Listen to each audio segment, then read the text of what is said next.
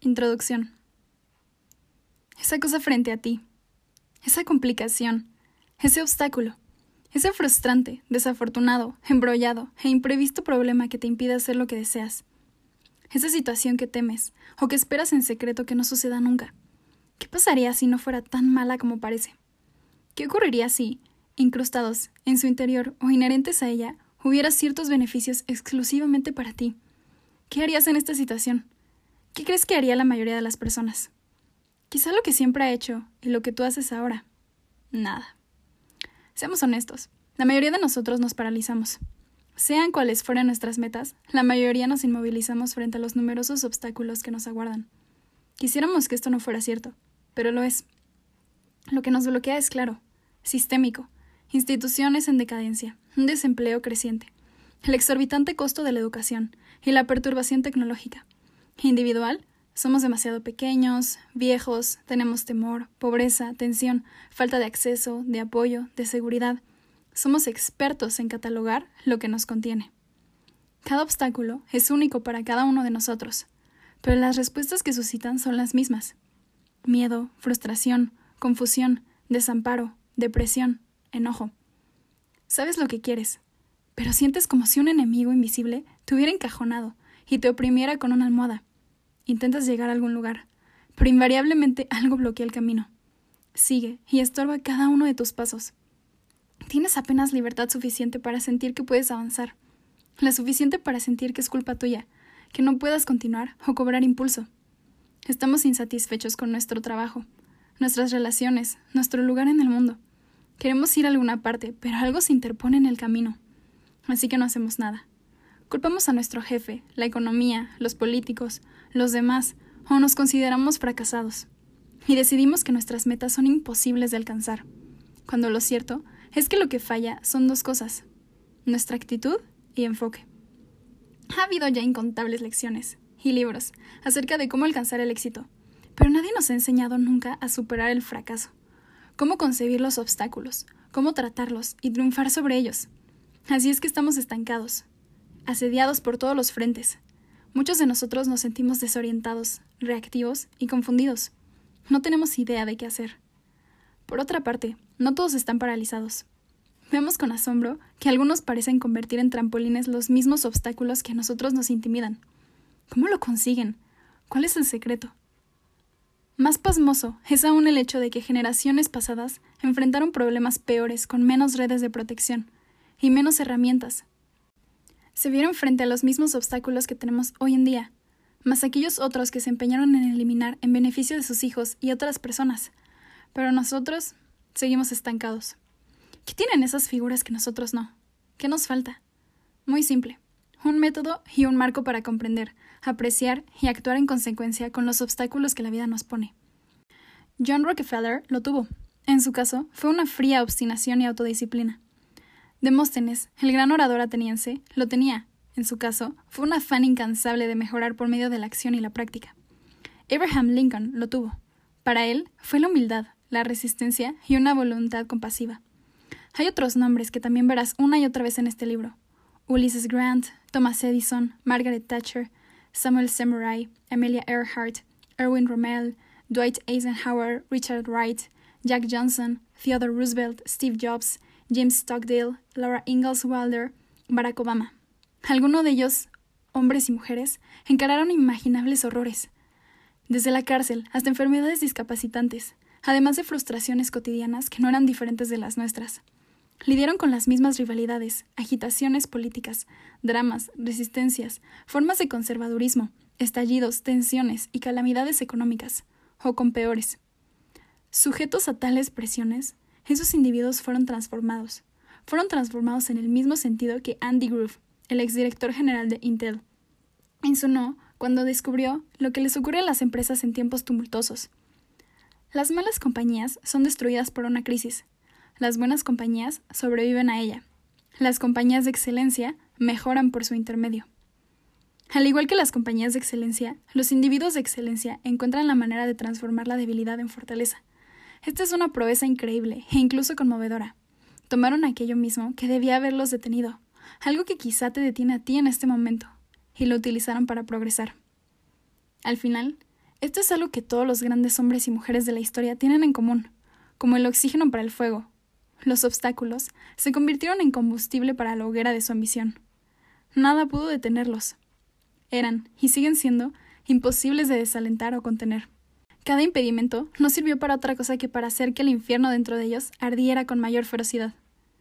Esas personas usaron en su beneficio sus obstáculos, pusieron en práctica las palabras de Marco Aurelio, y siguieron a un grupo que Cicerón llamó los verdaderos filósofos, los antiguos estoicos, aun si nunca los leyeron. Poseían la capacidad de ver los obstáculos como lo que eran, el ingenio para vencerlos, y la voluntad de soportar un mundo que en su mayor parte estaba más allá de su comprensión y control. Seamos francos. Es extraño que nosotros nos veamos en situaciones horribles, que no podemos hacer nada más que aguantar. En cambio, arrastramos desventajas menores o nos atascamos en condiciones menos que favorables. O bien, intentamos hacer algo muy difícil y nos vemos rebasados, excedidos y faltos de ideas. Como quiera que sea, se aplica la misma lógica. Dale la vuelta. Busca un beneficio. Usa eso como combustible. Es muy simple. Simple, pero desde luego no fácil. Este no es un libro desbordante y vagamente optimista. No es un libro que te recomienda negar que las cosas están mal, cuando sí lo están, o poner la otra mejilla cuando ha sido completamente abayazado. No contiene refranes populares, ni hermosos pero ineficaces proverbios. Tampoco es un estímulo académico, ni una historia del estoicismo. Abundan los libros sobre el estoicismo, escritos muchos de ellos por algunos de los más grandes y sabios pensadores de la historia. No hay necesidad de reescribir lo que ellos ya dejaron asentado. Lee los originales. No hay textos filósofos, más accesibles que esos. Parecerían haber sido escritos en el último año, no en el último milenio. Sin embargo, hice todo lo posible por recolectar, comprender y ahora publicar sus lecciones y trucos. A la filosofía antigua nunca le interesó mucho la autoría o la originalidad. Todos los autores se empeñaron en traducir y explicar la sabiduría de los grandes, tal como estos la habían transmitido en libros, diarios, canciones, poemas e historias, todos ellos perfeccionados en el crisol de la experiencia humana durante miles de años. Esta obra compartirá contigo ese saber colectivo para ayudarte a que cumplas la muy específica y cada vez más urgente meta que todos compartimos, la de vencer los obstáculos que se nos presentan. Obstáculos mentales, obstáculos físicos, obstáculos emocionales, obstáculos percibidos. Los enfrentamos todos los días y nuestra sociedad se va colectivamente paralizada. Si todo lo que este libro hace es facilitar un poco el enfrentamiento y desmantelamiento de esos escollos, será suficiente. Pero mi propósito es más alto. Quiero mostrarte el camino para convertir cada obstáculo en una ventaja este será entonces un libro de implacable pragmatismo y anécdotas históricas que ilustran el arte de la incansable persistencia y el ingenio infatigable. Te enseñará a destrabarte, liberarte y desatarte, a transformar las muchas situaciones negativas que encontramos en la vida, en positivas, o al menos a arrancar de ellas todos los beneficios que podamos, a extraer buena suerte de la mala. Esto no se reduce a ¿cómo puedo pensar que algo no es tan malo? También consiste en convencerte de ver que algo debe ser bueno, una oportunidad para afianzarte, avanzar o seguir una dirección mejor. No se trata de que aprendas a ser positivo, sino a ser incesantemente creativo y oportuno. No, esto no es tan malo, sino puedo convertirlo en algo bueno. Porque esto último es posible. En efecto, se ha hecho en el pasado y se hace aún ahora. Todos los días, ese es el poder que este libro liberará. Los obstáculos frente a nosotros. De acuerdo con un antiguo relato zen, un rey descubrió que su pueblo se había vuelto blando y engreído. Insatisfecho con ese estado de cosas, esperaba poder darle una lección. Su plan era muy simple. Pondría una roca enorme en la calle principal que impidiera por completo entrar en la ciudad. Después se ocultaría cerca y observaría las reacciones de la gente. ¿Cómo respondería ésta? ¿Se uniría para retirar la piedra? ¿O se desanimaría, se apartaría y volvería a casa? Con creciente desconcierto, el rey vio que uno tras otro sus súbditos se topaban con ese impedimento y se marchaban, o que, en el mejor de los casos, intentaban sin entusiasmo vencerlo antes de rendirse. Muchos se quejaban francamente, maldecían al rey o a su mala suerte, o lamentaban la incomodidad de ese incidente, pero nadie consiguió hacer nada para remediarlo. Días más tarde, un campesino de viaje en la ciudad no se apartó de la roca. En cambio, hizo un gran esfuerzo para tratar de hacerla a un lado, y entonces se le ocurrió una idea. Recorrería el bosque en busca de algo que pudiera usar como palanca. Por fin, retornó con una rama muy grande, que había tallado hasta darle forma de garrocha, y la utilizó para destrabar la inmensa piedra del camino. Debajo de la roca encontró una alforja con monedas de oro y una nota del rey que decía El obstáculo en el camino se convierte en el camino. Nunca olvides que dentro de cada obstáculo hay una oportunidad para mejorar nuestra condición. ¿Qué te impide avanzar? ¿Lo físico? ¿Tu estatura? ¿Tu raza? ¿La distancia? ¿La discapacidad? ¿El dinero? ¿Lo mental? ¿El temor? ¿La incertidumbre? ¿La inexperiencia? ¿El prejuicio? Quizá la gente no te tome en serio, o te sientes ya demasiado viejo, o careces de apoyo o suficientes recursos. Tal vez las leyes o reglamentos restringen tus opciones, o lo mismo hacen tus obligaciones, o las metas falsas y el dudar de ti. Sea lo que fuere, aquí estás, aquí estamos todos. Y esos son obstáculos, lo entiendo, nadie lo niega. Pero ve la lista de quienes te antecedieron. Atletas demasiado bajos de estatura, pilotos cuya vista no era buena, soñadores adelantados a su época, miembros de esta raza o aquella, desertores y disléxicos, bastardos, inmigrantes, nuevos ricos, detallistas, creyentes y soñadores, o quienes salieron de la nada, o peor todavía, de lugares donde su existencia misma estaba amenazada todos los días. ¿Qué fue de ellos? Bueno, muchos se dieron por vencidos, pero algunos no tomaron como un desafío la obligación de ser el doble de aptos. Practicaron más, buscaron atajos y puntos débiles. Discernieron aliados entre desconocidos. Deambularon un poco. Todo era un obstáculo que debían vencer. ¿Y eso qué? Que dentro de esos obstáculos había una oportunidad. Y la aprovecharon. Hicieron algo especial gracias a eso. Nosotros podemos aprender de ellos. Sé que tengamos dificultades para conseguir empleo, y luchar contra la discriminación, o que estemos bajos de fondos, estancados en una mala relación, estampados con un agresivo adversario, en problemas para comunicarnos con un empleado o alumno, o en medio de un bloque creativo. Debemos saber que hay una salida. Cuando nos vemos frente a la adversidad, podemos convertirla en una ventaja, basados en el ejemplo de todas aquellas personas. Todas las grandes victorias en la política, los negocios, el arte o la seducción han implicado resolver angustiosos problemas con un potente cóctel de creatividad, concentración y valentía. Cuando tienes una meta, los obstáculos te enseñan a llegar a donde quieres, abrirte camino. Lo que estorba, escribió Benjamin Franklin. Forja. Hoy, la mayoría de nuestros obstáculos son internos y no externos. Desde la Segunda Guerra Mundial, hemos vivido en una de las épocas más prósperas de la historia. Hay menos ejércitos que combatir, menos enfermedades mortales y más redes de protección pero todavía es raro que el mundo haga exactamente lo que queremos. En lugar de hacer frente a enemigos, padecemos una tensión interior. Sufrimos de frustración profesional. Tenemos expectativas insatisfechas. Padecemos una indefensión adquirida. Y aún tenemos las agobiantes emociones que los seres humanos hemos tenido siempre. Dolor, aflicción, pérdida. Muchos de nuestros problemas proceden de tener demasiado, una rápida transformación tecnológica, alimentos chatarra, tradiciones que nos señalan la manera en la que supuestamente deberíamos vivir. Somos blandos, engreídos y temerosos del conflicto. Los buenos tiempos son debilitadores. La abundancia puede ser su propio obstáculo, como muchas otras personas pueden atestiguar. Nuestra generación necesita más que nunca un método para vencer obstáculos y prosperar en medio del caos. Un método que nos ayude a cambiar el signo de nuestros problemas y a usarlos como lienzos sobre los cuales ejecutar nuestras obras maestras. Este enfoque flexible es apto para un emprendedor o un artista, un conquistador o un entrenador. Y así tengas problemas como escritor, erudito o mamá que trabaja y tiene que arreglárselas para poder llevar a su hijo a sus entrenamientos de fútbol. La forma de vencerlos. Juicio objetivo en este instante. Acción desinteresada en este instante. Voluntaria aceptación en este instante de cuanto ocurre. Eso es todo lo que necesitas. Marco Aurelio. Vencer obstáculos es una disciplina en tres pasos capitales. Comienza con la forma en que miramos nuestros problemas específicos, con nuestra actitud o enfoque.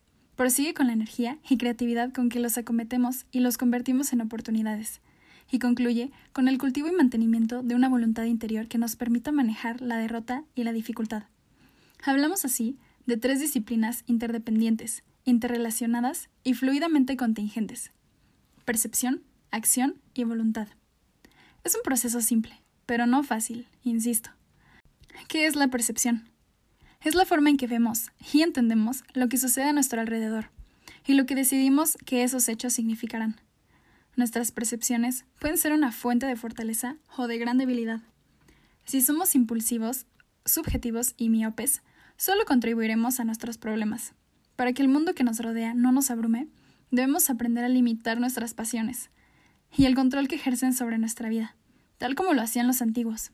Requiere habilidad y disciplina, librarse de las plagas de las malas percepciones, distinguir entre señales confiables y engañosas, y eliminar prejuicios, expectativas y temores. Pero vale la pena intentarlo, porque lo que queda después de todo eso es la verdad. Mientras otros emocionan o asustan, nosotros permaneceremos tranquilos e imperturbables. Veremos las cosas simple y directamente como son, ni buenas ni malas. Esta será una ventaja increíble para nosotros en nuestra lucha contra los obstáculos. La disciplina de la percepción. Antes de que llegara a ser un magnate petrolero, John Rockefeller fue contador e inversionista en Ciernes, un efímero financiero en Cleveland, Ohio, hijo de un delincuente alcohólico que había abandonado a su familia. El joven Rockefeller obtuvo su primer empleo en 1855, a los 16 años de edad, fecha en que lo sucesivo él celebró como Día del Trabajo. En ese entonces le bastaba con ganar 50 centavos de dólar al día. Pero después llegó la crisis, específicamente la crisis de 1857, una honda depresión económica nacional que tuvo su origen en Ohio y sacudió en particular a Cleveland. La quiebra de numerosas empresas y el desplome del precio de los cereales en todo el país interrumpieron pronto la expansión al oeste. El resultado fue una depresión devastadora, que se prolongó varios años. Rockefeller pudo haberse alarmado. La mayor depresión del mercado hasta entonces lo acometió, justo cuando por fin empezaba a comprender los negocios. Pudo haber corrido como su padre. Pudo haber dejado por completo las finanzas en favor de una carrera menos riesgosa. Pero a pesar de ser tan joven, tenía sangre fría, una serenidad inquebrantable, bajo una intensa presión. Era capaz de no perder la cabeza, aún se perdía la camisa. Mejor aún, no perdió la cabeza mientras todos los demás se volvían locos. En lugar de lamentar aquel trastorno económico, Rockefeller observó con atención esos importantes acontecimientos.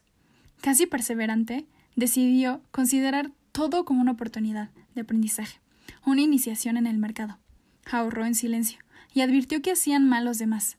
Vio las debilidades de la economía, que muchos daban por sentadas, y entendió que esto los dejaba incapacitados para los caminos o las sacudidas interiorizó una valiosa lección que conservaría siempre. El mercado era inherentemente impredecible y a menudo malévolo. Solo una mente racional y disciplinada podía sacar provecho de él. Se dio cuenta de que la especulación llevaba al desastre y de que debía ignorar en todo momento a la insensata multitud y sus inclinaciones. Puso en práctica de inmediato esas ideas, cuando tenía 25 años, un grupo de inversionistas le propuso poner 500 mil dólares bajo su cuidado si era capaz de señalarles los pozos petrolores convenientes.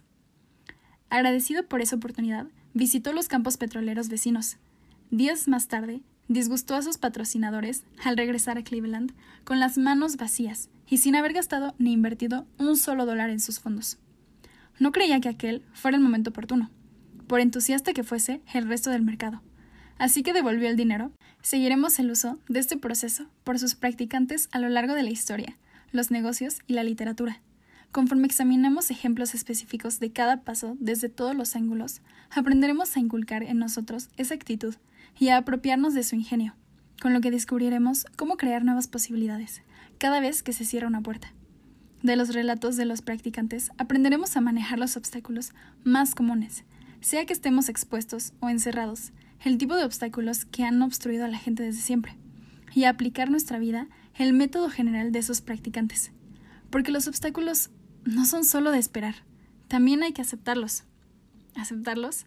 Sí, puesto que en realidad son oportunidades para probarnos a nosotros mismos, intentar cosas nuevas y, en definitiva, triunfar. El obstáculo es el camino.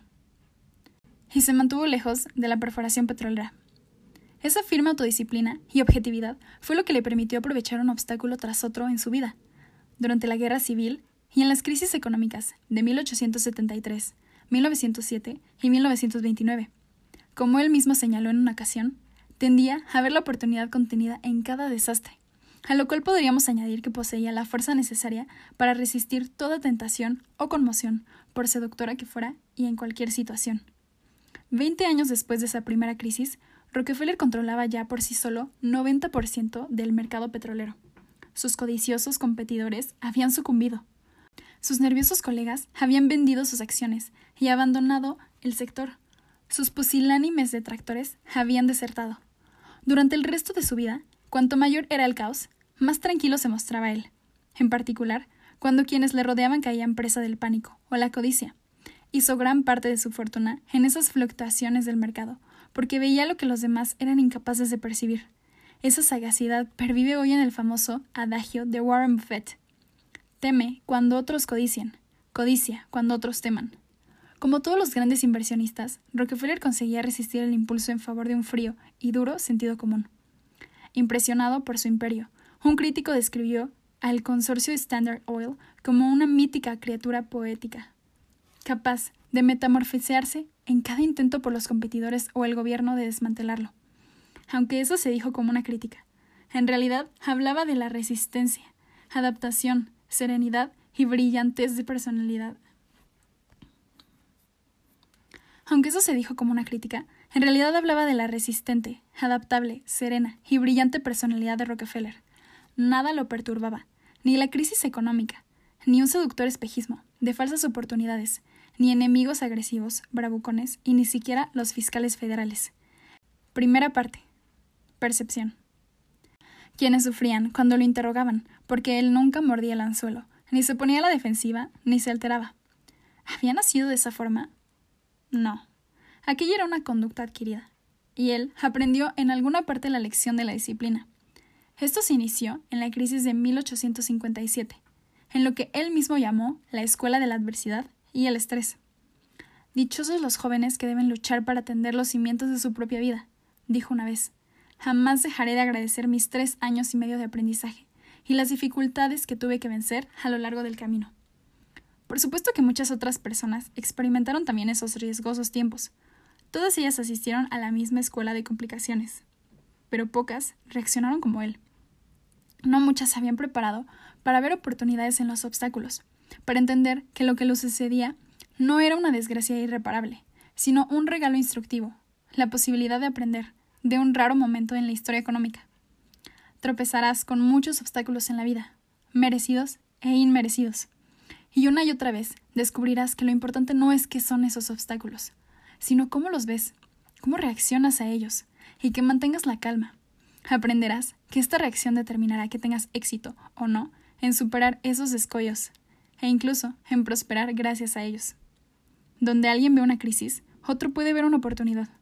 Donde alguien es cegado por el éxito, otro ve la realidad con una objetividad despiadada. Donde uno pierde el control de las emociones, otro permanece tranquilo. Desesperación, desesperanza, temor, impotencia, estas reacciones dependen de nuestra percepción. Date cuenta de que nada nos obliga a sentir eso. Nosotros decidimos ceder a esas sensaciones o como Rockefeller decía, decidimos no hacerlo. Justo de esa divergencia entre cómo percibía su entorno y cómo suele hacerlo el resto del mundo, nació su casi incomprensible éxito. Su cautelosa seguridad en sí mismo era una forma increíble de poder, el de percibir lo que otros consideraban negativo como algo por abordar racional y claramente, y sobre todo como una oportunidad, no algo que temer o lamentar. Rockefeller es más que una mera analogía. Nosotros vivimos nuestra propia edad de oro. En menos de una década hemos experimentado dos grandes burbujas económicas, el desmoronamiento de industrias enteras y la perturbación de muchas vidas. Nuestro cerebro evolucionó para un entorno muy distinto del que hoy habitamos. En consecuencia, cargamos un bagaje biológico muy diverso. Los seres humanos somos aún expertos en detectar peligros y amenazas que ya no existen, Piensa en el sudor frío que sientes cuando pasas por dificultades económicas, o en la respuesta de pelear o huir que irrumpe en ti cuando tu jefe te habla a gritos. Nuestra seguridad no está en riesgo en este caso. No moriremos de hambre ni estallará la violencia, pese a que así nos lo parezca en ocasiones. Podemos decidir cómo responder a situaciones como esas, o cualquier otra, podemos dejarnos llevar ciegamente por tales sensaciones primitivas o entenderlas y aprender a eliminarlas.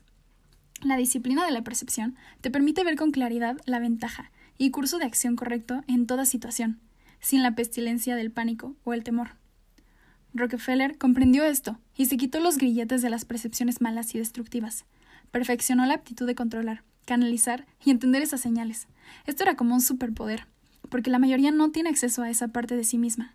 Es esclava de impulsos e instintos que jamás ha cuestionado.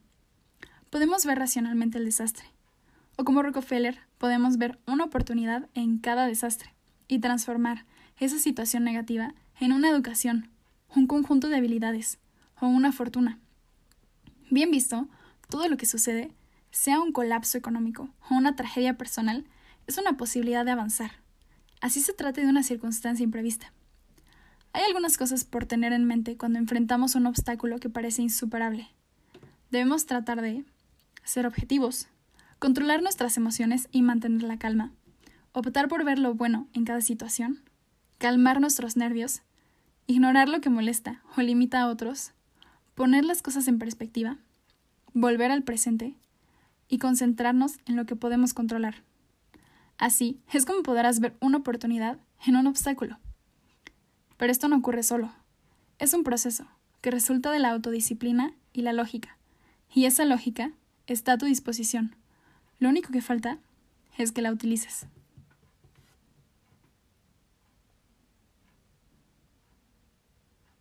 Todo esto nos produce una sensación de inmensa injusticia. Vuelcos financieros, descontento civil, adversidad. La gente está asustada y desanimada, molesta e intranquila, y se congrega en su Park o en comunidades en línea. Y así es como debe ser, ¿no? No necesariamente. Las apariencias engañan.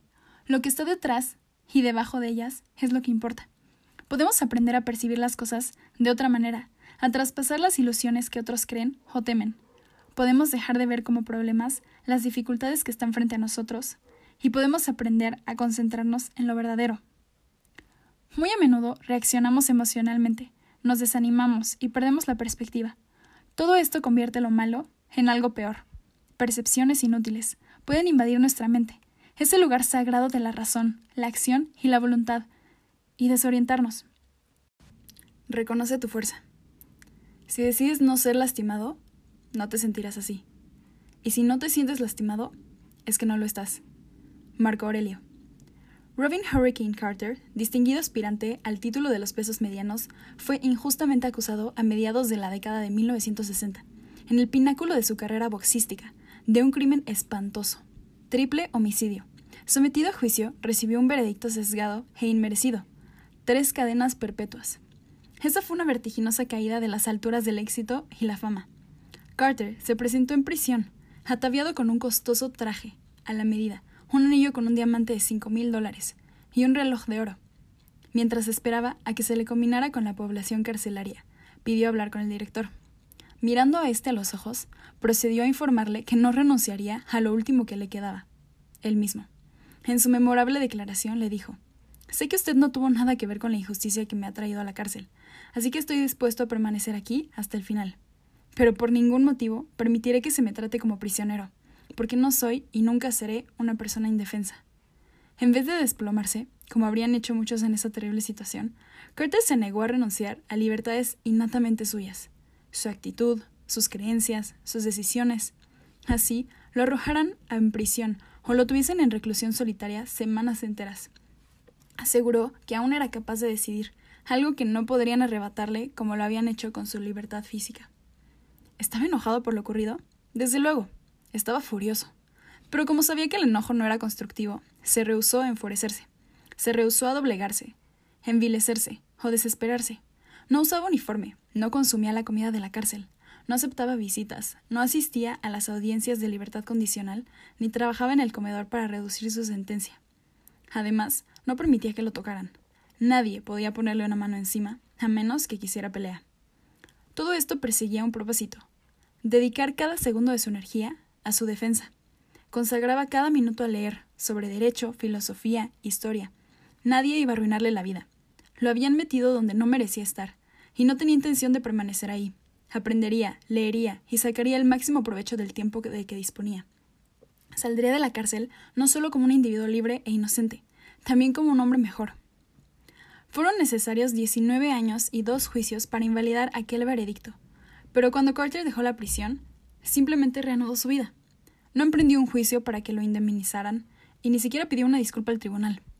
Para él, solo habría implicado admitir que se le había arrancado algo. Y él jamás lo había visto así. Aún en lo más oscuro de su reclusión solitaria, había tomado una decisión. Esto no me afectará.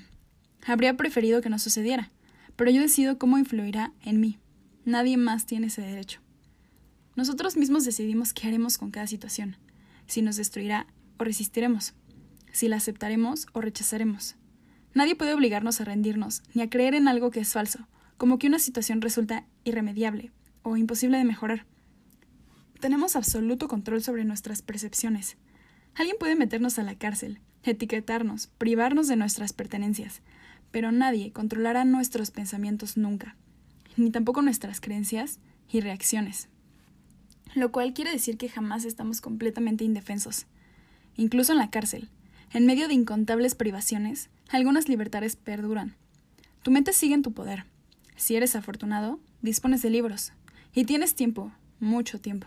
Carter no tenía mucho poder, pero comprendía que eso no era lo más importante. Y eso tampoco era lo mismo que estar indefenso. Muchas grandes figuras de Nelson Mandela a Malcolm X entendieron esa distinción fundamental. Gracias a eso, convirtieron la cárcel en el taller donde se transformaron y en la escuela donde transformaron a otros. Si una sentencia injusta puede ser no solo atenuada, sino también transformadora y beneficiosa, nada de lo que experimentemos será infructuoso. De hecho, si mantenemos nuestro buen juicio, podemos retroceder y recordar que por sí misma ninguna situación es buena o mala. Esta idea es algo que como seres humanos introducimos en nuestras circunstancias gracias a nuestra percepción. Para una persona, una situación puede ser negativa. Para otra, la misma situación podría ser positiva. Nada es bueno o malo. Pensar que lo es lo vuelve así, dijo Shakespeare. Laura Ingalls Wilder, autora de la clásica serie de libros La Casa de la Pradera, puso en práctica esa idea mientras enfrentaba algunos de los más difíciles y despiadados elementos del planeta. Una tierra árida e infértil, un territorio indio, las llanuras de Kansas y las húmedas regiones de Florida. No dio cabida al temor ni al cansancio, porque todo lo veía como una aventura. En cualquier parte era posible hacer algo nuevo, perseverar con un espíritu alegre y pionero ante cualquier cosa que el destino les deparara a su esposo y a ella. Esto no quiere decir que ella viese el mundo color de rosa. Simplemente eligió ver cada situación como lo que podía ser, junto con un arduo trabajo y un espíritu optimista. Otros toman la decisión opuesta. En cuanto a nosotros, nos basta con enfrentar cosas que distan mucho de ser tan intimidantes, y pronto decidimos que estamos fritos. Así es como los obstáculos se convierten en obstáculos. En otras palabras, nuestra percepción de los acontecimientos nos vuelve cómplices de la creación y destrucción de cada uno de nuestros obstáculos. No hay bien ni mal fuera de nosotros, solo percepción. Hay sucesos y la historia que nos contamos a nosotros sobre su significado. Este pensamiento lo cambia todo, ¿no es cierto? Si un compañero de trabajo comete por descuido un error que te hace perder ventas, quizás esto sea lo que has dedicado tanto tiempo y esfuerzo a evitar pero podría ser también con un cambio de percepción justo lo que buscabas. La posibilidad de traspasar defensas e impartir una lección que solo puede aprenderse de con la experiencia. Un error se convierte en enseñanza. El suceso no cambia. Alguien falló.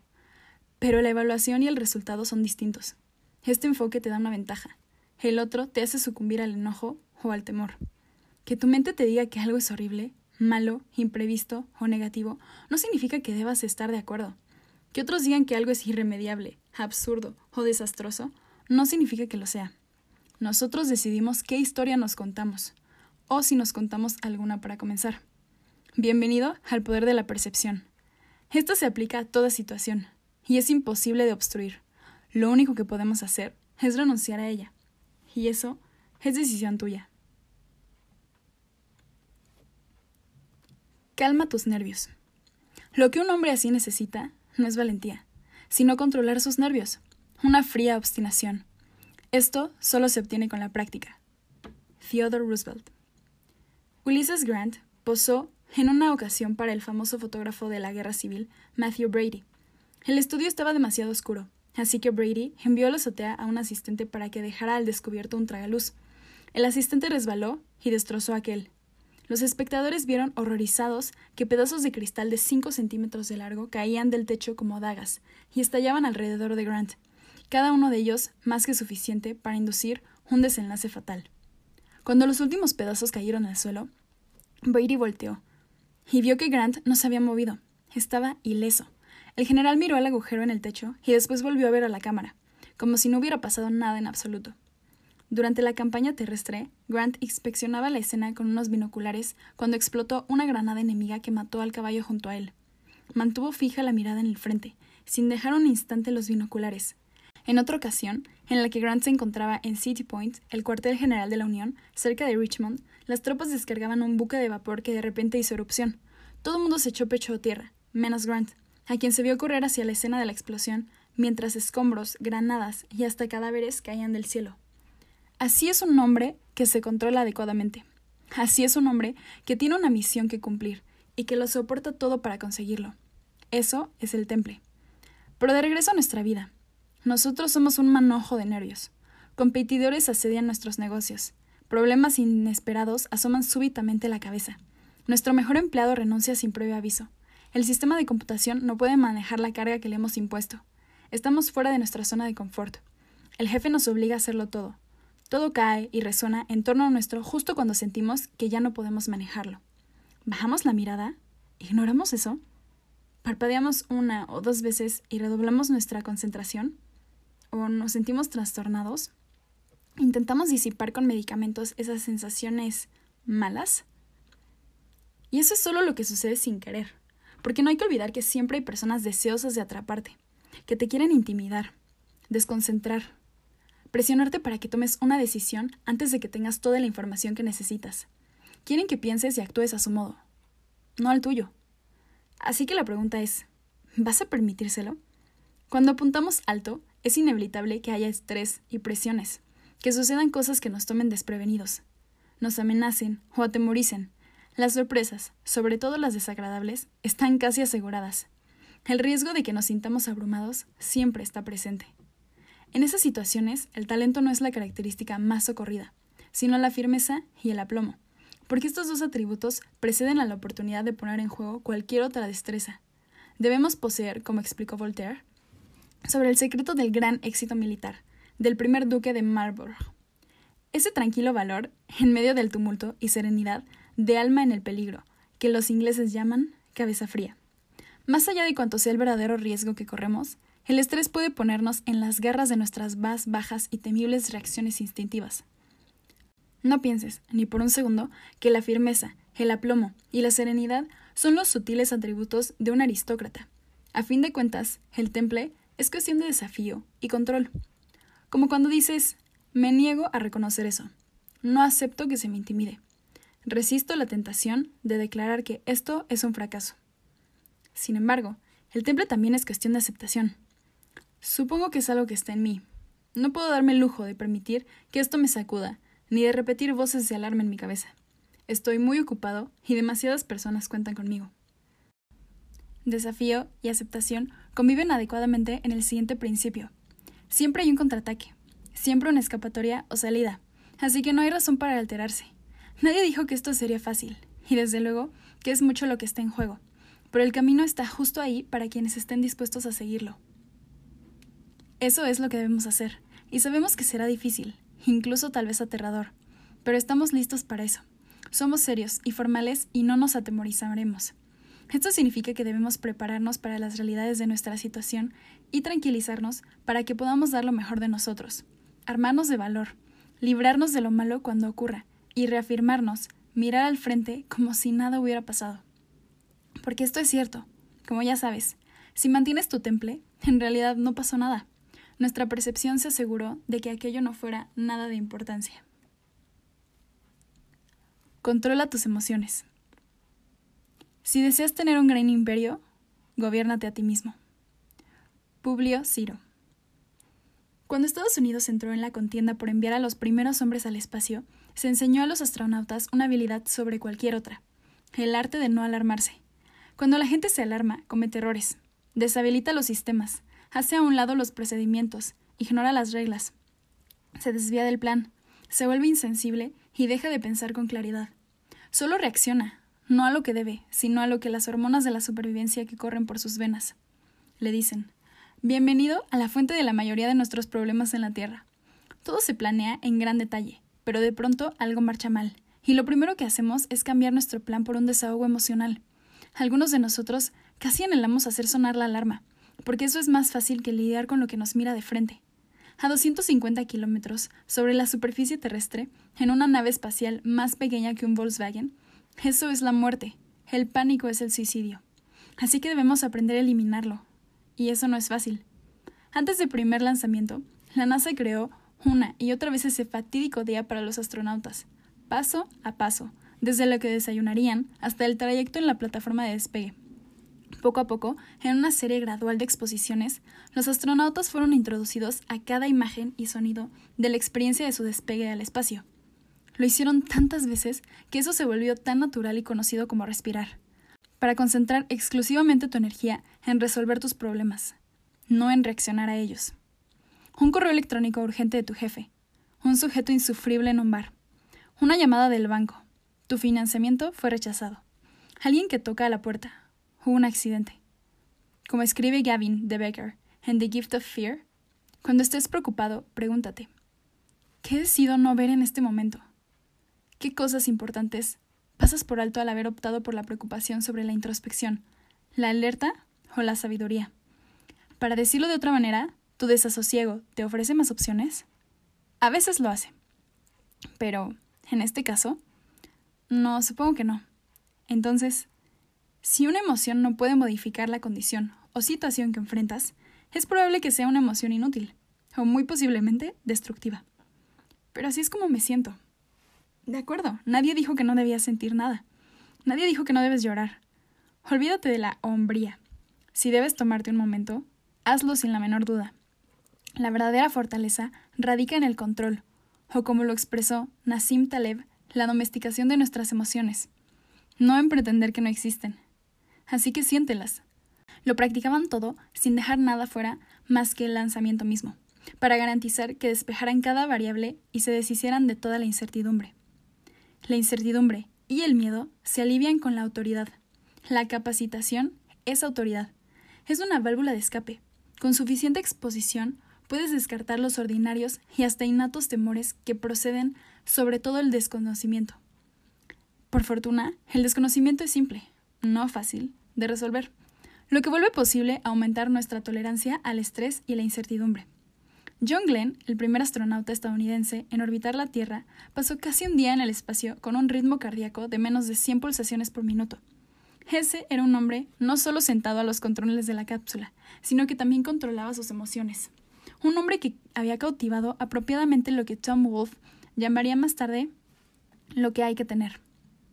Pero tú, Enfrentas a un cliente, a un desconocido en la calle, y sientes que el corazón se te sale del pecho, o se te pide que te dirijas a una multitud y el estómago se te hace añicos.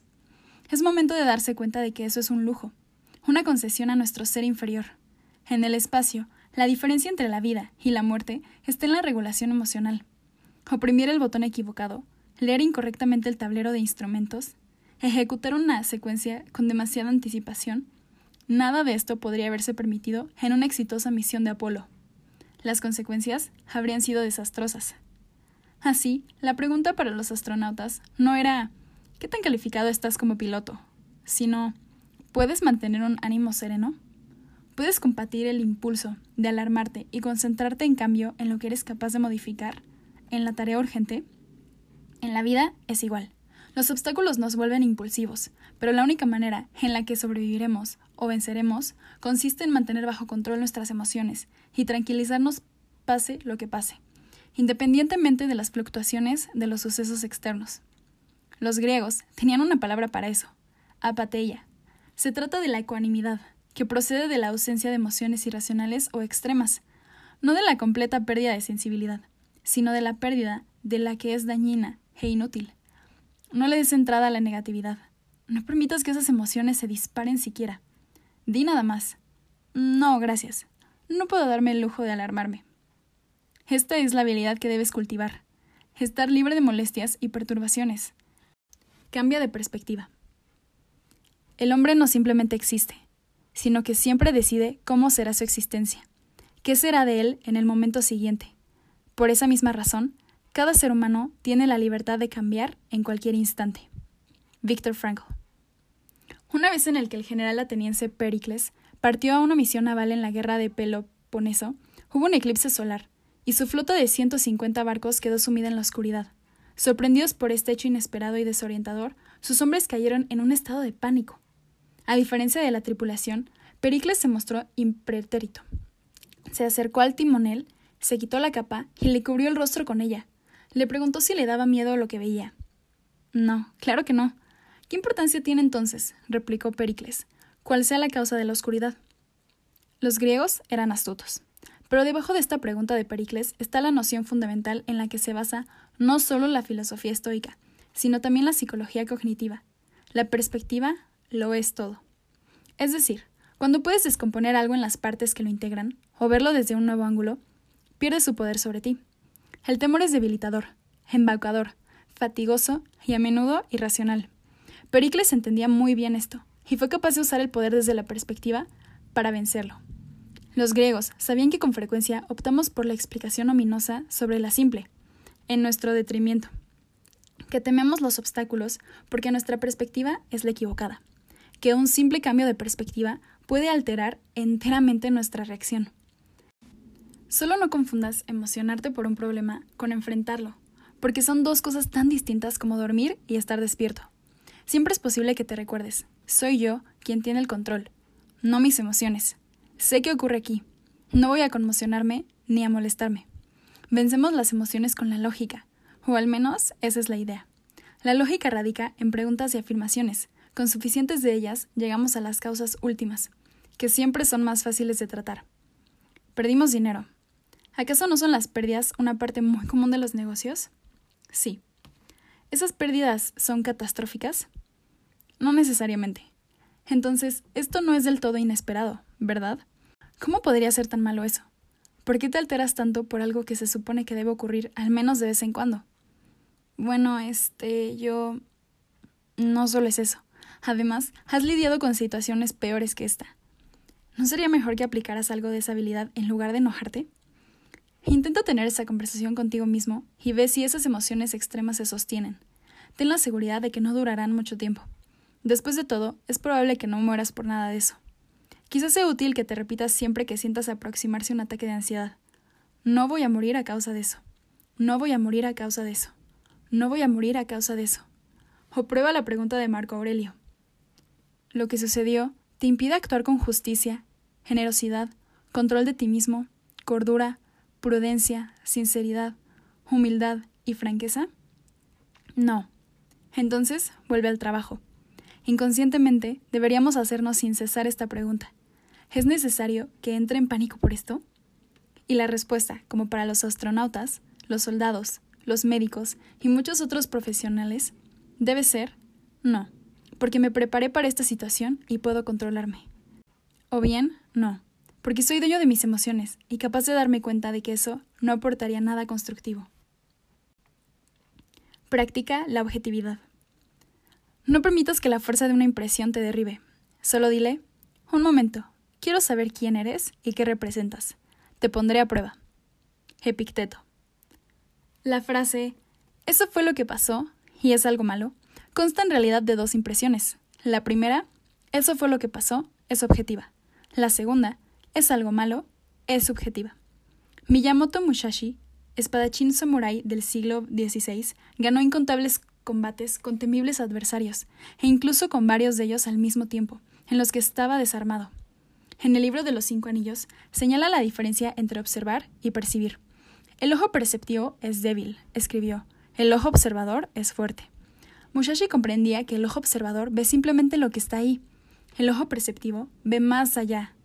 El ojo observador ve los hechos, libre de distracciones, exageraciones y percepciones equivocadas.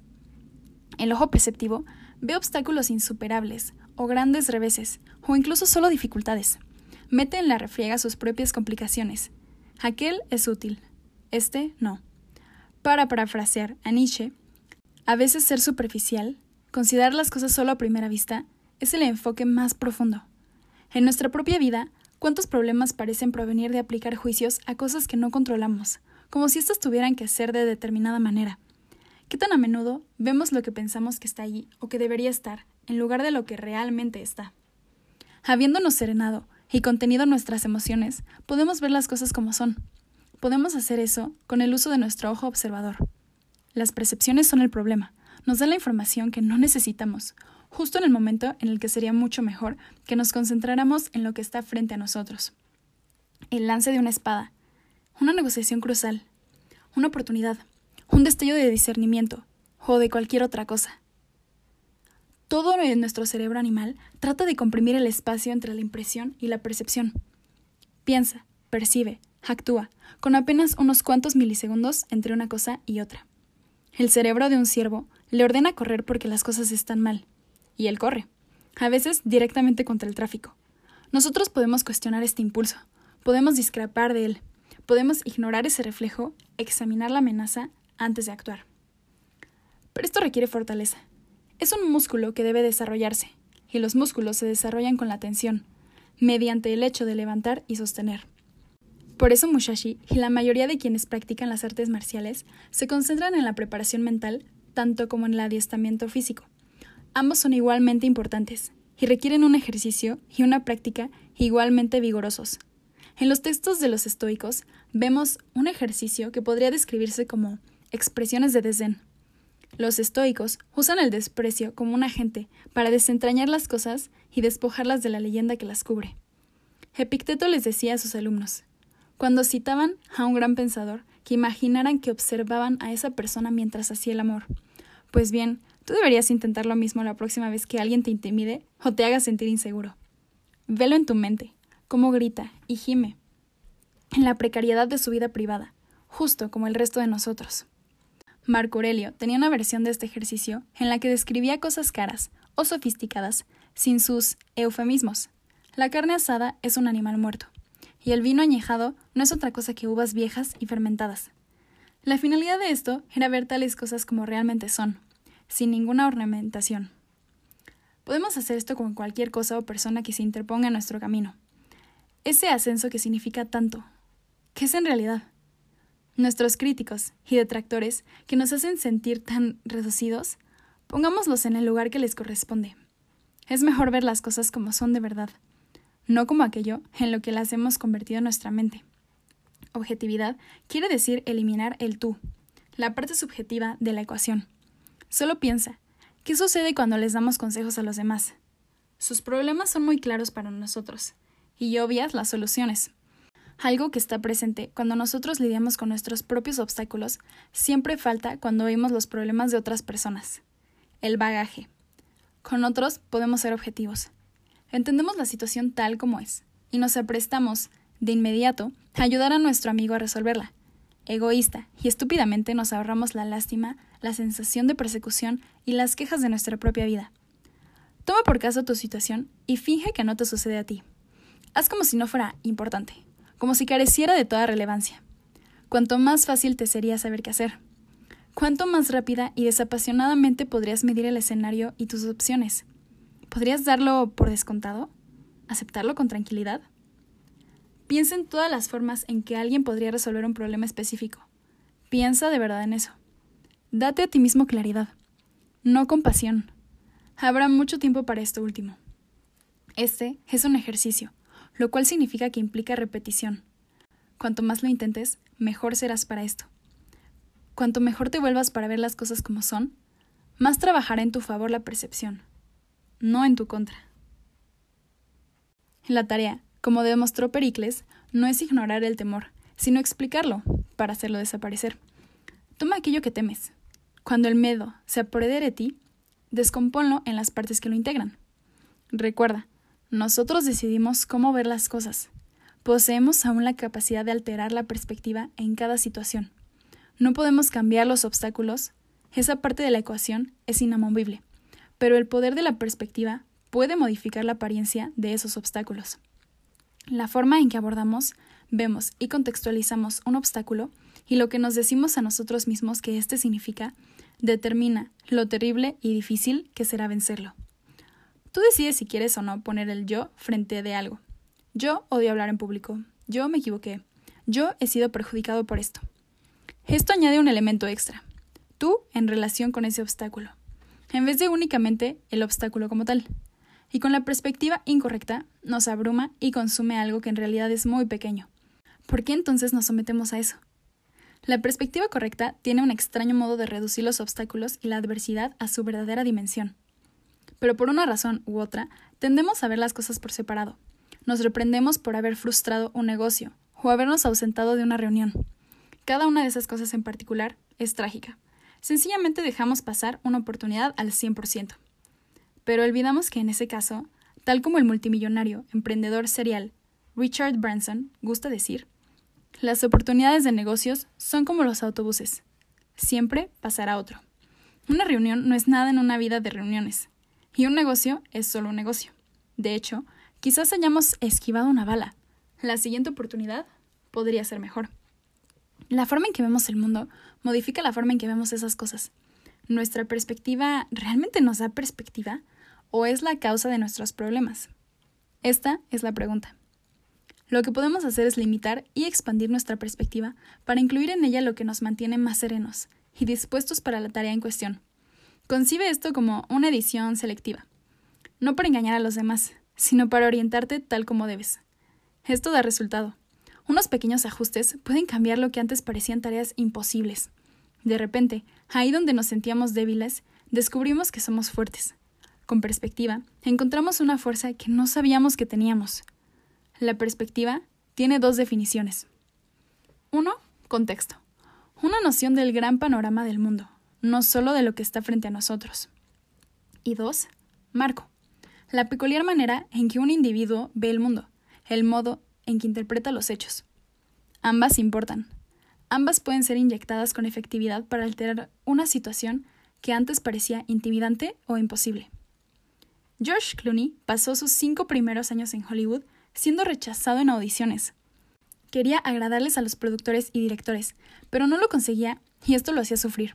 Culpaba al sistema de no darse cuenta de lo bueno que él era. Esta perspectiva debería parecerte conocida. Es el punto de vista dominante para el resto de nosotros, en entrevistas de trabajo, cuando hablamos con nuestros clientes o cuando intentamos relacionarnos con una persona desconocida, pero atractiva, en una cafetería.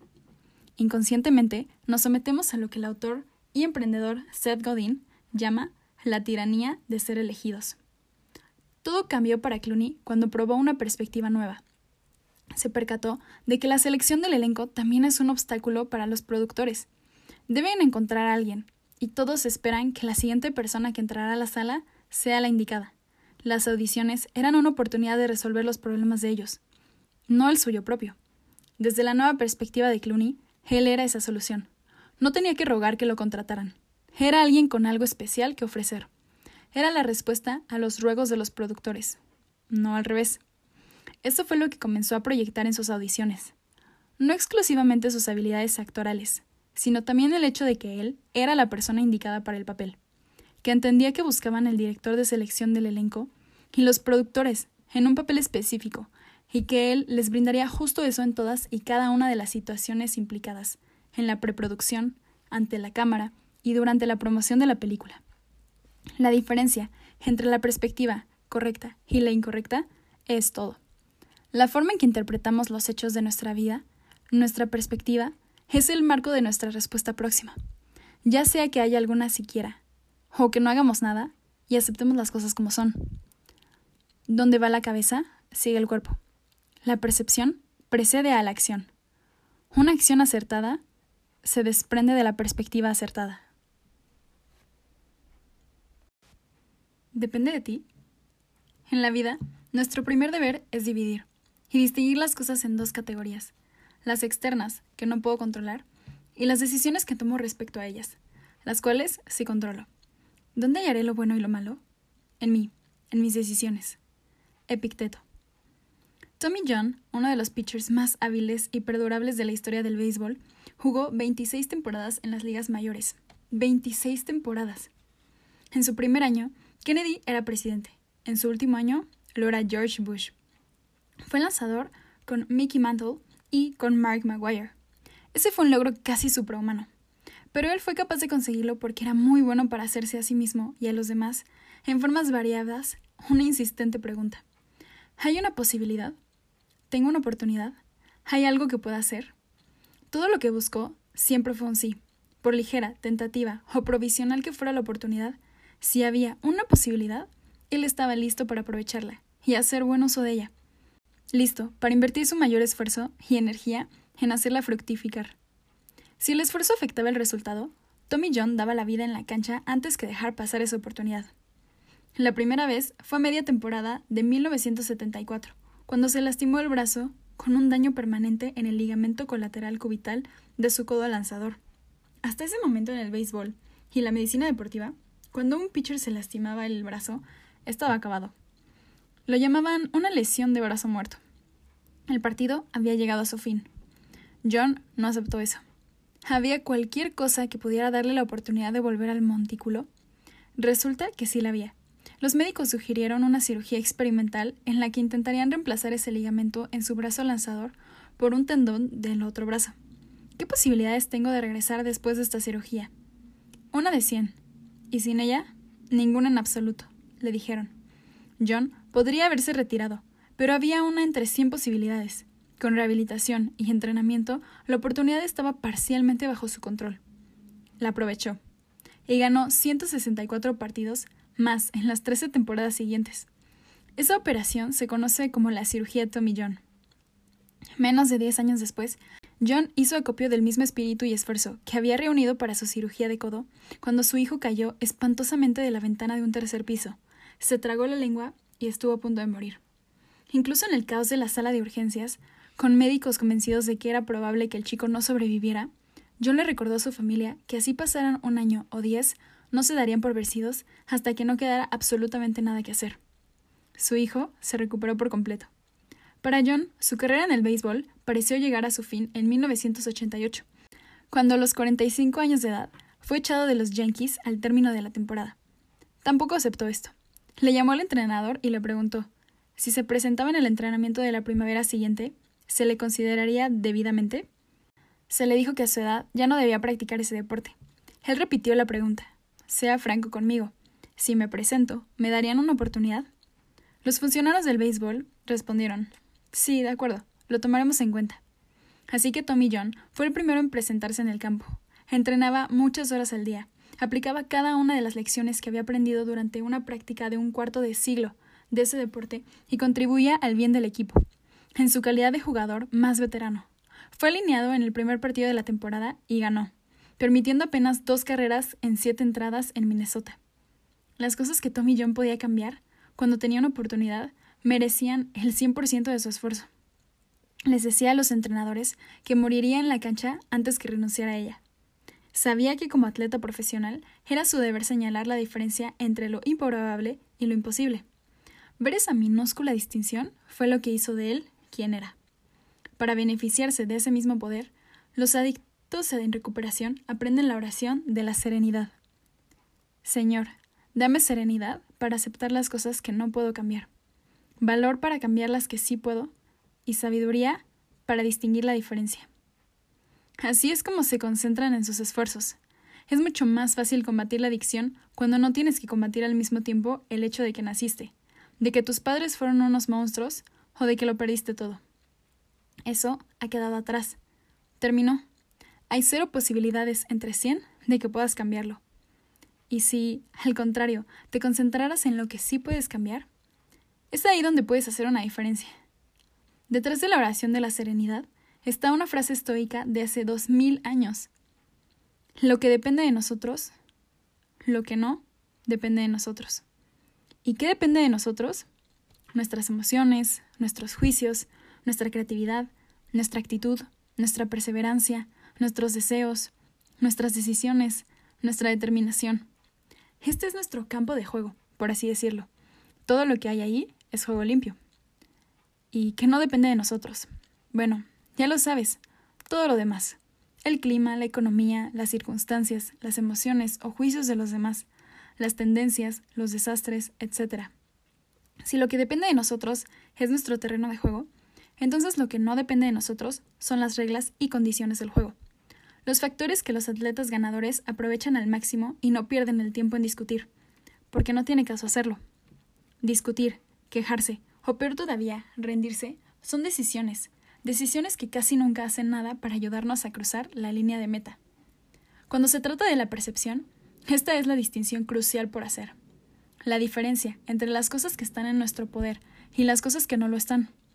Esa es la diferencia entre las personas que pueden lograr cosas grandes y las personas que juzgan imposible permanecer sobrias, evitar no solo las drogas o el alcohol, sino todas las adicciones. A su modo, el dragón más perjudicial que perseguimos es el que nos hace creer que podemos cambiar cosas que sencillamente no nos corresponde cambiar.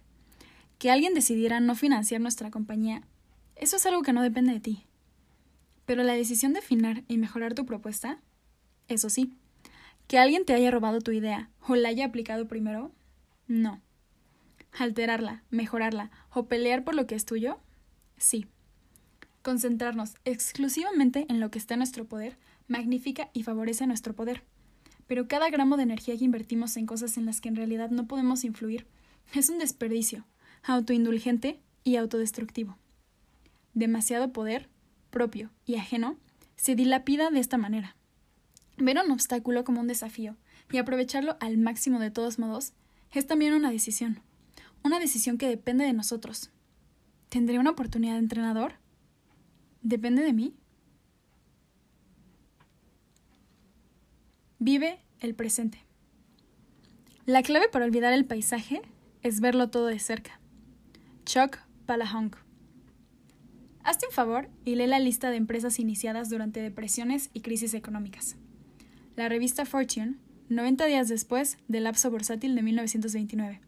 FedEx, crisis del petróleo de 1973. UPS, crisis de 1907. Walt Disney Company, después de 11 meses de exitosas operaciones, el duodécimo fue el colapso bursátil de 1929. Hewlett Packard, Gran Depresión, 1935. Charles Schwab, colapso bursátil de 1974 a 1975. Standard Oil. Rockefeller les compró a sus socios las acciones de lo que sería Standard Oil y se hizo cargo de ella en febrero de 1865, el último año de la Guerra Civil.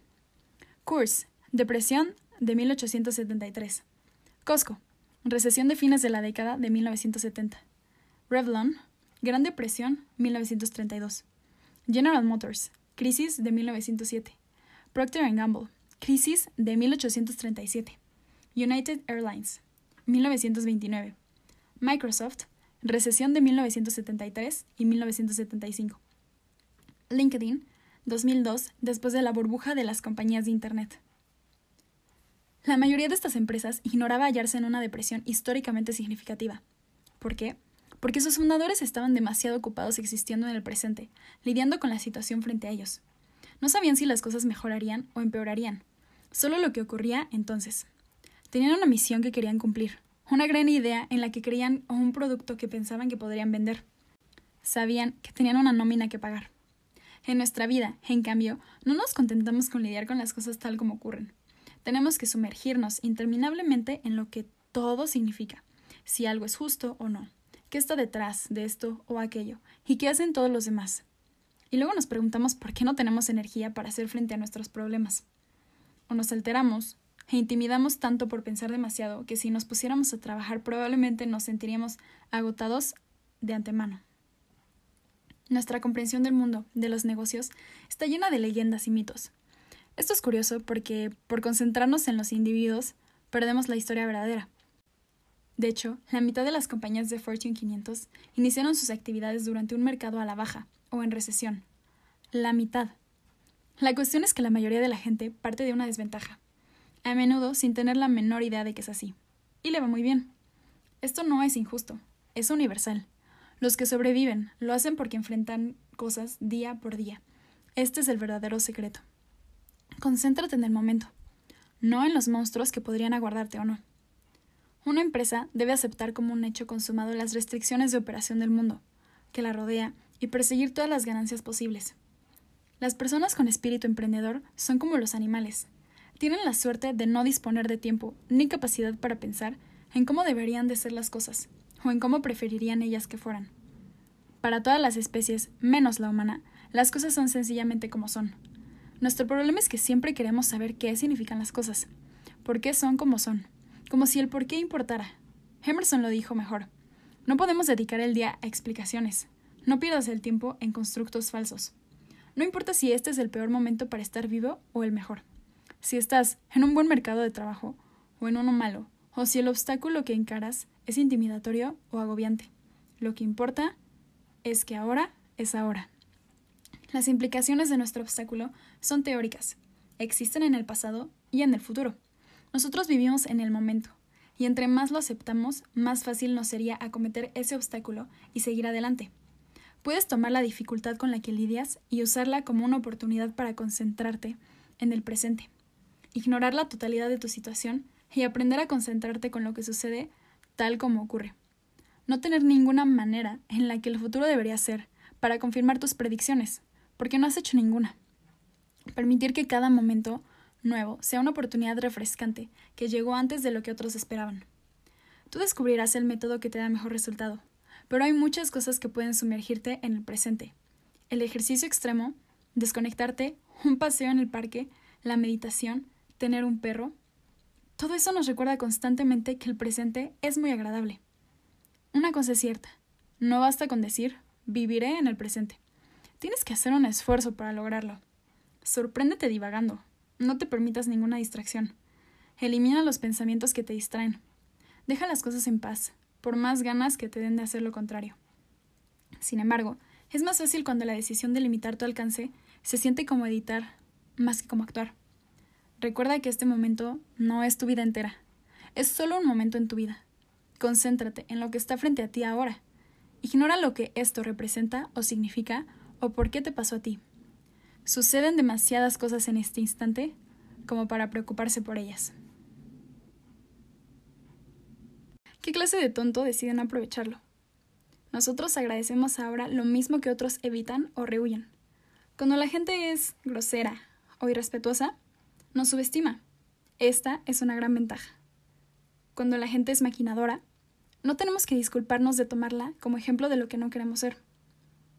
Cuando la gente es crítica o cuestionadora de nuestras habilidades, las bajas expectativas son más fáciles de exceder. Cuando la gente es perezosa, todo lo que logremos parecerá más admirable. Es impresionante. Esos son magníficos puntos de partida. Piensa de otro modo. El genio es la capacidad de poner en práctica lo que está en tu mente. No existe ninguna otra definición. Scott Fitzgerald. Steve Jobs fue famoso por lo que los observadores llamaron su campo de distorsión de la realidad. En parte táctica motivacional, en parte también mera motivación y ambición. Este campo lo volvió notoriamente desdeñoso de frases como eso es imposible o necesitamos más tiempo. Habiendo aprendido pronto en la vida que la realidad estaba falsamente entretejida de reglas y arreglos que se le habían enseñado a la gente desde la infancia, Jobs tenía una idea mucho más agresiva de lo que era posible o no. Para él, cuando se tomaban en cuenta la visión y la ética de trabajo, gran parte de la vida era maleable. Por ejemplo, en las etapas de diseño de un nuevo mouse para uno de los primeros productos de Apple, Jobs tenía muy altas expectativas.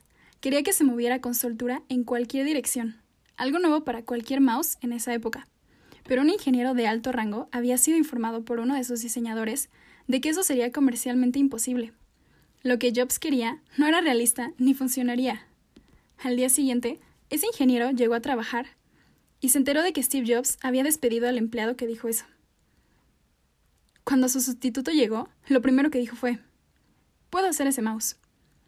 Esta era la visión de la realidad de Jobs, en acción, maleable, persistente, segura, no en un sentido ilusorio, sino para los efectos de lograr algo. Él sabía que apuntar bajo significaba realizaciones mediocres, pero apuntar alto podía, si las cosas marchaban bien, crear algo extraordinario. Él era Napoleón gritando a sus soldados. Los Alpes no existen. Para la mayoría de nosotros, esa seguridad no es fácil. Esto resulta comprensible. Demasiadas personas con las que nos hemos cruzado en la vida han predicado la necesidad de que seamos realistas o conservadores, o algo peor aún, que nos hagamos olas. Esta es una desventaja enorme cuando se trata de intentar cosas grandes, porque pese a que nuestras dudas, entre ellas las de nosotros mismos, parezcan fundadas, tienen muy poco que ver con lo que es y no es imposible. Porque pese a que nuestras dudas, entre ellas las de nosotros mismos, parezcan fundadas, tienen muy poco que ver con lo que es y no es posible. Nuestras percepciones determinan, en un grado increíblemente grande, lo que somos y no somos capaces de hacer en muchos sentidos, determinan la realidad misma. Cuando creemos en el obstáculo más que en la meta, ¿cuál de ambas cosas triunfará en forma inevitable? Por ejemplo, piensa en los artistas. Son su voz y visión excepcionales lo que rebasa la definición de arte. Lo que era posible para un artista antes y después de que Caravaggio nos sorprendiera con sus oscuras obras maestras son dos cosas muy distintas. Piensa en cualquier otro pensador, escritor o pintor inmerso en su época, y eso mismo se aplica. Por eso no debemos prestar mucha atención a lo que dicen los demás o a lo que dice la voz dentro de nuestra cabeza. Tenderemos de este modo a no lograr nada. Muéstrate abierto, cuestiona. Aunque es indudable que no controlamos la realidad, nuestras percepciones influyen en ella. Una semana antes del previsto embarque de la primera computadora Macintosh, los ingenieros le dijeron a Jobs que no podrían cumplir con la fecha límite. En una reunión convocada de urgencia, explicaron que necesitaban solo dos semanas para terminar. Jobs respondió tranquilamente con la explicación de que si podían hacerlo en dos semanas, podían hacerlo en una. En realidad no había ninguna diferencia en un periodo tan corto. Más todavía, como ellos habían llegado tan lejos haciendo tan buen trabajo, no había forma de que no realizaran el embarque el 16 de enero, la fecha originalmente prevista. Los ingenieros se apuraron y cumplieron su fecha. La insistencia de Jobs les había hecho rebasar, una vez más, la línea de lo que consideraban posible. ¿Cómo solemos enfrentar tú y yo una invencible fecha límite impuesta por un superior? Nos quejamos, nos enojamos, cuestionamos. ¿Cómo pudo hacerme esto? ¿Qué sentido tiene? ¿Quién cree que soy? Buscamos una salida y nos apiadamos de nosotros mismos. Por supuesto que ninguna de esas cosas afecta la realidad objetiva de esa fecha límite, no en el sentido en el que pueda hacerlo un esfuerzo por salir adelante. Jobs se rehusaba a tolerar a la gente que no creía en su propia capacidad de éxito, aun si sus demandas como jefe eran injustas, incómodas o ambiciosas.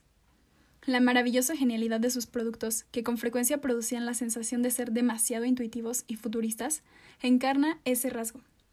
Rebasaba lo que otros concebían como limitaciones inmutables y, en consecuencia, creaba algo totalmente nuevo. Nadie creía que Apple fuera capaz de hacer los productos que hacía.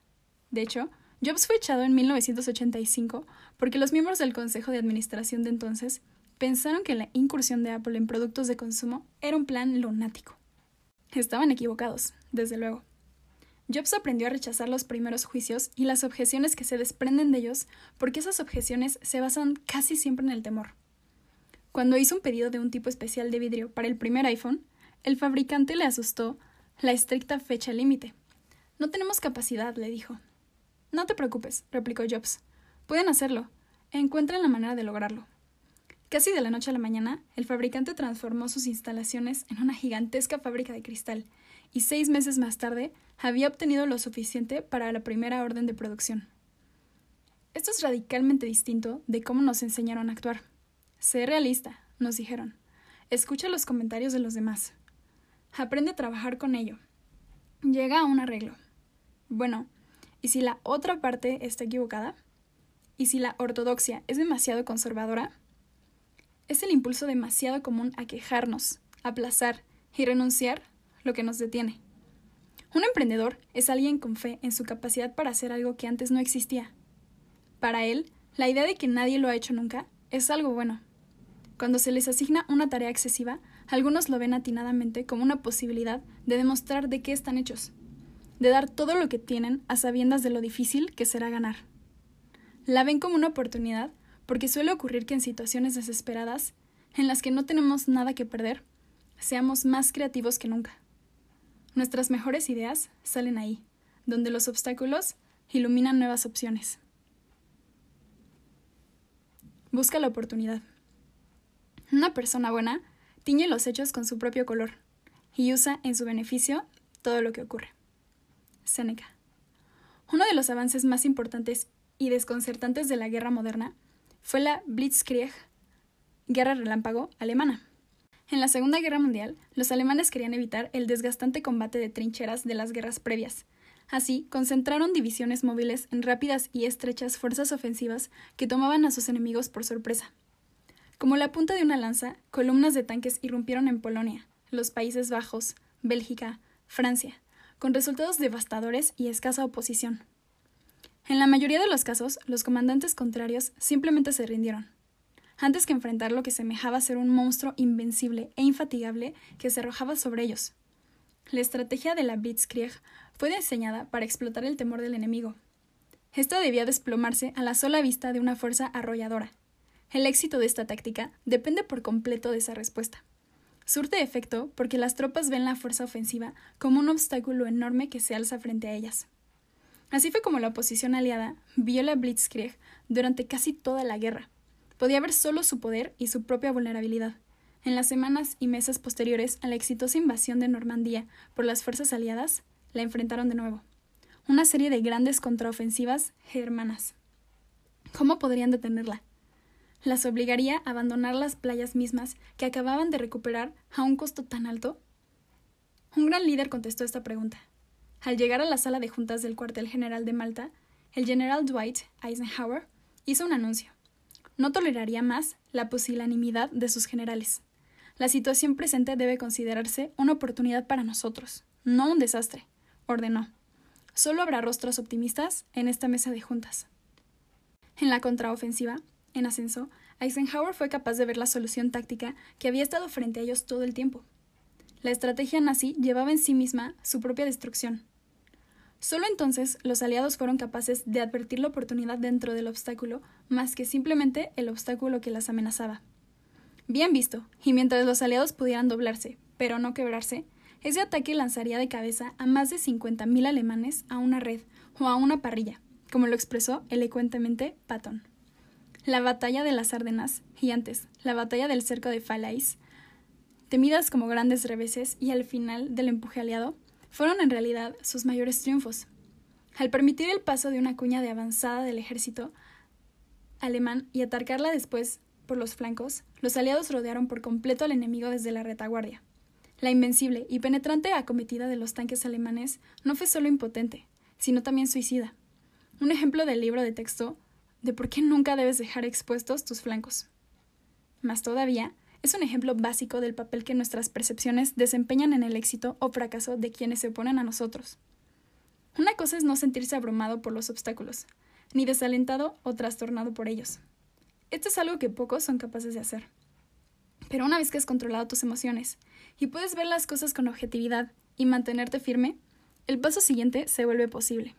El salto mental que te permite ver no el obstáculo, sino la oportunidad que esconde, como lo dijo Laura Ingalls Wilder, hay algo bueno en todo si lo buscamos. Pero somos muy malos para buscar. Cerramos los ojos al don. Imagina que hubieras estado en los zapatos de Eisenhower, con un ejército en estampida contra ti, y que solo pudieras ver la inminente derrota. ¿Cuánto más habría durado la guerra? ¿Cuántas vidas más se habrían perdido? El problema son nuestras ideas preconcebidas. Nos indican que las cosas deberían ser de cierta manera, así que cuando tal cosa no ocurre, naturalmente suponemos que estamos en desventaja, o que hemos perdido nuestro tiempo al perseguir otro curso, cuando en realidad todo está bien, y cada situación nos da la oportunidad de actuar. Tomemos una circunstancia en la que todos hemos estado, tener un jefe abusivo. Todo lo que vemos es terrible. Todo lo que vemos es esa cosa espantosa que nos oprime y nos acobardamos.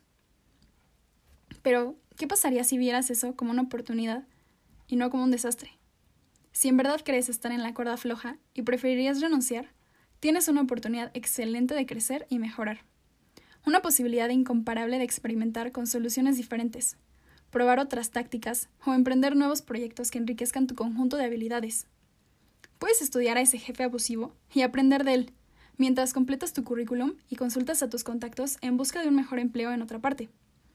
Puedes prepararte para ese empleo al mismo tiempo que pruebas nuevos estilos de comunicación o de defender tus ideas. Todo ello con una perfecta red de protección para ti.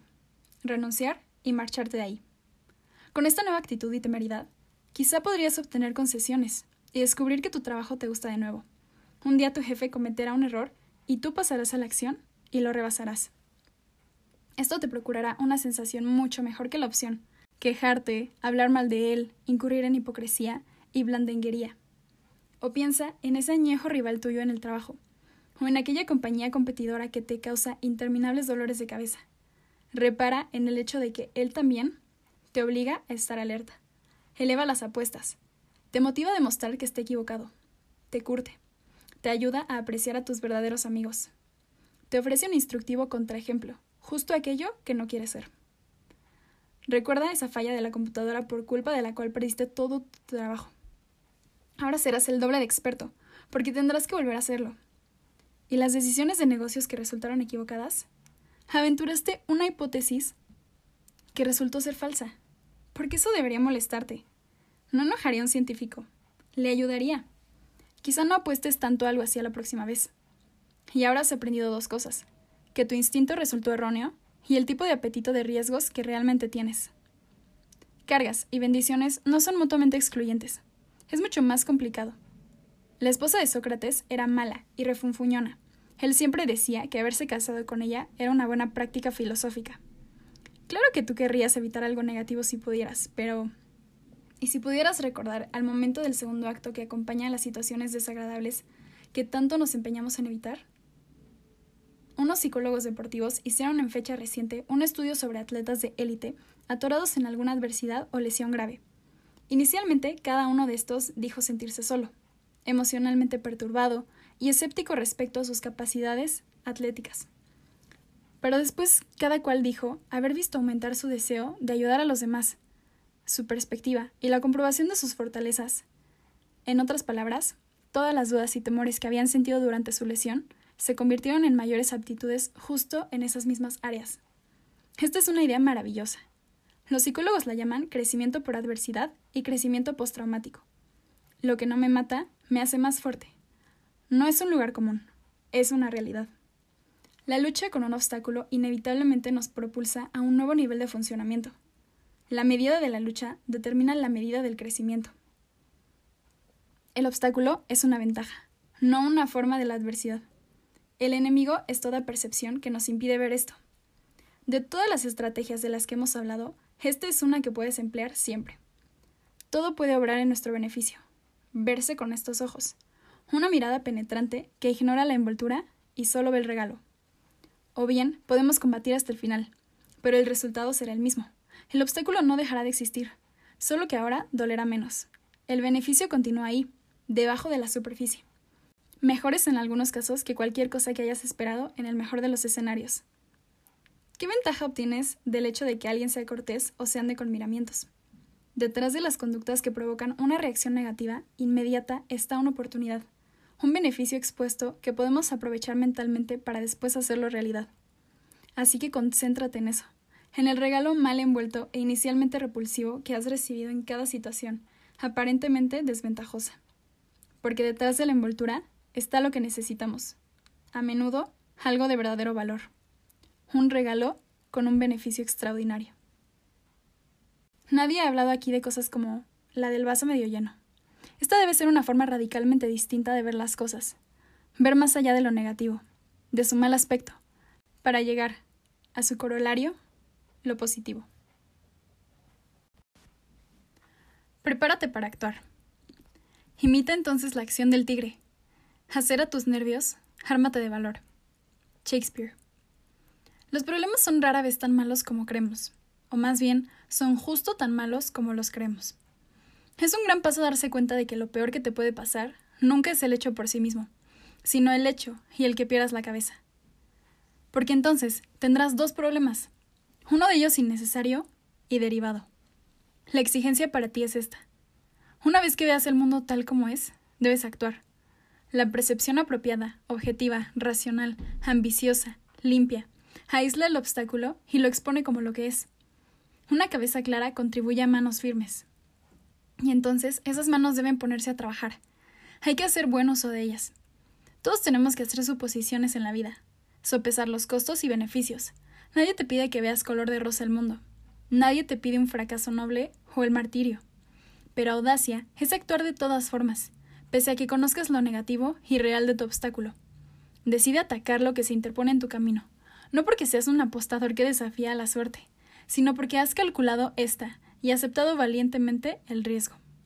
Después de todo, ahora que has manejado apropiadamente las percepciones, lo que sigue es actuar. ¿Estás preparado? Segunda parte. Acción. ¿Qué es la acción? La acción es un lugar común, la acción correcta no. Como disciplina, no bastará con cualquier tipo de acción, sino con la acción dirigida. Todo debe hacerse en beneficio del conjunto, paso a paso, acción por acción. Desmantelaremos los obstáculos frente a nosotros, con persistencia y flexibilidad. Actuaremos en interés de nuestras metas. La acción requiere valor, no bravuconería, aplicación creativa, no fuerza bruta. Nuestros movimientos y decisiones nos definen. Debemos estar seguros de actuar con parsimonía, osadía y persistencia. Estos son los atributos de la acción correcta y efectiva. Nada más, ni el pensamiento, ni la evasión, ni la ayuda de otros. La acción es la solución y la cura de nuestros predicamentos. La disciplina de la acción. Había escasas evidencias de que Demóstenes estaba destinado a convertirse en el orador más grande de Atenas, y menos aún de toda la historia. Enfermizo y frágil de nacimiento, sufría un impedimento del habla casi discapacitante. Cuando tenía siete años, perdió a su padre. Y después las cosas empeoraron más todavía. La gran herencia destinada a él, prevista para pagar sus tutores y las mejores escuelas, fue robada por los guardianes a quienes se confió su protección. Estos se negaron a pagar a sus tutores, y lo privaron de la educación a que tenía derecho. Aún débil y enfermo, Demóstenes fue incapaz de distinguirse en otra esfera crucial de la vida griega, el gimnasio. Allí estaba un chico sin padre, afeminado y torpe, que nadie comprendía, del que todos se burlaban. No precisamente el muchacho de quien se esperaría un poder capaz de movilizar a una nación, a la guerra, por el exclusivo efecto de su voz. En desventaja por naturaleza, abandonado por las personas de las que dependía, casi todos los males que es imposible infligir a un chico aquejaron a Demóstenes. Ninguno de ellos fue justo, ninguno de ellos fue correcto. La mayoría de nosotros, si hubiéramos estado en su posición, habríamos renunciado de inmediato. Pero Demóstenes no hizo eso. En su joven mente permanecía grabada la imagen de un gran orador, un hombre al que había visto hablar una vez en los tribunales de Atenas. Ese solo individuo, hábil y poderoso, había despertado la admiración de la multitud, pendiente por horas de cada una de sus palabras, hasta someter toda oposición con nada más que el sonido de su voz y la fuerza de sus ideas. Eso inspiró y retó a Demóstenes. Débil, abatido, indefenso e ignorado, porque en muchos sentidos ese fuerte orador, seguro de sí mismo, era lo contrario de él. Así que actuó. A fin de vencer su impedimento para hablar, inventó unos extraños ejercicios. Se llenaba la boca de guijarros y practicaba. Ensayaba discursos completos con solo el viento de testigo, o mientras ascendía empinadas pendientes. Aprendió a recitar discursos completos sin respirar una sola vez. Y pronto, su débil y callada voz hizo erupción con una claridad pasmosa y retumbante. Demóstenes se encerró literalmente bajo tierra, en un calabozo que había excavado para estudiar y educarse, a fin de no permitirse distracciones. Cortó a rapé la mitad de su cabellera para que le diera vergüenza salir a la calle. Y a partir de ese momento descendió diaria y diligentemente a su estudio para trabajar en su voz, expresiones faciales y argumentos. Cuando se aventuraba a salir, era para aprender más. Cada momento, cada conversación, cada transacción era una oportunidad para que mejorara su arte. Todo esto apuntaba a una meta, enfrentar a sus enemigos en el tribunal y recuperar lo que le habían arrebatado. Lo cual hizo. Cuando llegó a la mayoría de edad, demandó por fin a los negligentes guardianes que lo habían timado. Ellos evadieron sus esfuerzos y contrataron abogados, pero él se negó a dejarse detener por eso. Flexible y creativo, los enfrentó en un juicio tras otro y pronunció incontables discursos. Ahora estaba seguro de sus nuevas fortalezas, impulsado por sus carencias. Ellos no fueron nunca sus dignos rivales. Al final, Demóstenes los venció.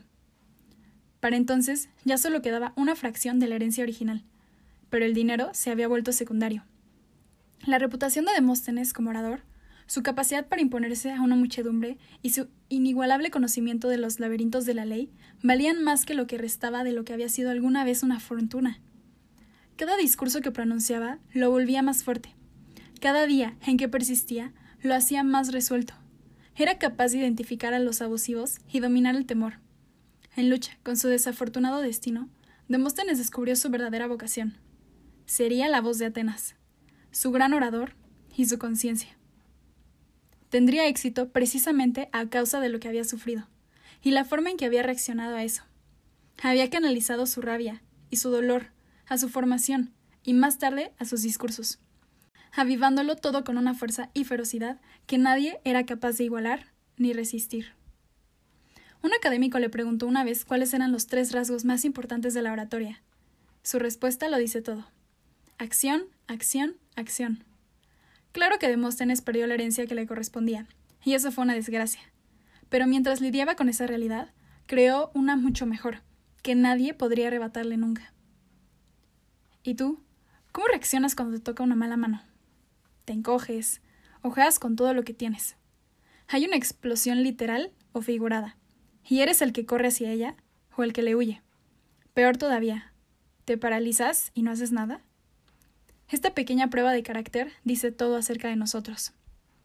Y es triste que muchos no la pasemos y optemos por alejarnos de la acción, porque la acción es natural, innata. Si tropiezas y caes, los instintos de tu cuerpo te protegen. Extiendes los brazos para interrumpir tu caída, a fin de que no te lastimes la cara. En un terrible accidente, sufres un impacto, pero de todas formas consigues cubrirte el rostro con los brazos. De ahí procede el término heridas defensivas. No pensamos, no nos quejamos, no discutimos, actuamos. Tenemos una fuerza de verdad más de la que creíamos. En nuestra vida, en cambio, cuando nuestros peores instintos toman el control, nos perdemos. No actuamos como Demóstenes, sino con fragilidad, y somos capaces de mejorar. Quizá podamos articular un problema, e incluso posibles soluciones, pero semanas, meses o años después del problema, sigue ahí. O se ha agravado. Es como si esperáramos que otro se haga cargo de él, como si creyéramos sinceramente que existe la posibilidad de que los obstáculos se desobstaculicen solos. Todos hemos hecho esto. Hemos dicho, estoy demasiado abrumado, cansado, estresado, ocupado, bloqueado, rebasado. ¿Y qué hacemos después? Ir a una fiesta, o consentirnos, o dormir, o esperar. Se siente mejor ignorar o fingir, pero en el fondo sabes que eso no hará que nada mejore. Tienes que actuar. Y tienes que empezar ahora mismo. Olvidamos que en la vida no importa lo que nos ocurre ni de dónde venimos. Lo que importa es qué hacemos con lo que nos ocurre y con lo que hemos recibido. Y la única forma en que harás algo espectacular es si usas todo eso en tu beneficio. La gente convierte lo negativo en positivo todo el tiempo. Cosas mucho peores que las que nosotros encaramos. Me refiero a discapacidades físicas, discriminación racial, batallas contra ejércitos abrumadoramente superiores, pero esas personas no renunciaron, no se apiadaron de sí mismas, no fantasearon con soluciones fáciles, se concentraron en lo que en verdad importaba, aplicarse con brío y creatividad. Nacidas sin nada, en la pobreza, el conflicto o el caos de décadas pasadas, ciertos tipos de personas se liberaron de las modernas nociones de la justicia, lo bueno o lo malo, porque ninguna se aplicaba a ellas. Lo que estaba frente a ellas era todo lo que sabían, todo lo que tenían. Y en lugar de quejarse, trabajaron con eso. Le sacaron el mayor provecho posible porque debían hacerlo así, porque no tenían otra opción. Nadie desea nacer débil o victimizado. Nadie desea ser despojado hasta de su último centavo. Nadie quiere verse impedido por un obstáculo bloqueado y sin posibilidad de llegar a donde debe. Esas circunstancias no son obra de la percepción, pero tampoco son indiferentes ni inmunes a la acción. De hecho, esto es lo único a lo que esas situaciones responden. Nadie dice que no puedes tomarte un minuto para pensar. Vaya, esto es espantoso. Por supuesto que debes desahogarte, exhalar, evaluar las cosas. Nada más no te tardes mucho, porque tienes que regresar a trabajar, porque cada obstáculo que vencemos nos hace más fuerte para el siguiente. Pero no, no hay pretexto, ni excepciones ni evasiones. Todo depende de ti. No podemos darnos el lujo de escapar ni de escondernos, porque tenemos algo muy específico que hacer. Tenemos un obstáculo por examinar y transformar. Nadie vendrá a salvarte, y si realmente deseamos ir donde decimos que queremos ir, lograr las que llamamos nuestras metas, solo hay un camino, y es enfrentar nuestros problemas con las acciones correctas. Así que siempre, y solo, podemos encarar nuestros obstáculos, con energía, con persistencia, con un proceso coherente y deliberado, con repetición y resistencia, con pragmatismo, con visión estratégica, con oficio y habilidad, y con un ojo puesto en las oportunidades y los momentos capitales. ¿Estás listo para ponerte a trabajar? Avanza. Todos y cada uno de nosotros debemos desgastarnos u oxidarnos. Yo opto por desgastarme. Theodore Roosevelt. Amelia Earhart quería ser una gran aviadora, pero aquella era la década de 1920 y la gente seguía pensando en que las mujeres eran frágiles y débiles y no tenían agallas. El voto femenino no tenía siquiera una década de antigüedad. Como no podía ganarse la vida como pilota, aceptó un puesto como trabajadora social. Un día sonó el teléfono. El hombre en la línea tenía una propuesta muy ofensiva que decía más o menos así. Tenemos a alguien dispuesto a financiar el primer vuelo transatlántico de una mujer. Nuestra primera opción ya desertó. En realidad, usted no tendrá que volar el avión. Enviaremos a dos hombres como acompañantes y adivine qué. Les pagaremos mucho dinero y usted no recibirá nada. Además, bien podría morir en el intento. ¿Sabes qué respondió a ese ofrecimiento? Sí. Porque eso es lo que hacen las personas que retan al destino. Es lo que hacen las personas que se vuelven grandes. Así se trata de volar o de romper los estereotipos de género. Comienza, en cualquier parte, de cualquier forma. No les importa si las condiciones son perfectas o si se les desaira, porque saben que una vez que emprendan la marcha, harán que todo funcione si son capaces de cobrar impulso. Así fue para Amelia Earhart. Menos de cinco años después, fue la primera mujer en atravesar el Atlántico sola y sin escalas, lo que la convirtió legítimamente en una de las personas más famosas y respetadas del mundo. Pero nada de eso habría sucedido si ella hubiera alzado la nariz ante aquella ofensiva oferta y hubiera sentido lástima de sí misma. Nada de eso podría haber ocurrido si ella se hubiera detenido después de ese primer logro. Lo importante fue que aprovechó la oportunidad y dio un paso al frente. Esa fue la razón de su éxito. La vida puede ser frustrante. Con frecuencia sabemos cuáles son nuestros problemas. Incluso podemos saber qué hacer respecto a ellos. Pero tenemos que actuar, sea demasiado riesgoso, que no tengamos experiencia suficiente o que las cosas no resulten como las imaginamos. Porque son demasiado caras, demasiado prematuras. Porque creemos que podría presentarse algo mejor o porque esto no podría funcionar. ¿Y sabes qué pasa a raíz de esto? Nada. No hacemos nada. Di para ti, ese tiempo ya quedó atrás. Ahora el viento está a mi favor. La alarma ha sonado. Es hora de empezar, de avanzar. A menudo suponemos que el mundo gira a nuestro capricho. Nos demoramos cuando deberíamos emprender algo. Trotamos cuando deberíamos correr. O mejor todavía, volar. Y después nos sorprendemos de que no haya ocurrido nada grandioso, de que no se hayan presentado oportunidades, de que se hayan apilado nuevos obstáculos, o de que nuestros enemigos finalmente se hayan unido contra nosotros. Por supuesto que lo hicieron. Les dimos tiempo para respirar. Les dimos las oportunidades de hacerlo. Así que el primer paso es eso. Separa el bat de tu hombro y hazlo girar. Tienes que comenzar. Ir a alguna parte. Supongamos que hiciste eso. Fantástico. Ya estás por delante de la mayoría de la gente. Pero hagamos una pregunta sincera. ¿Podrías hacer más? Es muy probable que sí. Siempre hay más. Como mínimo, podrías haber hecho más esfuerzo. Ya empezaste pero no pusiste en eso tu mayor esfuerzo, y eso se nota. ¿Esto afectará tus resultados? Sin duda alguna. En los primeros años de la Segunda Guerra Mundial, no había peor asignación para las tropas británicas que la de que se les enviara al frente del norte de África. Metódica y ordenadamente los británicos aborrecían ese clima y terreno despiadados, que hacían estragos en sus máquinas y sus planes. Actuaban como se sentían, lentos, tímidos, cautelosos. El mariscal de campo y general alemán Erwin Rommel, en cambio, adoraba eso.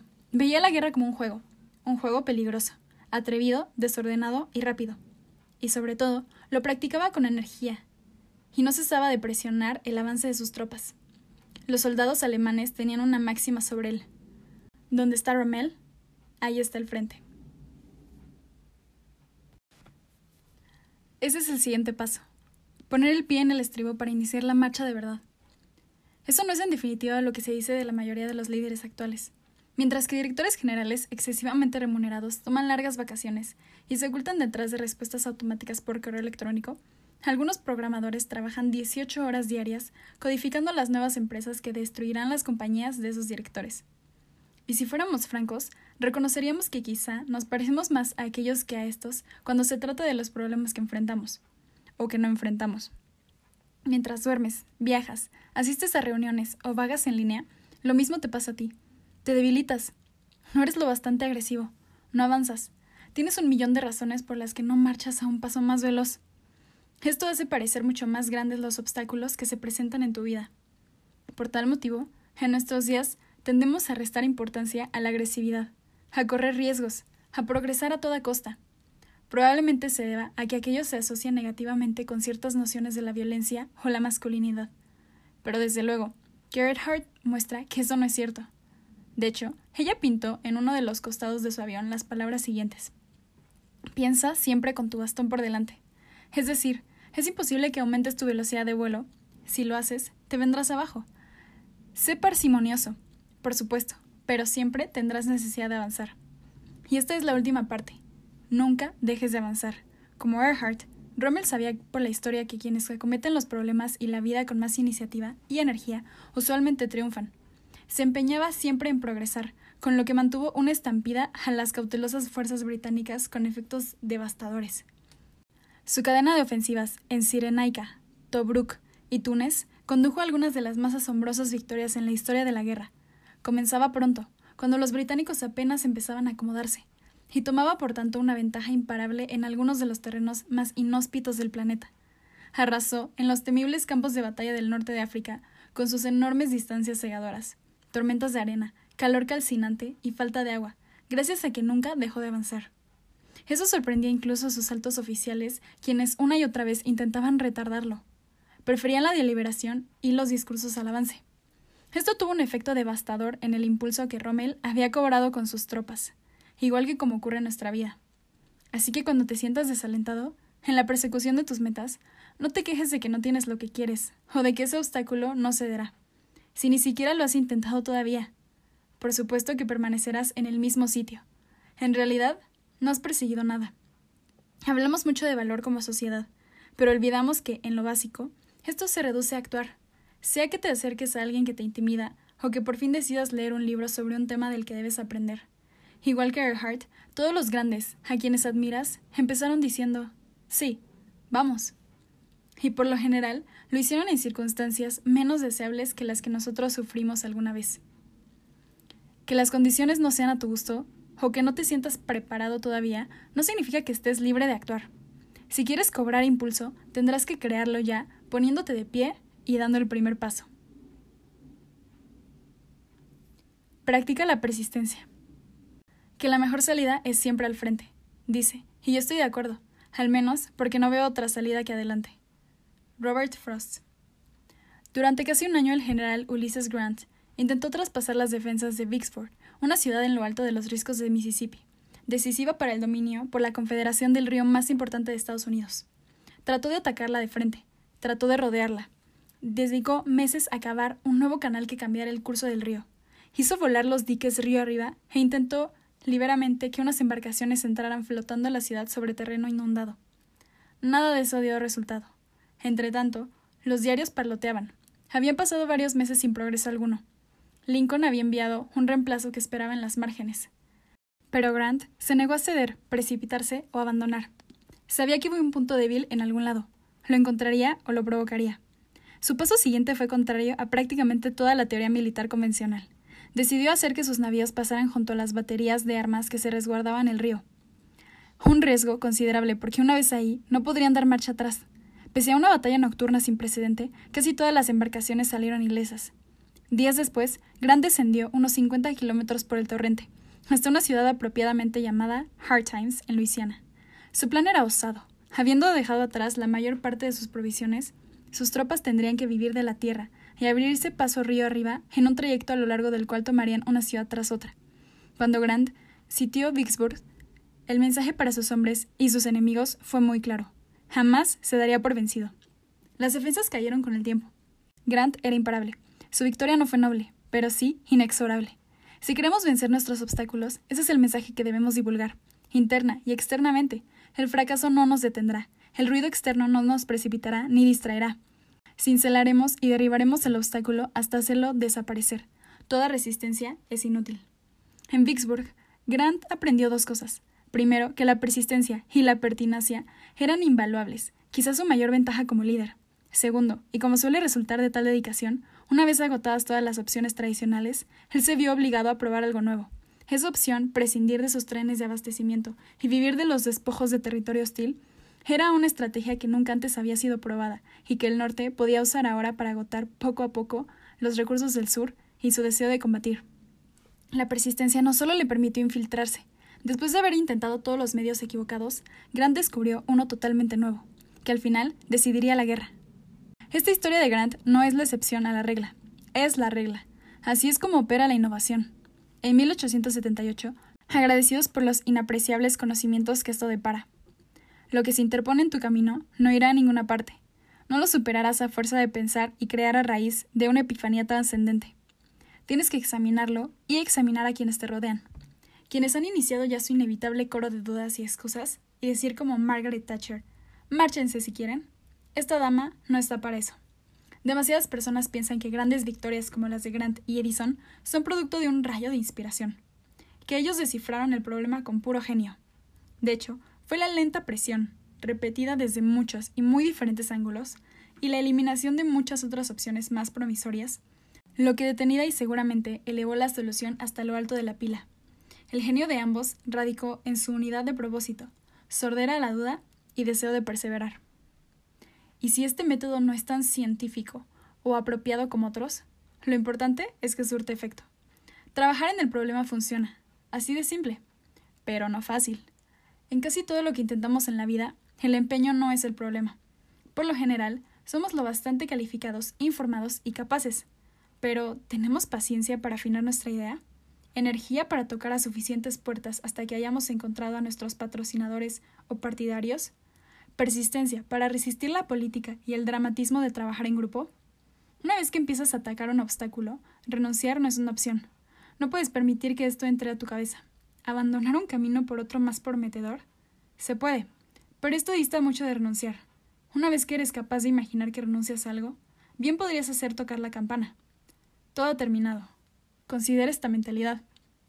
Nunca apresurado, nunca preocupado, jamás desesperado, nunca detenido antes de tiempo.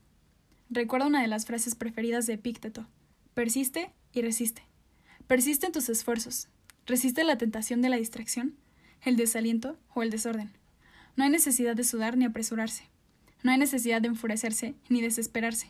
No tienes que ir a ningún lado. No serás descartado.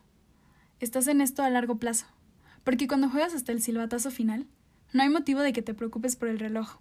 Sabes que no pararás hasta que esto termine, que aprovecharás cada segundo a tu disposición. Así que los reveses temporales no son desalentadores, son sencillamente baches en un largo camino que te has propuesto recorrer hasta el final. Hacer cosas nuevas es algo que invariablemente supone obstáculos. Por definición, un camino nuevo no es fácil de transitar. Solo con tiempo y persistencia podemos hacer a un lado los desechos y eliminar los impedimentos. Solo en lucha con los impedimentos que hacen que otros renuncien, nosotros podemos vernos en territorios nunca antes hollados. Solo mediante la persistencia y la resistencia podemos aprender las enseñanzas que otros no recibieron por su impaciencia. Está bien que haya desaliento. No lo está renunciar. Saber que preferirías rendirte, pero plantarte sobre tus pies y no cejar en tu empeño de avanzar hasta que hayas tomado la impenetrable fortaleza que decidiste citar en tu vida, eso es persistencia. Thomas Edison no era el único que experimentaba con lámparas incandescentes, pero sí era el único dispuesto a probar seis mil filamentos distintos, entre ellos uno hecho con el pelo de la barba de uno de sus colaboradores, con lo que se acercó poco a poco al que funcionaría al final. Desde luego que lo encontró, demostrando así que el genio suele ser el disfraz de la persistencia, mediante la aplicación de toda su energía física y mental, y sin fatigarse ni renunciar jamás, Edison superó a sus impacientes competidores y patrocinadores, lo mismo que a la prensa, para descubrir finalmente nada menos que una pieza de bambú, el poder de iluminar al mundo.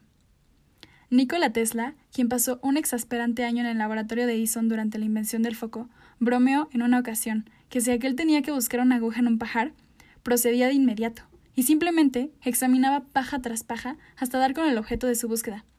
Bueno, a veces ese es justo el método correcto. Cuando tropezamos con obstáculos, resulta útil pensar en Grant y Edison. Grant con un puro que cuelga entre sus labios. Edison a gatas en su laboratorio durante varios días seguidos, ambos con una incesante y fresca persistencia, y el espíritu del verso del poema de Alfred Lord Tennyson sobre otro Ulises, luchar, buscar, hallar, ambos con la negativa a rendirse, revolviendo en su mente una opción tras otra, a todas las cuales trataban con igual entusiasmo, en la inteligencia de que al final, inevitablemente, una de ellas funcionaría. Daban así la bienvenida a la oportunidad de probar una y otra vez. Edison explicó en una ocasión que para inventar el primer paso es una intuición que aparece con un estallido, tras de lo cual surgen las dificultades.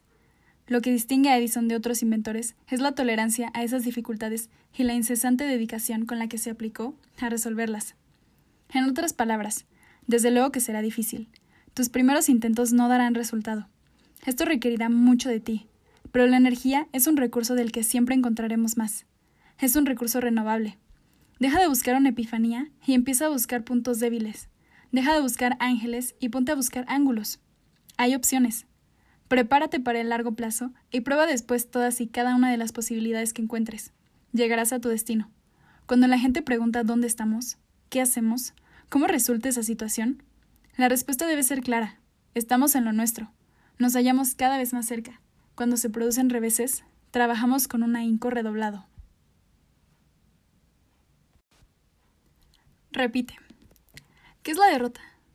Nada sino la educación. Nada sino los primeros pasos a algo mejor. Wendell Phillips. En Silicon Valley, las nuevas empresas no lanzan productos bellamente terminados. En cambio, dan a conocer sus productos mínimamente viables, la versión básica de su idea medular, con apenas una o dos características esenciales. El sentido de eso es ver de inmediato cómo reaccionan los clientes. Y si esa reacción es mala, aceptar un fracaso rápido y barato. No hacer o invertir en un producto que los clientes no desean. Como hoy gustan bromear los ingenieros, el fracaso es un rasgo más del producto. Pero esto no es un chiste. El fracaso puede ser en realidad una ventaja si lo que quieres hacer es mejorar, aprender y crear algo nuevo. Es la característica previa a casi todo éxito. No tiene nada de vergonzoso equivocarse, cambiar de curso. Cada vez que esto ocurre, tenemos nuevas opciones. Los problemas se convierten en oportunidades.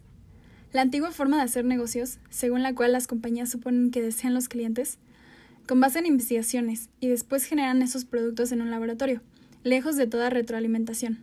Refleja el miedo al fracaso y es sumamente frágil en relación con él. Si el producto masivo falla el día del lanzamiento, todo su esfuerzo fue en vano. Si tiene éxito, nadie sabe en realidad por qué o cuál fue la causa de ese éxito. El modelo del producto mínimamente viable, por su parte, acepta el fracaso y la retroalimentación. El fracaso lo fortalece, porque permite eliminar las características que no funcionan que no les interesan a los clientes para concentrar después los limitados recursos de los desarrolladores en mejorar las características que sí funcionan. En un mundo donde trabajamos crecientemente para nosotros mismos y somos responsables de nosotros mismos, tiene sentido concebirnos como una nueva empresa de un solo miembro. Y eso significa cambiar la relación con el fracaso. Significa repetir, fallar y mejorar. Nuestra capacidad para probar, probar y probar está inextricablemente vinculada con nuestra capacidad y tolerancia para fallar, fallar y fallar. En el camino a la acción exitosa, fallaremos, probablemente muchas veces. Y eso está bien. Puede ser algo bueno, incluso. La acción y el fracaso son los dos lados de la misma moneda. Uno no va sin el otro. Lo que pone fin a esta relación crucial es que la gente deje de actuar, porque ha entendido el fracaso del modo equivocado. Cuando llegue el fracaso, pregúntate, ¿qué marchó mal aquí? ¿Qué puede mejorar? ¿Qué pasé por alto? Esto ayuda a que surjan otras formas de hacer lo que debe hacerse. Formas a menudo mucho mejores que aquella con la que empezamos. El fracaso te acorrala, de tal modo que tienes que encontrar una salida. Es una fuente de grandes adelantos. Por eso los casos de enorme éxito suelen ser precedidos por fracasos épicos, porque las personas implicadas volvieron al escritorio del diseñador. No les avergonzó fracasar. Esto las espoleó, las incitó, en los deportes hace falta a veces una derrota por el mínimo de puntos para convencer por fin a un equipo modesto de que posee la capacidad necesaria para vérselas con el competidor que lo ha intimidado y batido desde hace mucho tiempo. La derrota es dolorosa, pero como dijo Franklin, también instructiva. En una empresa nos tomamos menos personalmente los errores y comprendemos que forman parte del proceso. Si una inversión o un nuevo producto rinde dividendos, magnífico. Si fracasa, no nos preocupa, porque estábamos preparados para eso. no invertimos hasta el último centavo en esa opción. Los grandes emprendedores nunca se casan con una sola posición, temen perder un poco de lo que invierten, se amargan ni avergüenzan, ni se ausentan mucho tiempo del juego. Resbalan muchas veces, pero nunca caen. Aunque sabemos que existen fabulosas lecciones del fracaso, lecciones que hemos visto con nuestros propios ojos, le rehuimos repetidamente. Hacemos todo lo posible por evitarlo, con la idea de que es vergonzoso. Fracasamos, nos desesperamos y nos lamentamos. ¿Por qué querría yo fracasar? Duele. Jamás diré que no, pero podemos reconocer que un fracaso previsto y temporal sin duda duele menos que un fracaso catastrófico y permanente. Como cualquier buena escuela, aprender del fracaso no es gratis. La colegiatura se paga en incomodidad o pérdida, y hay que volver a empezar. Paga con gusto ese costo. No habrá mejor maestro para tu carrera, para tu libro, para tu nueva empresa. Cuenta una historia que el capitán de un barco irlandés localizó todas las rocas en el puerto con el uso del casco de su barco. Cualquier cosa que dé resultado, ¿correcto? ¿Recuerdas a Erwin Rommel y la rapidez con que acabó con las fuerzas británicas y estadounidenses en el norte de África? Hay una parte más de ese relato. Las fuerzas aliadas eligieron a propósito ese desventajoso campo de batalla. Churchill sabía que tendrían que enfrentarse por primera vez a los alemanes en alguna parte, pero hacer eso y perder en Europa habría sido desastroso para la moral. En el norte de África, los británicos aprendieron a combatir a los alemanes, y pronto aprendieron principalmente del fracaso. Pero eso era aceptable, porque habían previsto una curva de aprendizaje y la habían planeado. La aceptaron de buena gana, porque sabían, como Grant y Edison, lo que significaba la posterior victoria. Así, las tropas aliadas a las que Hitler hizo frente en Italia eran mucho mejores que las que enfrentó en África y que las que combatió al final en Francia y Alemania. La única forma garantizada de que no nos beneficiaremos del fracaso, de asegurarnos de que es malo, es no aprender de él. Seguir probando lo mismo una y otra vez. No en balde, esta es la definición de la demencia. La gente fracasa en cosas pequeñas todo el tiempo, pero no aprende, no escucha, no ve los problemas que el fracaso pone en evidencia. Y este no la hace mejor. Testarudos y resistentes al cambio, esos son los tipos demasiado ensimismados para darse cuenta de que el mundo no tiene tiempo para rogar, discutir y convencerlos de sus errores. De cuerpo bofo y cabeza dura, tienen demasiada armadura y ego para fracasar bien. Y es hora de que entiendas que el mundo te dice algo con todos y cada uno de tus fracasos y acciones. Eso es retroalimentación, al darte instrucciones precisas de cómo mejorar. Trato de hacerte despertar de tu ceguera. Intenta enseñarte algo. Escucha. Las lecciones resultan difíciles solo si eres sordo a ellas. No lo seas. Ser capaz de ver y comprender el mundo de esta manera forma parte de vencer obstáculos. Aquí, algo negativo se vuelve positivo. Convertimos en una oportunidad algo que de otro modo nos desanimaría. El fracaso nos enseña el camino porque nos muestra cuál no es el camino. Sigue el proceso. Bajo el peine, el enredo y el camino recto son lo mismo. Heráclito. El entrenador Nick Saban no habla mucho de este tema, pero cada uno de sus asistentes y jugadores vive gracias a eso. Lo dicen por él, tatuado como está en su mente y en cada acción que realizan, porque solo dos palabras son responsables de su éxito sin precedente: el proceso. Saban, jefe de entrenadores del equipo de fútbol americano de la Universidad de Alabama, quizá la dinastía más dominante en la historia del fútbol americano colegial, no se concentra en lo que todos los demás entrenadores, o al menos no al modo en que lo hacen ellos. Él enseña el proceso, no piensen en ganar el campeonato. No piensen en el campeonato nacional. Piensen en lo que deben hacer en esta sesión de ejercicios, en este juego, en este momento. Eso es el proceso. Pensar en lo que podemos hacer hoy, en la tarea que nos ocupa. En el caso del deporte como en la vida, el proceso nos ofrece un camino. Dice, tienes que hacer algo muy difícil. No te concentres en eso. En cambio, divídelo en piezas. Haz simplemente lo que debas hacer ahora mismo. Y hazlo bien. Pasa después a la pieza de junto. Sigue el proceso no el premio. El camino a campeonatos sucesivos es justo eso, un camino. Y tú recorres un camino por pasos. La excelencia es cuestión de pasos. Destacar en este, luego en ese otro, después en el de más allá. El proceso de Saban es exclusivamente esto, existir en el presente, dar un paso tras otro, no distraerse en nada más, ni en el otro equipo, ni en el marcador, ni en el público.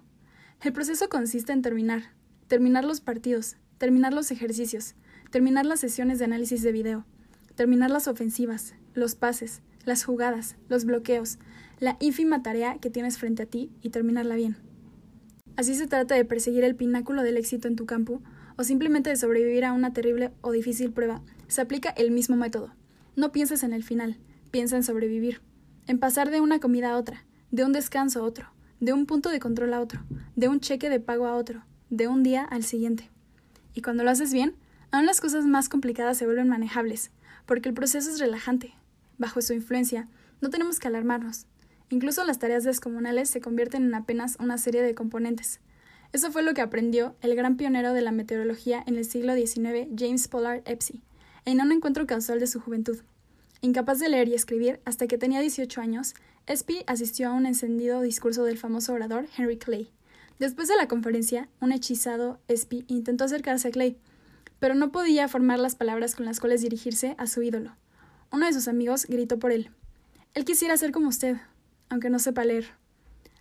Clay tomó uno de sus carteles, que llevaban inscrita, con grandes letras, la palabra Clay. Miró a Espy y dijo ¿Ves esto, muchacho? mientras apuntaba una letra. Esta es la A. Ahora ya solo te faltan 25 letras más. Espy acababa de recibir el don del proceso. Un año después inició sus estudios universitarios. Esto podría parecer demasiado simple, pero imagina un segundo a un maestro que ejerce un oficio muy difícil que él practica sin esfuerzo aparente, sin tensión ni forcejeo, en forma relajada, sin excesos ni preocupaciones, solo un lance preciso tras otro. Eso es resultado del proceso. Nosotros podemos lograr esto también. No es necesario que nos retorzamos como acostumbramos a hacerlo cuando tenemos una difícil tarea frente a nosotros. ¿Recuerdas la primera vez que viste una complicada ecuación algebraica? Era un revoltijo de símbolos e incógnitas. Pero entonces hiciste una pausa, respiraste hondo y la dividiste en partes. Aislaste las variables, las despejaste, y lo que quedó después de todo eso fue la respuesta. Haz eso ahora con cualquier obstáculo que se te presente. Podemos tomar aire, hacer la parte inmediata frente a nosotros y seguir el hilo a la acción posterior. Todo sigue un orden, todo está interrelacionado. Cuando se trata de nuestras acciones, el desorden y la distracción son la muerte. La mente desordenada pierde la pista de lo que está delante, de lo que importa, y se distrae pensando en el futuro. El proceso es orden. Mantiene bajo control nuestras percepciones y en sincronía nuestras acciones. Esto parece obvio, pero lo olvidamos cuando más importa, justo ahora.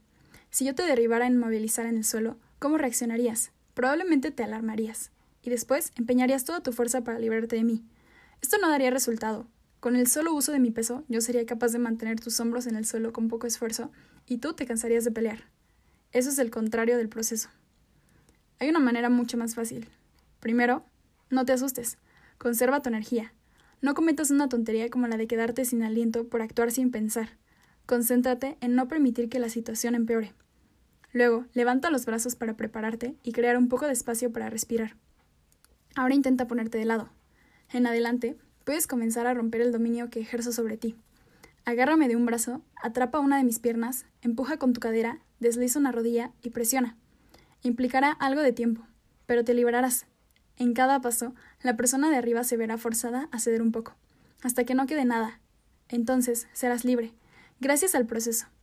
Estar atrapado es solo una posición, no un destino. Sales de ella si atacas y eliminas cada parte de esa posición con pequeñas y pausadas acciones, no tratando, sin conseguirlo, de repelerla con una fuerza sobrehumana.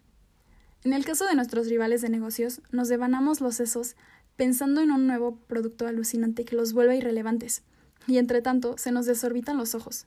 Revimos escribir un libro o hacer una película, aunque ese sea nuestro sueño, porque supone mucho trabajo. No podemos imaginar cómo lograrlo, ¿Qué tan a menudo nos contentamos con poco porque creemos que la verdadera solución es demasiado ambiciosa o está fuera de nuestro alcance? ¿Qué tan seguido suponemos que el cambio es imposible porque es demasiado grande? Porque implica a muchos y muy diferentes grupos.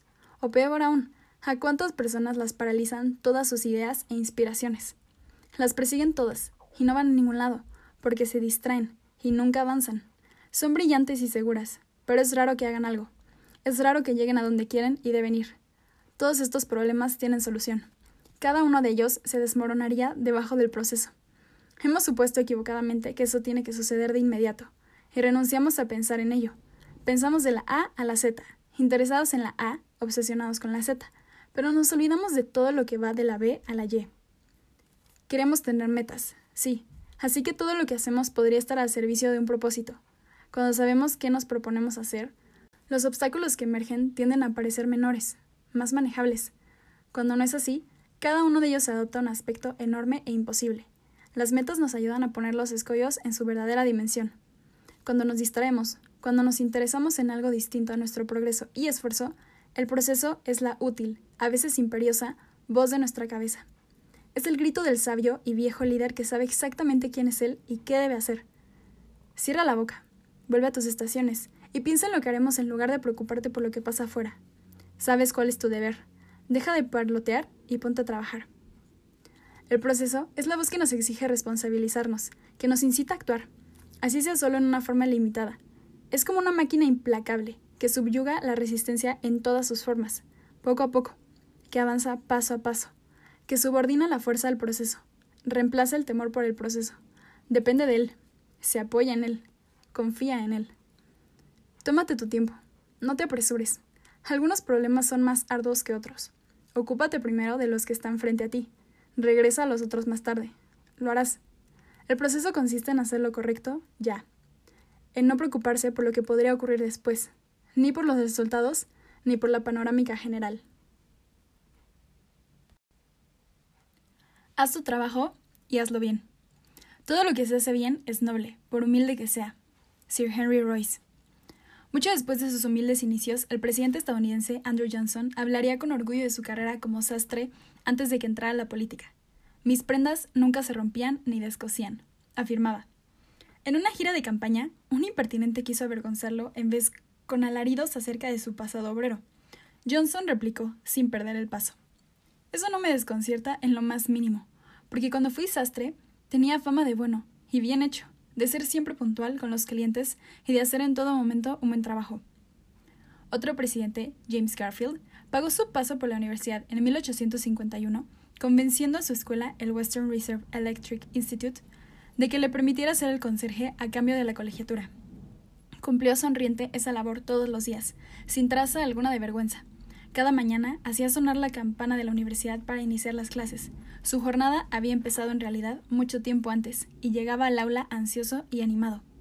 Apenas un año después de haber iniciado sus lecciones, ya era profesor e impartía un curso entero aparte de proseguir con sus estudios. Cuando cumplió 26 años, era el rector. Esto es lo que pasa cuando cumples tu deber, cualquiera que ésta sea, y lo haces bien. Esos hombres transitaron de la pobreza al poder mediante el recurso de hacer siempre lo que se les pedía, y de hacerlo bien, y con genuino orgullo, y de hacerlo mejor que cualquiera. En realidad, de hacerlo bien, porque nadie más quería llevarlo a cabo. En ocasiones, en el camino a nuestro destino, o donde queramos ir, tenemos que hacer cosas que preferiríamos evitar. A menudo, cuando comenzamos, nuestro primer empleo nos introduce en el manejo de la escoba. Como lo dijo célebremente Andrew Carnegie, barrer no es vergonzoso, es otra oportunidad de destacar y de aprender. Pero tú estás tan ocupado pensando en el futuro que no te tomas a orgullo las tareas que recibes justo ahora. Sencillamente haces las llamadas que debes, cobras tu cheque y sueñas con un estadio más alto en la vida. O piensas, esto es solo un empleo, no es lo que soy, no importa. Tonterías. Todo lo que hacemos importa. Hagamos lo que hagamos y vayamos a donde vayamos, nosotros mismos, nuestro arte y el mundo merecen que lo hagamos bien. Ese es nuestro deber primordial y nuestra obligación. Cuando la acción es nuestra prioridad, la vanidad sale sobrando.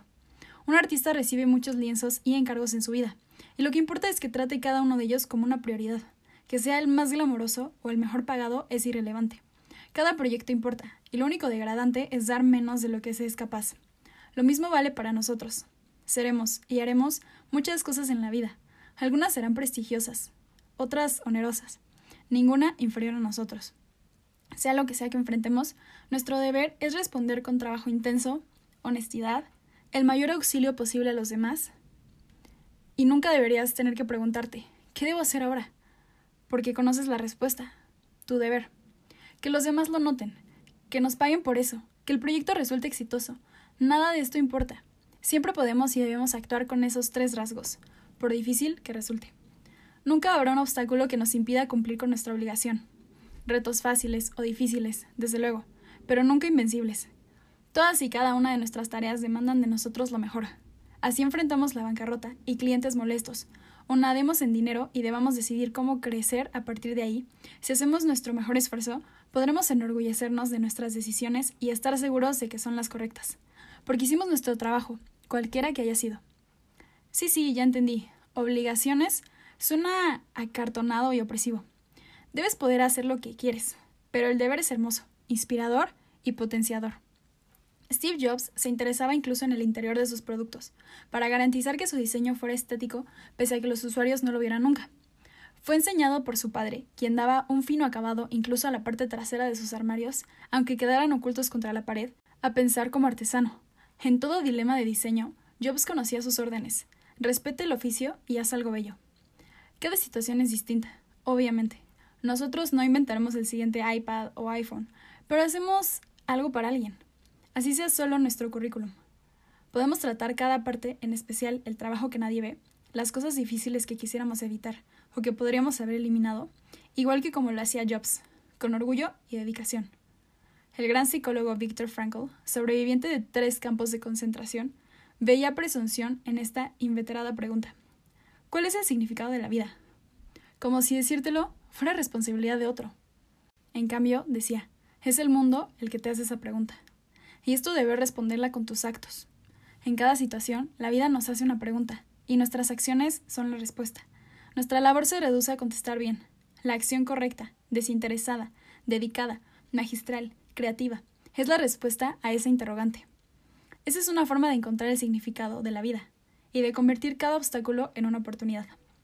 Si ves cualquiera de esas cosas como una carga, lo ves en una forma equivocada, porque todo lo que debemos hacer son esos tres pequeños deberes esforzarnos, ser honestos y ayudar a los demás y a nosotros mismos. Eso es lo único que se nos pide, ni más ni menos.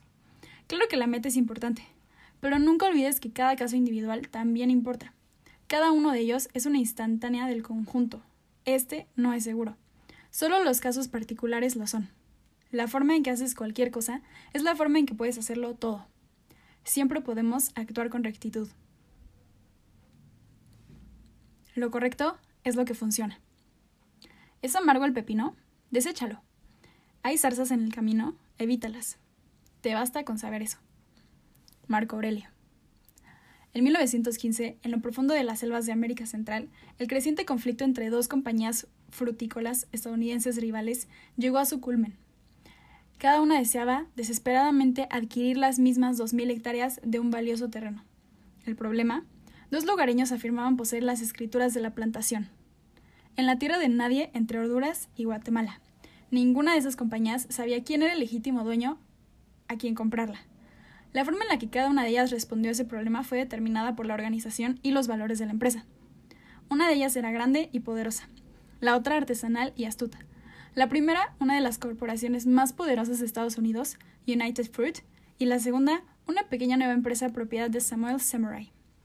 Para resolver la discrepancia, United Fruit despachó a un equipo de imponentes abogados. Ellos emprendieron una búsqueda en todos los archivos y documentos del país, dispuestos a pagar lo que fuera para ganar. No escatimaron dinero, tiempo ni recursos. Samurai, su minúsculo e iletrado competidor, estaba rebasado, ¿verdad? No podía igualar ese juego. Así que no lo hizo. Flexible, fluido y desafiante, se reunió por separado con los dos supuestos propietarios y le compró el terreno a cada uno, Pagó dos veces, desde luego, pero eso fue todo. El predio era suyo. Olvídate del manual y resuelve el asunto. Eso es pragmatismo personificado. No te preocupes por la forma correcta, preocúpate por lo correcto. Así es como se hacen las cosas. Samurai siempre trataba los obstáculos de esta manera. Cuando le dijeron que no podía construir un puente que necesitaba sobre el río Útila, porque funcionarios del gobierno habían sido sobornados por competidores para que declararan ilegales los puentes, Samurai pidió a sus ingenieros construir, en cambio, dos largos muelles, y entre ellos, que casi se encontraban en el centro del río, tendían un pontón temporal que podía armarse y utilizarse para unirlos en cuestión de horas. Ferrocarriles corrían a cada lado del río en direcciones contrarias. Cuando United Fruit se quejó, Samurai rió y contestó: Esto no es un puente, son apenas un par de embarcaderos. A veces lo haces de este modo, a veces de ese otro. No empleas la táctica que aprendiste en la escuela, sino que la adaptas a cada situación. En la forma que funcione, ese es el lema. Dedicamos mucho tiempo a pensar cómo deberían ser las cosas o qué dicen las reglas que debemos hacer. Tratamos de hacerlo todo a la perfección. Nos decimos que comenzaremos una vez que las condiciones sean las adecuadas, una vez que estemos seguros de que podemos confiar en esto o en aquello, cuando en realidad lo mejor sería que nos concentráramos en hacer lo que podemos con lo que tenemos, en los resultados, no en métodos pulcros. Como dicen en el jiu-jitsu brasileño, no importa cómo derribes a tus contrincantes, solo que los tires al suelo. Lo que Samurai no perdía de vista nunca era la misión: pasar plátanos al otro lado del río. No importaba si lo hacía a través de un puente o de dos muelles con un pontón en medio, mientras la carga llegara a su destino. Cuando quería sembrar plátanos en una plantación particular, no importaba encontrar el legítimo propietario del terreno, sino convertirse en el legítimo propietario. Tú tienes una misión, sea cual sea, como el resto de nosotros. Para cumplirla, estás en el dilema entre cómo te gustaría que fuesen las cosas y cómo realmente son, lo cual siempre parece un desastre. ¿Hasta dónde estás dispuesto a llegar? ¿Qué estás dispuesto a hacer al respecto? Deja de quejarte, no parlotees, no te sometas a la indefensión ni al temor. No puedes salir corriendo a casa en busca de mamá. ¿Cómo vas a resolver este problema? ¿Cómo vas a sortear las reglas que te atenazan? Tal vez tengas que ser un poco más astuto de lo que quisieras. En ocasiones eso requiere ignorar algunas disposiciones anticuadas o pedir perdón en la dirección más adelante en lugar de pedir permiso, que sería denegado ahora mismo. Pero si tienes una misión importante, lo único que importa es que la cumplas. A los 21 años de edad, Richard Wright no era todavía un autor de fama mundial, pero pobre y negro decidió que leería y que nadie lo podría parar.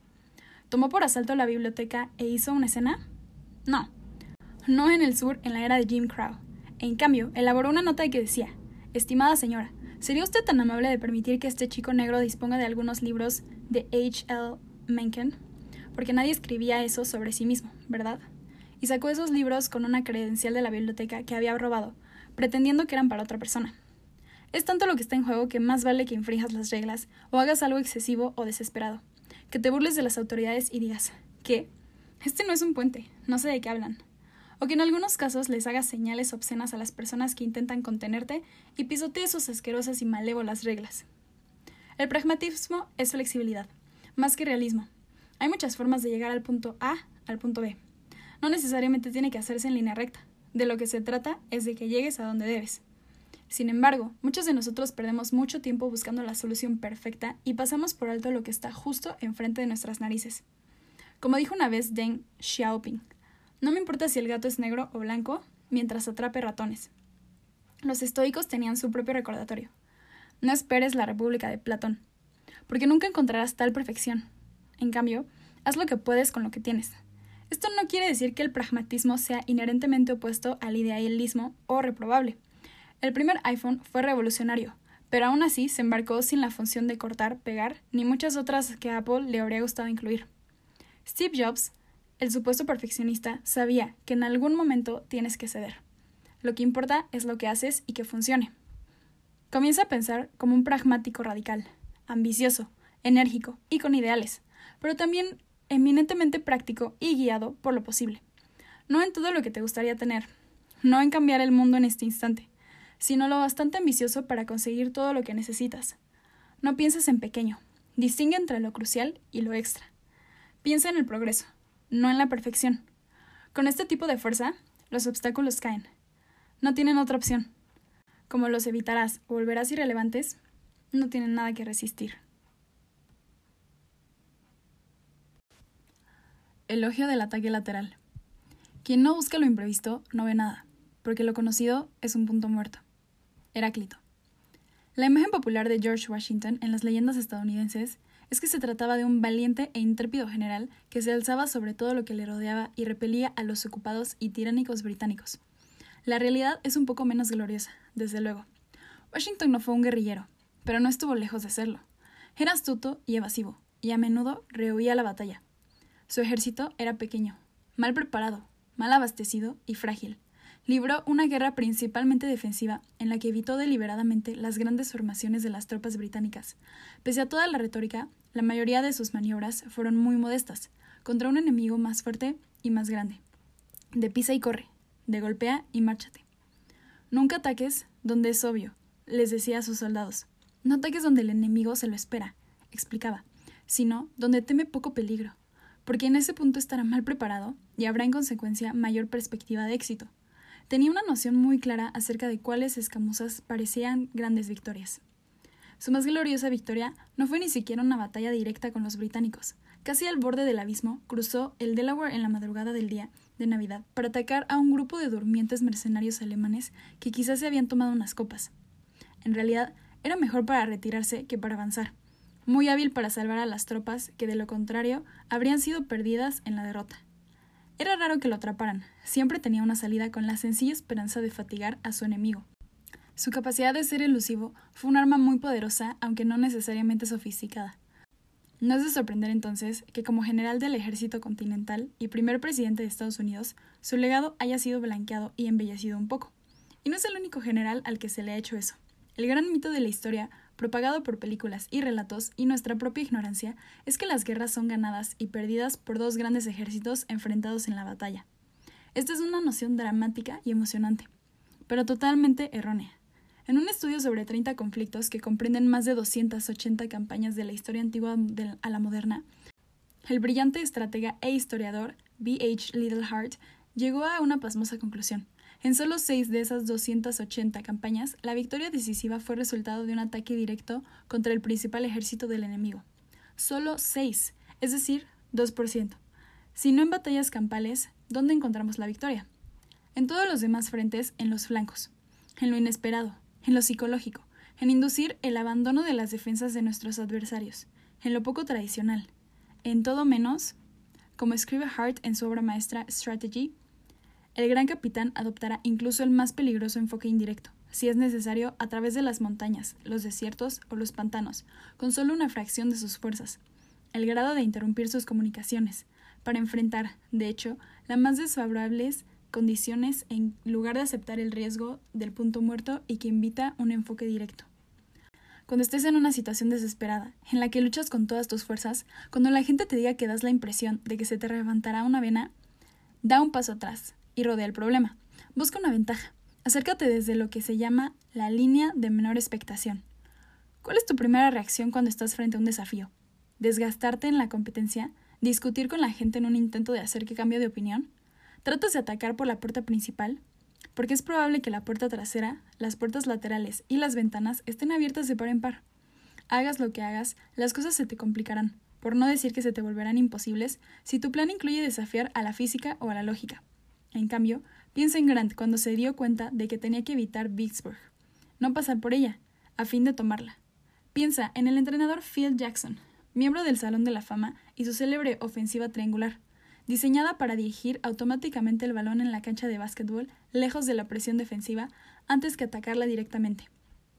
Si comenzamos de cero y los participantes establecidos ya han tenido tiempo de acumular sus defensas, es imposible que venzamos sus fortalezas. Así, es más inteligente no intentarlo siquiera, sino conocer nuestros limitados recursos en otro lado. Una parte de la razón de que cierta habilidad parezca a menudo fácil en los grandes maestros no es nada más que dominan el proceso. En realidad, hacen menos que el resto de nosotros, que no sabemos cómo evitarlo.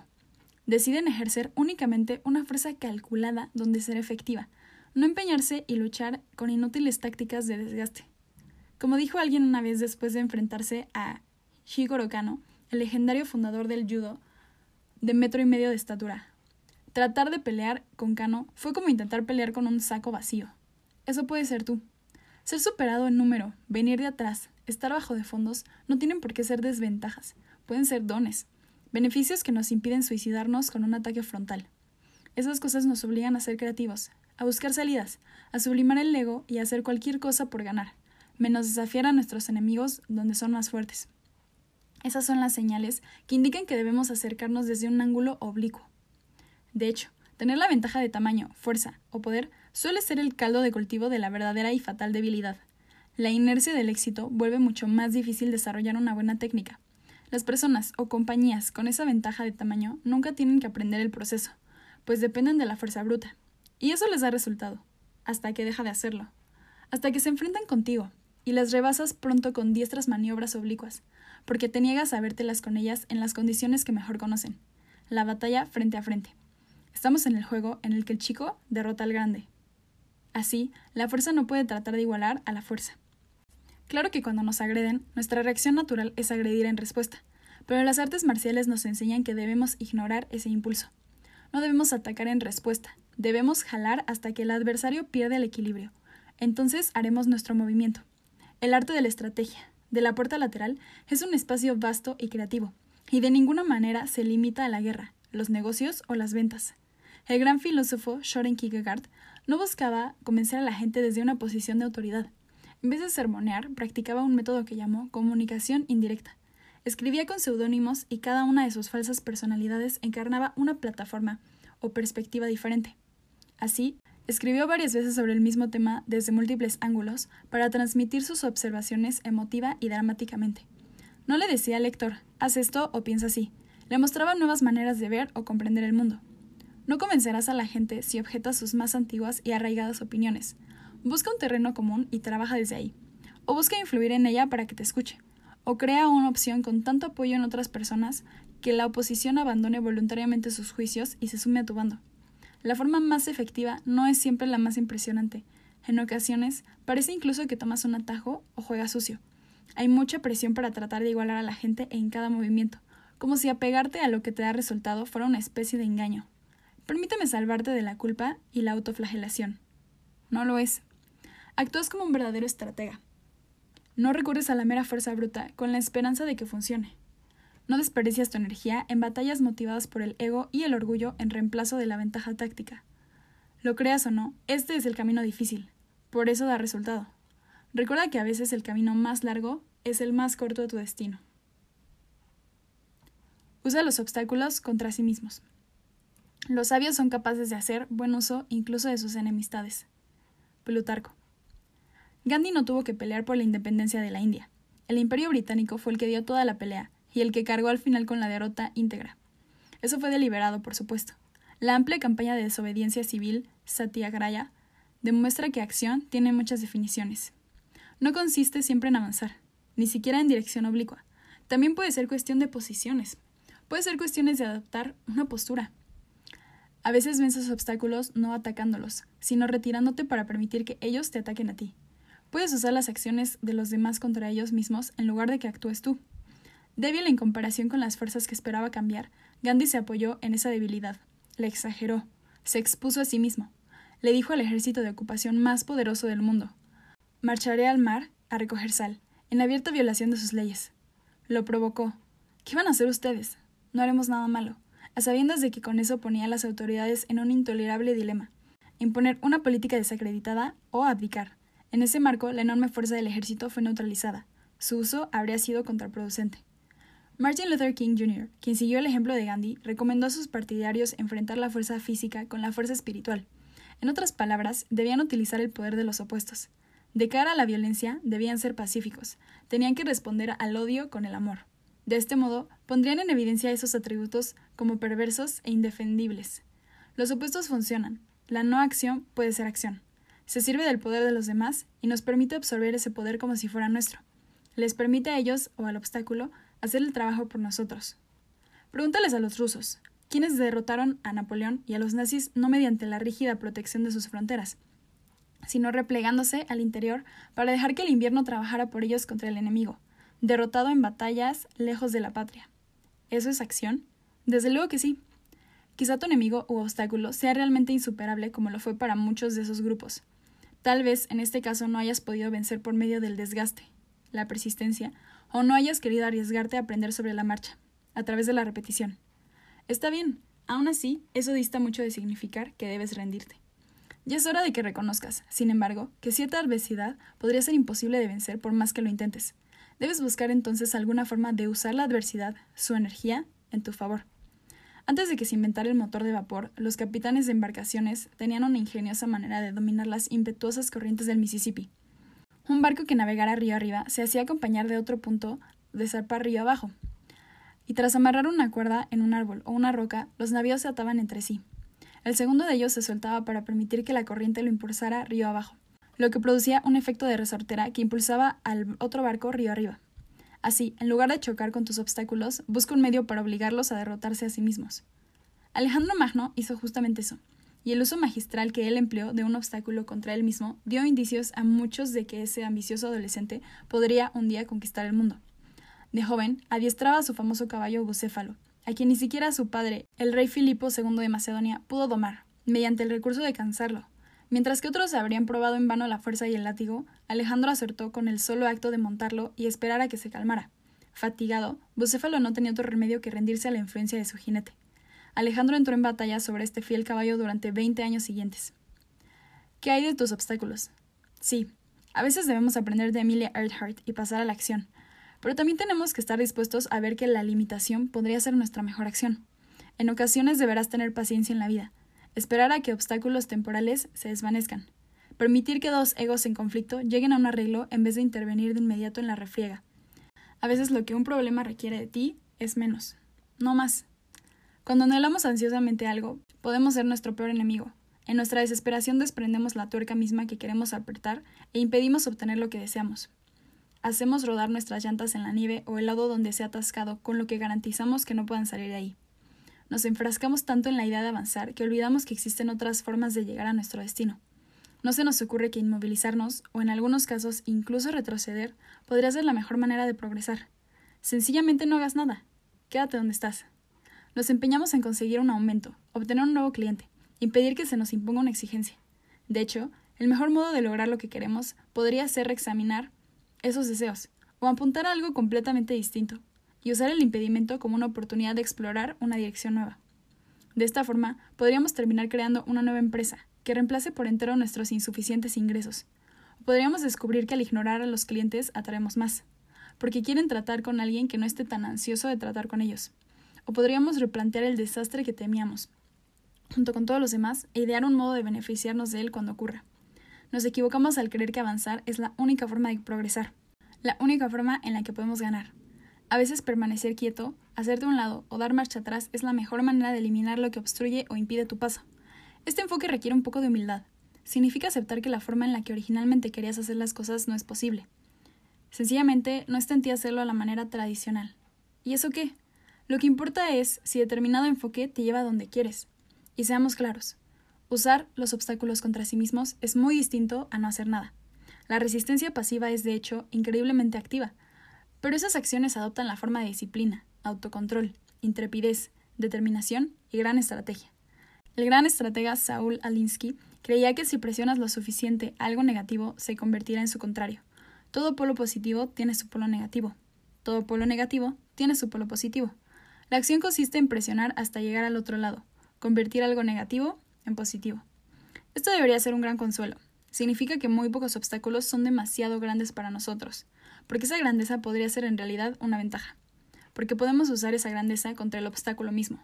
Recuerda, un castillo puede ser una frontera amedrentadora e impenetrable, o ser convertido en una cárcel si se le rodea. La diferencia está simplemente en un cambio de acción y enfoque. Podemos emplear en nuestro beneficio las cosas que nos bloquean, permitir que hagan el trabajo difícil por nosotros. A veces, esto significa dejar el obstáculo como está en lugar de esmerarnos en modificarlo. Cuanto más corría Bucéfalo, más pronto se cansaba. Cuanto más enérgica era la respuesta de la policía a la desobediencia civil, más simpatizantes ganaba esta causa. Entre más pelean, más fácil se vuelve a avanzar. Cuanto más luchas, menos logras. Va más allá de fatigarte. Lo mismo vale para nuestros problemas. Canaliza tu energía. Cuando las circunstancias inevitablemente te irritan, vuelve a ti mismo y no pierdas el ritmo más de la cuenta. Tendrás más armonía si practicas esto. Marco Aurelio. Como tenista, Arthur Ashe era una bella contradicción. Para sobrevivir a la discriminación racial en las décadas de 1950 y 1960, aprendió de su padre a ocultar sus emociones y sentimientos en la cancha. No reaccionaba, no se enojaba cuando fallaba un disparo y no se mostraba ofendido cuando lo insultaban. Sin duda, como deportista negro no podía darse el lujo de alardear, celebrar o ser visto como demasiado empeñoso. Sin embargo, su verdadero temperamento y estilo de juego eran muy distintos. Toda la energía y emoción que tenía que reprimir era canalizada en una forma de juego ágil y audaz. Mientras que su rostro estaba bajo control, su cuerpo estaba vivo, suelto, brillante, presente en toda la cancha. Su estilo puede describirse inmejorablemente con el epíteto que él mismo se creó, físicamente suelto y mentalmente tenso. Para Arthur Ashe, esa combinación dio origen a una práctica tenística casi imbatible. Como persona controlaba sus emociones, pero como deportista era intenso, audaz y relajado. Se lanzaba en persecución de la pelota y atrapaba y ejecutaba el tipo de disparos que hacían jadear a otros tenistas. Podía hacer eso gracias a que era libre. Era libre donde más importaba. Dentro. Otros tenistas libres para celebrar, libres para hacer berrinches o reclamos a los árbitros o sus adversarios, No parecían poder manejar como Ash la presión de partidos con muy altas expectativas. Solían juzgarlo equivocadamente como inhumano, ensimismado. Los sentimientos necesitan una salida. Desde luego, pero Ash se servía de ellos para avivar su explosiva velocidad en sus servicios, reveses y voleas. En la entrega con que jugaba no había nada de la silenciosa prudencia con la que se controlaba a sí mismo. La adversidad puede endurecerte o puede soltarte y mejorarte si se lo permites. Cámbiale de nombre y reclámala para ti. Como lo hacía Ash, y lo han hecho muchos otros atletas negros, el boxeador Joey Louis, por ejemplo, sabía que los racitas aficionados blancos no tolerarían a un impulsivo pugil negro, así que sublimaba todas sus efusiones detrás de un rostro recio e inexpresivo. Conocido como el robot del ring, Intimidaba enormemente a sus adversarios con su casi inhumana apariencia. Convirtió una desventaja en un beneficio inesperado en el cuadrilátero. Todos tenemos restricciones que enfrentar, reglas y normas sociales que se nos fuerza a observar aunque preferiríamos no hacerlo. Códigos de vestimenta, protocolos, procedimientos, obligaciones legales y jerarquías corporativas que nos indican a todos cómo debemos comportarnos. Si piensas mucho en esto, pronto te parecerá opresivo y hasta sofocante. Si no tenemos cuidado, estas cosas podrían hacernos perder nuestro ritmo de juego. En lugar de ceder a la frustración, podemos hacer buen uso de eso. Puede potenciar nuestras acciones, las que a diferencia de nuestro ánimo, se volverían más fuertes y mejores cuando las relajemos y energicemos. Mientras otros se obsesionan con observar las reglas, nosotros las socavaremos sutilmente y las subvertiremos en nuestro favor. Piensa en el agua. Cuando un obstáculo de factura humana la presa, no se queda estancada. Su energía se almacena y utiliza para propulsar las plantas de energía eléctrica que abastecen a ciudades enteras. Toussaint Louverture, el deseslavo haitiano, convertido en general, exasperaba tanto a sus enemigos franceses que una vez comentaron: C'est un fait d'un Louverture partout. Este hombre hace aperturas donde quiera. Era tan fluido, tan incontenible, que esta fue la causa de que se le apodara Louverture. Tiene sentido. Todo en su vida había sido un obstáculo, y él convirtió en aberturas tantas experiencias como pudo. ¿Por qué no lo habría hecho así con aquellos soldados, la política, las montañas o Napoleón? Pese a ello, nosotros nos venimos abajo cuando el proyector de PowerPoint no funciona, en lugar de hacerlo a un lado y dar una charla emocionante sin apuntes. Atizamos el fuego del chisme con nuestros compañeros de trabajo en vez de generar algo productivo con nuestro teclado. Nos desahogamos en lugar de actuar.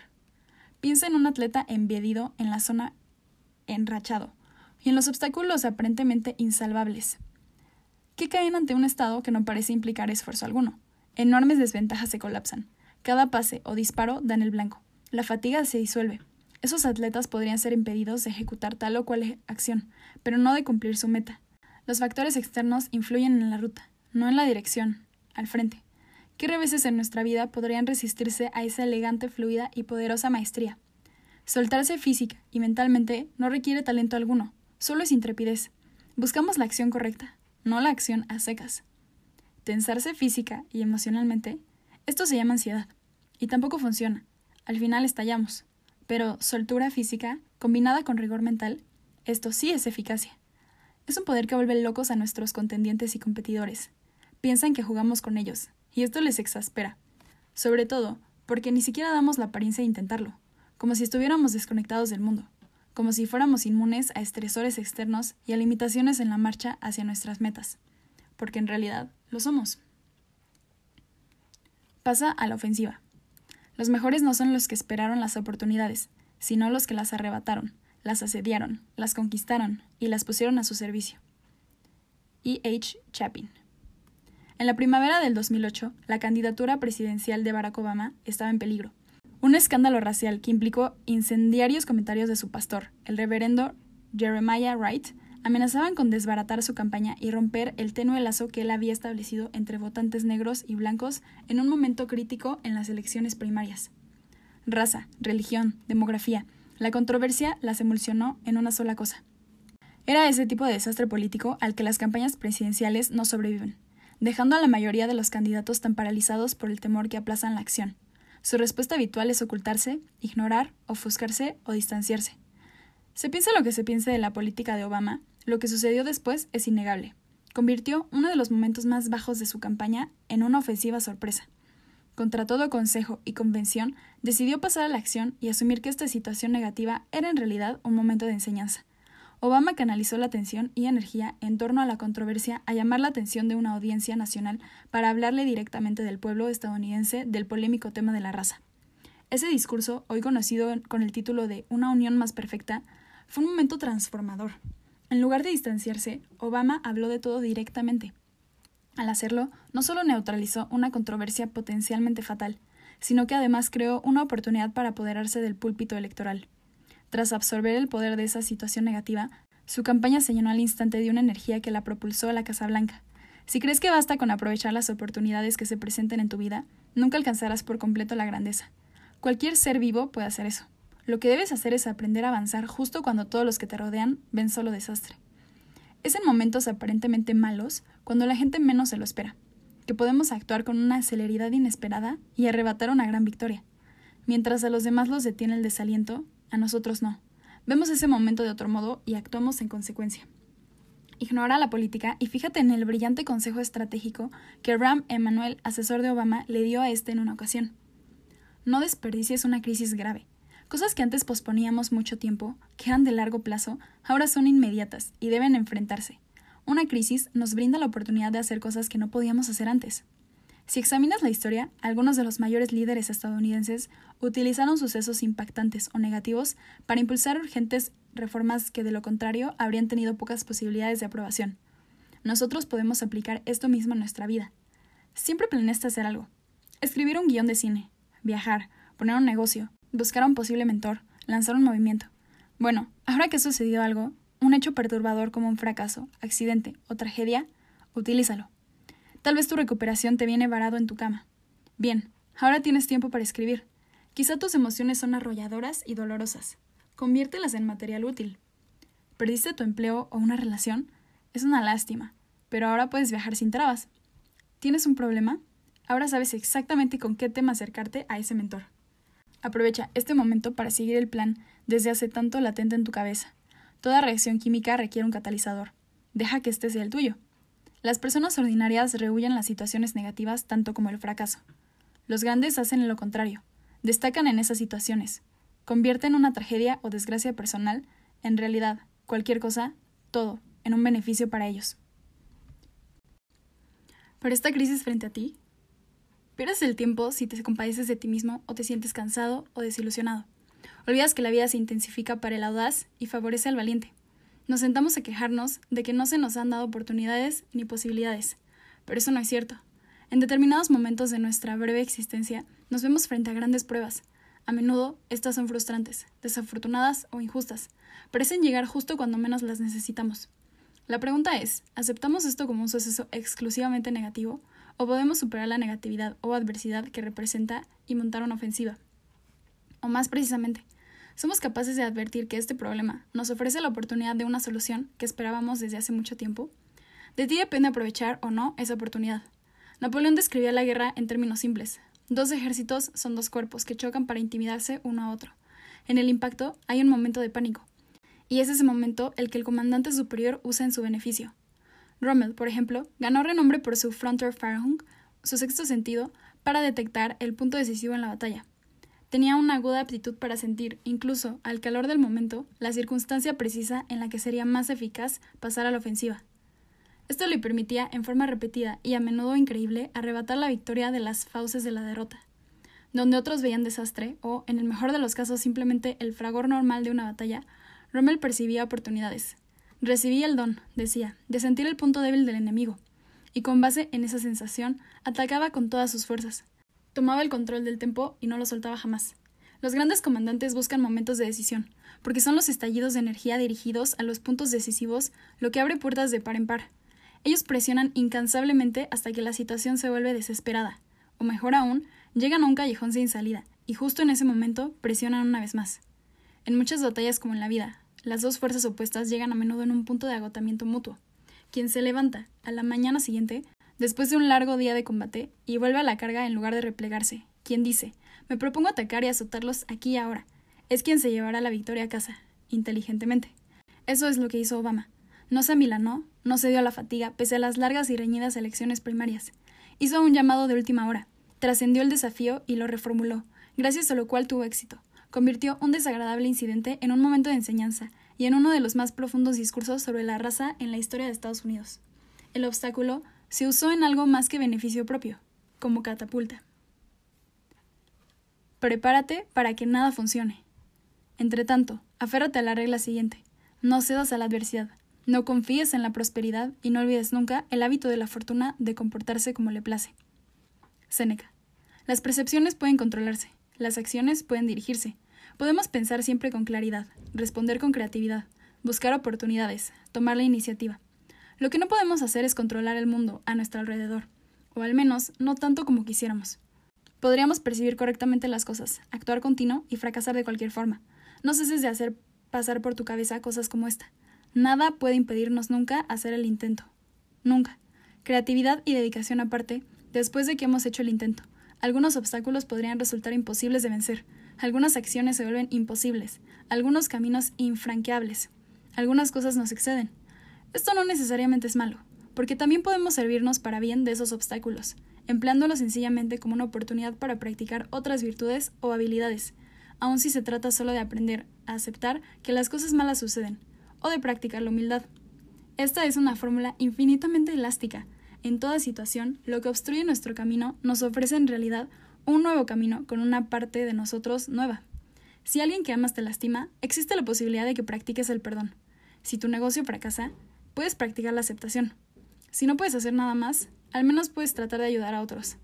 Los problemas, como dijo Duke Ellington, nos brindan la posibilidad de esforzarnos más, de esforzarnos, no de lograr lo imposible. Debemos estar dispuestos a lanzar los dados y perder. Prepárate, en definitiva, para la eventualidad de que nada de esto funcione. Quien quiera que persigue una meta se topa con esto una y otra vez. A veces, ni siquiera toda la planeación, toda la reflexión del mundo. Por más que lo intentemos, y por pacientemente que persistamos, puede alterar el hecho de que algunas cosas simple y sencillamente no darán resultado. Al mundo le vendrían bien menos mártires. Propongámonos ser el tipo de personas que intentan hacer cosas, lo intentan con todo lo que tienen, y sea cual sea el veredicto, están dispuestas a aceptarlo al instante y a continuar con lo que sigue. ¿Ese eres tú? Porque puede serlo. Tercera parte, voluntad. ¿Qué es la voluntad? La voluntad es nuestro poder interior, el cual no puede verse afectado nunca por el mundo exterior. Es nuestra última carta de triunfo. Si la acción es lo que hacemos cuando todavía tenemos algo de injerencia sobre nuestra situación, la voluntad es aquello de lo que dependemos, cuando nuestra capacidad de intervenir ha desaparecido casi por completo. Puestos en una situación que parece inmutable e innegablemente negativa, podemos hacer de ella una experiencia de aprendizaje, una lección de humildad, una posibilidad de brindar consuelo a otros. Esto es poder, pero debe cultivarse. Debemos prepararnos para la adversidad y la agitación. Debemos aprender el arte de la aquiescencia y practicar el buen ánimo aún en momentos oscuros. Demasiadas personas piensan que la voluntad es el ansia con la que queremos algo, en realidad, la voluntad tiene mucho más que ver con la capitulación que con la fuerza. Prueba la voluntad de Dios contra la voluntad de vencer, o hacer algo posible por fuerza de voluntad, porque incluso esos atributos pueden quebrantarse.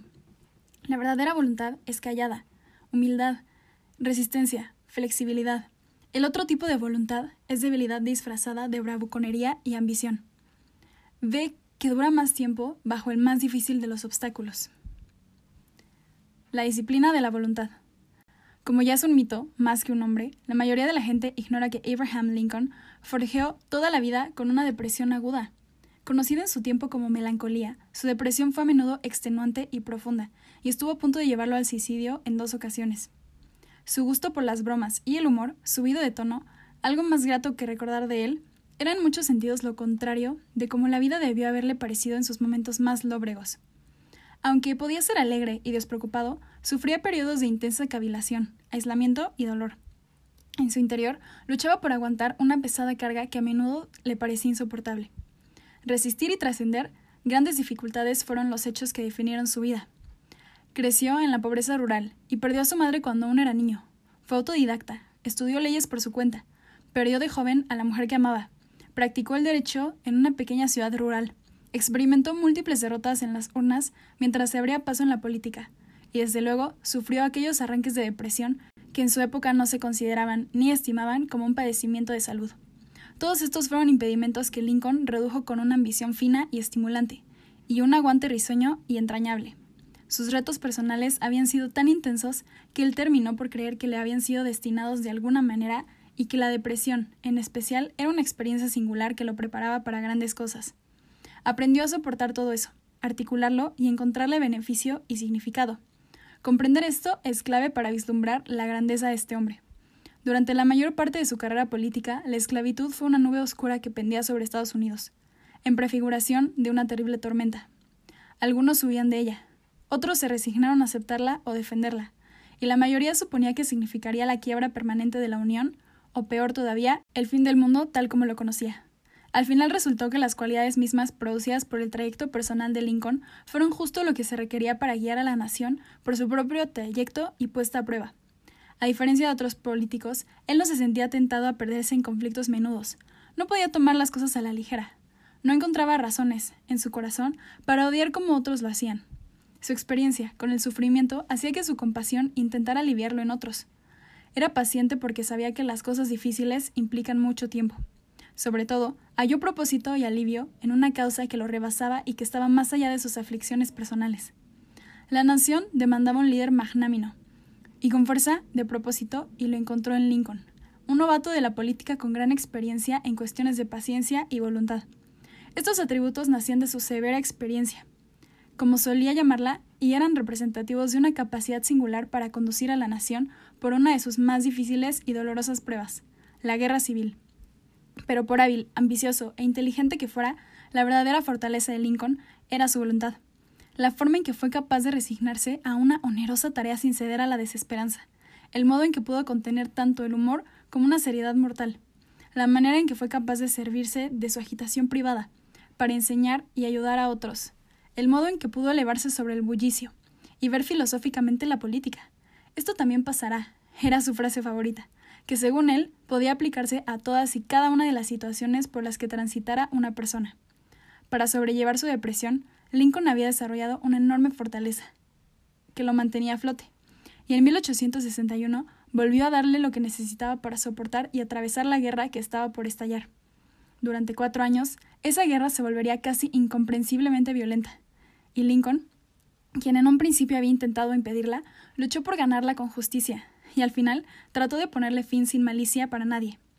El almirante David Porter, quien acompañó a Lincoln en sus últimos días, reportó que éste parecía pensar solo en que tenía un desagradable deber que cumplir, y que se proponía desempeñarlo lo más tersamente posible. Deberíamos considerarnos afortunados por no haber experimentado nunca una prueba de ese calibre ni ser requeridos, como Lincoln, a echar mano de nuestras penurias personales para remontarla. Pero es un hecho que podemos y debemos aprender de su aplomo y valor. La lucidez y la acción no siempre bastan en la política ni en la vida. Algunos obstáculos escapan a un mero tronar de dedos o a una solución novedosa. No siempre le es posible a un hombre librar al mundo de un gran mal o impedir que un país se dirija al conflicto. Desde luego, que intentamos hacerlo, porque eso podría suceder pero deberíamos estar preparados para que no sea así, y debemos ser capaces de encontrar un gran propósito en ese sufrimiento, y de manejarlo con firmeza y tolerancia. Así era Lincoln, siempre listo con una nueva idea, o un enfoque innovador. Así se tratará de enviar un navío con suministros, en lugar de refuerzos a las tropas sitiadas en Fort Sumter, o de hacer coincidir la proclamación de emancipación con una victoria de la Unión de Antietam para respaldarla con una demostración de fuerza pero igualmente preparado para lo peor, y después preparado para sacar lo mejor de lo peor. El liderazgo requiere determinación y energía, y a veces ciertas situaciones exigen que los líderes hagan durar sencillamente esa resuelta energía, que infundan fortaleza en tiempos terribles. Gracias a aquello por lo que Lincoln había pasado, gracias a aquello con lo que había luchado y aprendido a enfrentar en su propia vida, fue capaz de liderar, de mantener unida una nación, una causa, un esfuerzo. Este es el cauce de la disciplina última, la voluntad. Si la percepción y la acción fueron las disciplinas de la mente y el cuerpo, la voluntad es la disciplina del corazón y el espíritu. La voluntad es lo único que controlamos por completo, siempre. Aunque yo puedo tratar de mitigar percepciones perjudiciales e invertir en mis actos al 100% de mi energía, esos intentos pueden verse empequeñecidos o inhibidos. Mi voluntad es diferente, porque está dentro de mí. La voluntad es fortaleza y sabiduría, no solo respecto a obstáculos específicos, sino también respecto a la vida misma, y su entronque con los obstáculos que afrontamos. Nos da la fuerza suprema. Aquella para soportar, contextualizar y otorgar significado a los obstáculos que no podemos vencer, lo cual es, por cierto, la manera de beneficiarnos de lo que no nos procura beneficio alguno. Aún en su época, los contemporáneos de Lincoln se maravillaban de la serenidad, gravedad y compasión de ese hombre. Hoy esas cualidades parecen casi divinas, casi sobrehumanas. Su noción de lo que debía hacerse lo coloca aparte, como si hubiera estado por encima, o más allá de las amargas divisiones que oprimían a todos los demás, como si hubiera sido de otro planeta. En cierto sentido lo era, o al menos había llegado de muy lejos, de un lugar de lo más profundo de sí mismo, de donde otros no habían podido llegar. Educado por el sufrimiento. Y para citar a Virgilio, Lincoln aprendió a consolar a los que sufren también. Esto forma parte, asimismo, de la voluntad. Pensar en los demás, sacar el máximo provecho de una situación terrible, que quisimos impedir pero no pudimos. Enfrentar el destino con jovialidad y compasión. Las palabras de Lincoln iban dirigidas al corazón de la gente porque procedían del suyo propio, porque él tenía acceso a una parte de la experiencia humana, contra la que muchos se habían amurallado. Su dolor personal era una ventaja. Lincoln fue fuerte y decidido como líder, pero encarnó también la máxima estoica de sustain et abstin, soporta y abstente. Reconoce el dolor, pero sigue adelante con tu tarea. Si la guerra hubiera durado más tiempo aún, Lincoln habría guiado a su pueblo a través de ella. Si la Unión hubiera perdido la guerra civil, él habría sabido que había hecho todo lo posible para alcanzar la victoria. Más todavía, si hubiese sido derrotado, habría estado dispuesto a soportar las consecuencias resultantes con dignidad, fortaleza y valor. Habría puesto el ejemplo a los demás, en la victoria o la derrota, cualquiera que ocurriese. Junto con toda nuestra tecnología moderna, ha llegado la presuntuosa ilusión de que controlamos el mundo que nos rodea. Estamos convencidos de que por fin, ahora podemos controlar lo incontrolable. Desde luego que eso no es cierto. Es sumamente improbable que alguna vez nos libremos de las desagradables e impredecibles partes de la vida. Basta con lanzar una mirada a la historia para ver lo azoroso, perverso y horrible que es el mundo. Todo el tiempo ocurre lo incomprensible. Ciertas cosas en la vida te herirán como un cuchillo. Cuando esto sucede, en ese momento de exposición, el mundo recibe un destello de lo que hay realmente dentro de ti. ¿Qué quedará de manifiesto cuando la tensión y la presión revelen tu interior? ¿Hierro? ¿Aire? ¿O mierda? La voluntad es entonces la tercera disciplina crítica. Podemos pensar, actuar y finalmente adaptarnos a un mundo inherentemente impredecible. La voluntad es lo que nos prepara para esto, nos protege de ello y nos permite prosperar y ser felices pese a todo. También es la más difícil de todas las disciplinas. Es lo que nos permite mantenernos imperturbables, mientras otros se acobardan y ceden el desorden. Seguros, tranquilos, listos para trabajar en cualquier condición. Dispuestos a y capaces de continuar aún durante lo impensable, aun cuando nuestras peores pesadillas se hayan vuelto realidad. Es mucho más fácil controlar nuestras percepciones y emociones que renunciar a nuestro deseo de controlar a los demás y los acontecimientos. Es más fácil persistir en nuestros esfuerzos y acciones que aguantar lo incómodo o doloroso. Es más fácil pensar y actuar que practicar la sabiduría. Estas lecciones son más difíciles de aprender, pero al final son las cruciales para arrancar ventajas de la adversidad. En toda situación podemos prepararnos siempre para tiempos más difíciles, aceptar siempre que somos capaces de cambiar, controlar siempre nuestras expectativas, perseverar siempre, aprender siempre a amar nuestro destino y lo que nos suceda, proteger siempre nuestro ser interior, replegarnos en nosotros mismos, someternos siempre a una causa mayor y más grande recordar siempre nuestra mortalidad y, por supuesto, prepararnos para comenzar el ciclo una vez más. Construye tu ciudadela interior. Si te desanimas cuando estás en aprietos, no son muchas las fuerzas que tienes. Proverbios 24:10. Cuando tenía 12 años de edad, Theodore Roosevelt había dedicado ya casi cada día de su corta vida a batallar con la terrible asma. Pese a que había nacido entre privilegios, su vida pendía de un precario hilo. Los ataques eran casi cada noche una experiencia cercana a la muerte. Alto, larguirucho y endeble, aún el menor esfuerzo trastornaba su equilibrio y lo postraba en cama durante semanas. Un día su padre entró a su recámara y le transmitió un mensaje que cambiaría la vida del chico. Theodore, tienes la mente, pero no el cuerpo.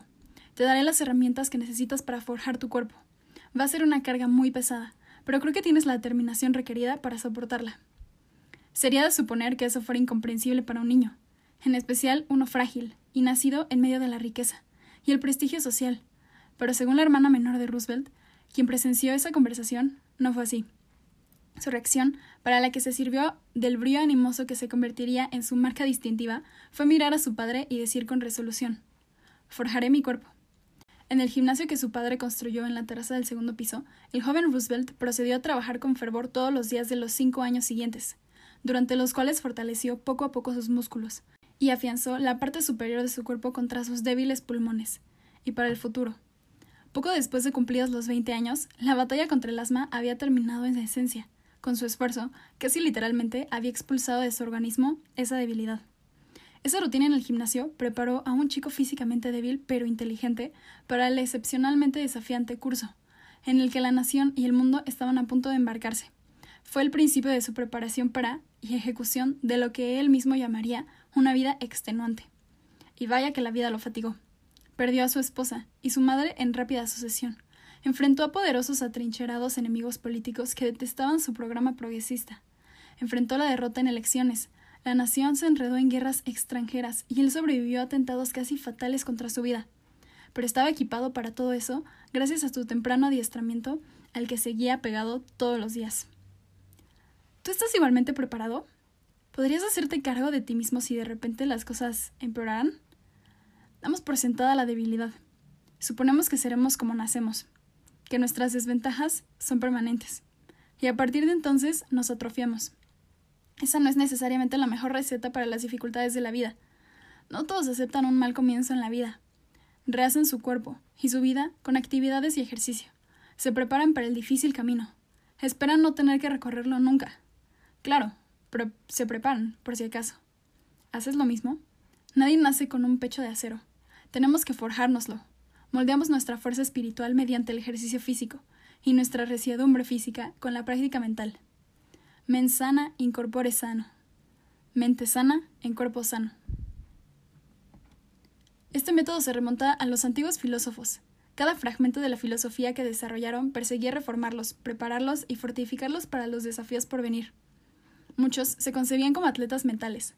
Después de todo, el cerebro es un músculo como cualquier otro tejido activo. Puede fortalecerse y tonificarse mediante los ejercicios indicados. Con el tiempo, su memoria muscular aumentaba al punto de que podían responder intuitivamente a cualquier situación, y en especial a los obstáculos. Se dice que los judíos, privados durante mucho tiempo de una patria permanente, con sus templos destruidos y sus comunidades dispersas por efecto de la diáspora, se vieron obligados a reconstruirse no físicamente, sino en su mente. El templo se volvió metafísico, inserto por separado en la mente de cada creyente. Cada uno de ellos donde quiera que su dispersión por el mundo los hubiese elevado, fuera cual fuese la persecución o penuria que enfrentaran, podían echar mano de él en busca de fuerza y seguridad. Considera este versículo de la Agadá. En cada generación, una persona está obligada a verse como si fuera quien marchó a Egipto. Durante la Pascua, el menú se compone de hierbas amargas y pan sin levadura, el pan de la aflicción. ¿Por qué? En ciertos sentidos, esto explica la fortaleza que sostuvo a esa comunidad por generaciones. Ese ritual no solo celebra y honra las tradiciones judías, sino que también invita a quienes participan en esa festividad a visualizar y poseer la fuerza que ha mantenido a flote a esa comunidad. Esto se asemeja mucho a lo que los estoicos llamaron la ciudadela interior, ese fuerte dentro de nosotros, que ninguna adversidad es capaz de derribar. Es importante señalar que no nacemos con tal estructura, debe construirse y apuntalarse activamente. En los buenos tiempos nos afianzamos y acendramos nuestro cuerpo, para que, en los malos, podamos depender de ello. Protegemos nuestro fuerte interno para que Él nos proteja a nosotros. Para Roosevelt, la vida fue como un coliseo y él un gladiador. Para poder sobrevivir tuvo que ser fuerte, resistente y temerario, y estar dispuesto a todo. Y estaba preparado para arriesgarse a un gran daño personal e invertir una enorme cantidad de energía para desarrollar ese temple tú tendrás más suerte para afianzarte que para tratar de dominar un mundo, que en el mejor de los casos es indiferente a tu existencia. Sea que hayamos nacido débiles como Roosevelt o que experimentemos buenos tiempos en el presente, siempre debemos estar preparados para un agravamiento de la situación. A nuestro modo, en nuestras propias batallas, todos estamos en la misma posición de Roosevelt. Nadie nace gladiador. Nadie nace con una ciudadela interior. Si queremos tener éxito en el cumplimiento de nuestras metas, a pesar de los obstáculos que pueden surgir, debe tener lugar ese fortalecimiento de la voluntad. Ser grande en algo requiere práctica. Los obstáculos y la adversidad no son distintos. Aunque sería más fácil que nos recostáramos en nuestro asiento y disfrutáramos de la mullida vida moderna, lo bueno de la preparación es que no estamos dispuestos a perder nada de eso, y menos que nada la cabeza, cuando alguien o algo se entromete de súbito en nuestros planes. Ya es casi un lugar común, pero la observación de que la forma de reforzar un arco es poner un peso sobre él, porque esto une más las piedras, y solo con esta tensión soportarán ese peso, es una metáfora excelente. El camino de menor resistencia es un maestro terrible. No podemos darnos el lujo de huir de lo que nos intimida. Nadie nos obliga a resignarnos a nuestras debilidades. ¿Te las puedes arreglar solo, sin ningún problema? ¿Eres lo bastante fuerte para aguantar algunas rondas más, si tal fuera el caso? ¿Toleras los desafíos? ¿La incertidumbre te incomoda? ¿Cómo reaccionas a la presión? Porque todas esas cosas habrán de sucederte. Nadie sabe cuándo o cómo, pero su aparición es segura. Y la vida te exigirá una respuesta. Tú elegiste esto, una vida de hacer cosas. Ahora, más vale que estés preparado para lo que esto supone. Esta es tu armadura. No te volverá invencible, pero te ayudará a prepararte para los cambios de la fortuna, los cuales son inevitables. Previsión. Pensar negativamente. Ofrece una garantía y el desastre te amenazará. Antigua inscripción en el oráculo de Delfos. Un director general llama a su equipo a la sala de juntas en la víspera del lanzamiento de una nueva iniciativa de importancia. Sus colaboradores se presentan y ocupan sus asientos en torno a la mesa. Él pide atención y comienza. Tengo una mala noticia. El proyecto fracasó espectacularmente. Díganme que marchó mal. ¿Qué? Pero ni siquiera lo hemos lanzado aún. De eso se trata. El director está forzando un ejercicio de visión retrospectiva, por adelantado. Usa una técnica diseñada por el psicólogo Gary Klein, conocida como premortem. Es un post-mortem. Los médicos se reúnen para examinar las causas de la inesperada muerte de un paciente para aprender y mejorar para la siguiente ocasión en que surja una circunstancia similar. Fuera del mundo médico, llamamos a esto de diversas maneras. Rendición de parte, entrevista de salida, reunión de análisis, revisión. Cual fuera su nombre, la idea es la misma. Examinamos el proyecto en retrospectiva después de que sucedió. Un premortem es distinto. En él tratamos de imaginar por anticipado qué podría marchar mal. ¿Qué marchará mal? Antes de que demos el primer paso. Demasiados proyectos ambiciosos fracasan por razones fáciles de prevenir. Demasiadas personas carecen de un plan de respaldo porque se niegan a considerar que algo podría no salir exactamente como lo deseaban. Tu plan y cómo salen las cosas suelen ser dos cosas distintas. Lo que crees merecer es raramente también lo que obtienes. Negamos sin cesar este hecho una y otra vez y nos sorprenden los sucesos del mundo tal como se presentan. Esto es ridículo. Deja de prepararte para una caída. Nunca nadie ha dicho esto mejor que Mike Tyson, que, al reflexionar sobre el desplome de su fama y su suerte, le dijo a un reportero, Si no eres humilde, la vida se encargará de presentarte a la humildad. Si más personas hubieran pensado en el peor escenario posible en momentos críticos de nuestra vida, la burbuja tecnológica, Enron, el 911, la invasión de Irak y la burbuja inmobiliaria podrían haberse evitado. Nadie quiso considerar lo que podía suceder. ¿Y cuál fue el resultado? La catástrofe. Hoy, el premortem es cada vez más popular en círculos de negocios, desde las nuevas empresas hasta las compañías de Fortune 500 y la Harvard Business Review. Pero como todas las grandes ideas, en realidad no es nada nuevo. El crédito les corresponde a los estoicos. Tenían incluso un nombre mejor. Praemeditatio malorum, Premeditación de los males. Un escritor como Séneca comenzaba por revisar o ensayar sus planes de hacer un viaje, por ejemplo. Después repasaba en su cabeza, o por escrito, las cosas que podían marchar mal o impedir que eso sucediera. Podía desatarse una tormenta, el capitán podía enfermarse, el barco podía ser atacado por piratas. Nada sucede al sabio que él no haya previsto, le escribió a un amigo. Ni todas las cosas resultan conforme a sus deseos, pero él así lo ha calculado, y además de todo eso, también ha calculado que algo podría obstruir sus planes. Siempre preparados para una perturbación, siempre dispuestos a incorporar esa perturbación en nuestros planes, capacitados, como dicen, para la derrota y la victoria. Y seamos sinceros, una sorpresa agradable es mucho mejor que una desagradable. ¿Qué pasaría si... entonces yo haré...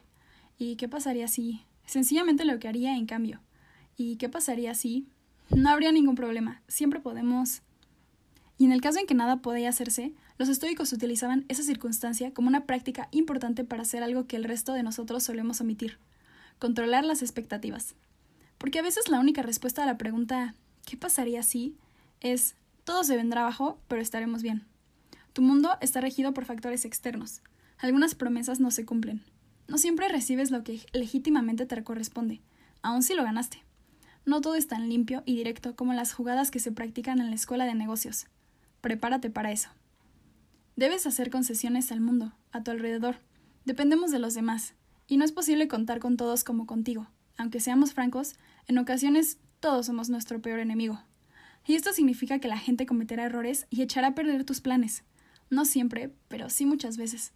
Si esto te sorprende cada vez que ocurre, no solo sufrirás, también te costará mucho trabajo aceptarlo y pasarás a los intentos número 2, 3 y 4. La única garantía siempre es que las cosas saldrán mal. Lo único que podemos utilizar para mitigar eso es la previsión, porque la única variable que controlamos por completo somos nosotros mismos. El saber popular nos brinda estas máximas. Desconfía de la calma antes de la tormenta. Espera lo mejor, prepárate para lo peor. Lo peor aún está por venir. Todo empeora antes de mejorar. El mundo podría llamarte pesimista. ¿A quién le importa? Es mucho mejor parecer agorero que cegarse a ser tomado por sorpresa. Es mejor meditar en lo que podría ocurrir, buscar debilidades en nuestros planes, para que esas fallas inevitables puedan ser correctamente percibidas, apropiadamente abordadas o sencillamente soportadas. Así, la verdadera razón de que no nos moleste pensar en la mala suerte es que no tememos lo que nos depare. Estamos preparados para la adversidad, son los demás quienes no lo están. En otras palabras, la mala suerte es en realidad una posibilidad de ganar tiempo. Somos como los corredores que entrenan en las colinas, o a grandes alturas, para que puedan vencer a los corredores que dieron por supuesto que la pista sería plana. La previsión no facilita mágicamente las cosas desde luego, pero nos prepara para ellas, por difíciles que sean. Como consecuencia de nuestra previsión, comprendemos la gama de posibles resultados y sabemos que no todos serán buenos. Raramente es así. Podemos ajustarnos a cualquiera de ellos. Entendemos que quizá todo salga mal, y entonces podemos volver la tarea que nos ocupa. Sabes que quieres cumplir X, así que inviertes tiempo, dinero y relaciones para lograrlo. Lo peor que puede suceder no es que algo salga mal, sino que algo salga mal y te tome desprevenido. ¿Por qué? Porque un fracaso inesperado es desalentador y duele ser atacado por la espalda. Pero la persona que ha ensayado en su mente que podría marchar mal no será tomada por sorpresa. La persona dispuesta a ser desalentada no lo será. Tendrá la fuerza de soportarlo. Es poco probable que se desanime, abandone su tarea o cometa un error en ella. ¿Sabes qué es mejor que construir cosas en tu imaginación? Construirlas en la realidad. Claro que es mucho más divertido construir cosas en tu imaginación que derribarlas. Pero, ¿qué caso tendría esto? Solo te prepararía para la desilusión. Las quimeras son como las vendas. Duelen solo cuando te las quitan. Con la previsión, tenemos tiempo para edificar defensas, e incluso para evitarlas por completo. Estamos preparados para cambiar de curso porque hemos trazado una salida. Podemos resistirnos a desmoronarnos si las cosas no salieron de acuerdo con lo planeado. Con la previsión, podemos resistir. Estamos preparados para el fracaso y listos para el éxito. Debemos amar lo que hacemos y todo lo que esto entraña, bueno y malo. Tenemos que aprender a regocijarnos de todo lo que sucede. Desde luego que había algo más que basura en los edificios de Edison. Años y años de documentos, prototipos e investigaciones inapreciables fueron reducidos a cenizas. Los edificios, hechos de concreto supuestamente antiinflamable, habían sido asegurados por apenas una fracción de su valor. En la creencia de que eran inmunes a tales desastres, Edison y sus patrocinadores estaban cubiertos contra alrededor de un tercio de los daños. Aún así, Edison no se afligió como podría y quizá debía haberlo hecho. En cambio, eso lo vigorizó. Como le dijo un reportero al día siguiente, no era aún demasiado viejo para volver a empezar. Patrick Henry, John Wesley, Edmund Burke, era una nulidad para hablar en público. Con un corazón que se inclinaba a la política, tenía dos opciones, combatir esa sentencia o aceptarla. Eligió esta última y canalizó su energía a escribir con el mismo ímpetu que los otros hablaban. Descubrió ahí su medio de expresión, que podía manifestarse con claridad. Escribir era su fortaleza. Fue el padre fundador de Estados Unidos al que se recurrió cuando llegó el momento de redactar la Declaración de Independencia. El arte de la aquiescencia. Las parcas guían a quien las acepta y estorban a quien se resiste a ellas. Cleantes. Thomas Jefferson nació silencioso, contemplativo y reservado, supuestamente con un trastorno del habla, en comparación con los grandes oradores de su tiempo. Escribió de primera intención uno de los documentos más importantes de la historia. Sencillamente, Jefferson no era un orador. Reconocerlo y actuar en consecuencia no lo disminuyó como hombre. Lo mismo puede decirse de Edison, quien para desconocimiento de la mayoría era casi completamente sordo, o de Helen Keller, quien era sorda y ciega. Para ambos fue la privación de sus sentidos y la aceptación, no el rechazo de ese hecho, lo que les permitió desarrollar otros muy potentes para adaptarse a su realidad. No siempre se sienten así, pero las restricciones en la vida son algo bueno, sobre todo si podemos aceptarlas y permitir que nos dirijan. Nos empujan a lugares y desarrollan habilidades que de otro modo jamás habríamos perseguido. ¿Habríamos preferido tenerlo todo? Desde luego, pero no fue así. El genio verdadero, dijo alguna vez el célebre Dr. Samuel Johnson, es una mente de grandes poderes generales, accidentalmente determinada en una dirección particular. Esa canalización requiere consentimiento, requiere aceptación. Debemos permitir que nos ocurran algunos accidentes. No puedo rendirme. Quiero luchar. Sabes que no eres el único que tiene que aceptar cosas que no necesariamente le agradan, ¿verdad? Esto forma parte de la condición humana. Si alguien que conocemos se tomara personalmente las señales de tráfico, lo juzgaríamos demente. Pero es justo lo que la vida hace con nosotros. Nos indica que debemos hacer alto aquí, o que una intersección está bloqueada, o una calle particular ha sido vuelta a trazar a través de una incómoda desviación. No podemos remediar este problema a fuerza de gritos y discusiones. Simplemente debemos aceptarlo. Esto no quiere decir que debamos resignarnos a no poder alcanzar nuestro destino último, pero cambia nuestra manera de viajar para llegar allá y la duración del trayecto. Cuando un médico te da instrucciones o un diagnóstico, aún en contra de lo que esperabas, ¿qué haces? Lo aceptas. El tratamiento no tiene que gustarte ni agradarte. Sabes que de negarlo no haría que más que aplazar tu recuperación. Una vez que distingues entre lo que te corresponde y lo que no, y todo se reduce a algo que no controlas, solo tienes una opción, aceptación. La inyección no hizo efecto. Las existencias cayeron a cero. El clima impidió el embarque. Repite conmigo. Se la vi, está bien. Algo no tiene que gustarte para que lo domines o para que lo uses en tu favor. Cuando la causa de nuestros problemas es ajena a nosotros, es mejor que la aceptemos y sigamos adelante, que dejemos de combatirla y lleguemos a un acuerdo con ella. Los estoicos tienen un hermoso nombre para esta actitud. Le llaman el arte de la aquiescencia. Seamos claros, esto no es lo mismo que darse por vencido. No tiene nada que ver con la acción. Esto es para las cosas inmunes a la acción. Es mucho más fácil hablar de cómo deberían ser las cosas. Hace falta resiedumbre, humildad y voluntad para aceptarlas tal como son. Hace falta un hombre o una mujer de verdad para enfrentar lo irremediable. Todos los sucesos externos pueden ser igualmente benéficos para nosotros, porque podemos usarlos todos en nuestro favor. Pueden darnos una lección que de otro nos habríamos negado a aprender.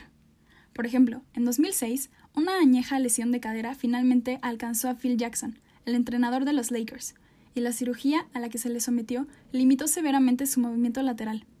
Relegado a una silla especial estilo capitán junto a los jugadores, no podía desplazarse por la orilla del campo ni interactuar con el equipo como antes. Al principio a Jackson le preocupó que esto afectara su práctica como entrenador. De hecho, sentado en la orilla, por encima del resto de la banca, incrementó su autoridad. Aprendió a hacerse valer sin la excesiva energía del pasado, pero para arribar a esos beneficios inesperados, primero tenemos que aceptar los costos inesperados, pese a que preferiríamos no haber incurrido en ellos. Por desgracia, con frecuencia somos demasiado codiciosos para hacer eso. Pensamos instintivamente en cuánto nos gustaría que cambiara una situación dada. Pensamos en lo que preferiríamos tener. Es raro que consideremos que las cosas podrían haber sido mucho peores. Y las cosas siempre pueden empeorar. No es que te lo desee, pero a la próxima vez que pierdas dinero, Recuerda que pudiste haber perdido un amigo. Pierdas un empleo. Piensa en lo que pasaría si hubieras perdido una pierna. Pierdas tu casa. Podrías haberlo perdido todo. Aún así, rezongamos y nos quejamos de lo que se nos quitó. No podemos apreciar todavía lo que tenemos. La soberbia, en el centro de la noción de que podemos cambiarlo todo, es relativamente nueva. En un mundo en el que podemos transmitir documentos al mundo entero en cuestión de nanosegundos, conservar en video de alta definición, con cualquier persona en cualquier lugar y predecir el clima al instante, es muy fácil interiorizar el supuesto de que la naturaleza ha sido domesticada y se somete a nuestros caprichos. Desde luego que no es así. La gente no siempre ha pensado de ese modo. Los antiguos y los no tan antiguos usaban la palabra destino con más frecuencia que nosotros, porque estaban más familiarizados con las veleidades y azares del mundo y más expuestos a ellos. Lo que acontecía se consideraba voluntad de los dioses. Las parcas eran fuerzas que determinaban nuestra vida y nuestro destino, a menudo sin mucho consentimiento. Las cartas solían firmarse con la leyenda Deo volente, que sea la voluntad de Dios, porque nadie sabía que podía suceder. Piensa en George Washington, quien puso todo lo que tenía en la guerra de independencia de Estados Unidos para después firmar Nuestra suerte está en manos de Dios. O en Eisenhower, quien le escribió a su esposa en vísperas de la invasión aliada de Sicilia. Hemos hecho todo lo imaginable. Las tropas están listas. Todos empeñaron su mejor esfuerzo. La respuesta está en el regazo de los dioses.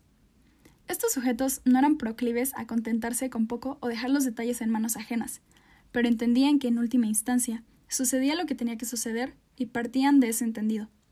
Es momento de que seamos humildes y flexibles para reconocer lo mismo en nuestra vida, que siempre hay alguien o algo que podría alterar los planes, y que esa persona no somos nosotros. Como reza el refrán, el hombre propone, pero Dios dispone. Así lo marca el destino, Dios no lo quiera, si la naturaleza lo permite. La ley de Murphy. Sea cual sea la versión de tu preferencia, todas son iguales. Esto no significa que las cosas hayan cambiado mucho entre su tiempo y el nuestro, sino que nuestros antecesores tenían más conciencia de ellas. Mira, si queremos usar la metáfora de que la vida es un juego, esto significa que debes jugar caigan donde caigan los dados, las fichas o las cartas. Juega donde quiera que aterrice, diría una golfista. La vida tal como es te da mucho con qué trabajar, inmensas oportunidades de dejar tu huella. Aceptar a la gente y los hechos como son es de suyo material suficiente. Ve donde lleven los acontecimientos, como el agua que cae por una colina. Al final siempre llega al pie, ¿no es así? Porque A. Eres lo bastante robusto y resistente para manejar cualquier cosa que ocurra. B. No puedes hacer nada al respecto de todas formas. Y C. Persigues algo tan grande en un horizonte temporal tan amplio que lo tengas que aceptar no deja de ser un accidente, insignificante en el trayecto hacia tu meta. Somos indiferentes y eso no es una debilidad. Como dijo Francis Bacon, la naturaleza, a fin de ser dominada, debe ser obedecida. Ama lo que ocurre. Amor fati. Mi fórmula para la grandeza en un ser humano es amor fati, quien no desea que nada sea diferente, ni en el futuro, ni en el pasado, ni en toda la eternidad, no soporta meramente lo inevitable, ni menos todavía lo disimula, sino que lo ama. Friedrich Nietzsche a los 67 años de edad, una noche Thomas Edison volvió temprano a causa luego de un día más en el laboratorio. Poco después de cenar, un hombre llegó corriendo a su residencia con una noticia urgente. Se había declarado un incendio en el centro de investigación y producción de Edison a varios kilómetros de distancia. Carros de bomberos de ocho ciudades vecinas se precipitaron a la escena, pero no pudieron contener el fuego. Avivadas por los extraños productos químicos en los diversos edificios, llamas verdes y amarillas alcanzaban alturas de seis y siete pisos. Amenazaban con destruir todo el imperio que Edison había tardado una vida en levantar. Edison se abrió tranquilo pero ágil paso hasta el incendio. Entre los ya centenares de espectadores y devastados empleados en busca de su hijo. Ve por tu madre y sus amigas, le dijo con entusiasmo infantil. Nunca volverán a ver un incendio como este. ¿Qué? No te preocupes, lo tranquilizó. Todo está bien. Acabamos de librarnos de mucha basura. Esta es una reacción muy desconcertante, pero si lo piensas bien, en realidad no había otra respuesta posible. ¿Qué debería haber hecho Edison? ¿Llorar? ¿Enojarse? ¿Marcharse a casa? ¿Qué exactamente habría conseguido con eso? Conoces la respuesta. Nada. Así que no perdió tiempo en compadecerse de sí mismo. Para hacer grandes cosas, debemos ser capaces de soportar tragedias y reveses. He pasado por muchas cosas como esta. Esto le impide a un hombre abatirse. Menos de tres semanas después, la fábrica ya había sido parcialmente reconstruida y estaba en operación. En menos de un mes, los empleados trabajaban dos turnos diarios elaborando nuevos productos que el mundo no había visto nunca. A pesar de una pérdida de casi un millón de dólares, más de 23 millones de dólares actuales, Edison reunió energía suficiente para obtener ese año ingresos por 10 millones, más de 200 millones de hoy. Sufrió un desastre espectacular, pero se recuperó y respondió espectacularmente a él. El paso siguiente, una vez que hemos descartado nuestras expectativas y aceptado lo que nos ocurre, después de comprender que ciertas cosas, en particular las malas, están fuera de nuestro control, es este. amar lo que nos suceda y enfrentarlo con indeclinable jovialidad. Este es el acto de convertir lo que debemos hacer en lo que podemos hacer. Ponemos nuestras energías, emociones y esfuerzos donde tendrán verdadero impacto. Este es ese lugar. Nos diremos, ¿esto es lo que puedo hacer o soportar? Bueno, podría igualmente ser feliz con ello. Y aquí una imagen para considerar. El gran boxeador Jack Johnson, en su famoso combate de 15 asaltos con Jim Jeffries, este último, la gran esperanza blanca, fue llamado de su retiro como un trastornado Cincinnati para que derrotara al campeón negro en ascenso. Y Johnson, odiado a muerte por su contrincante y el público, no dejó de disfrutar cada minuto de esto. Sonreía, bromeaba, les hizo el juego durante toda la pelea.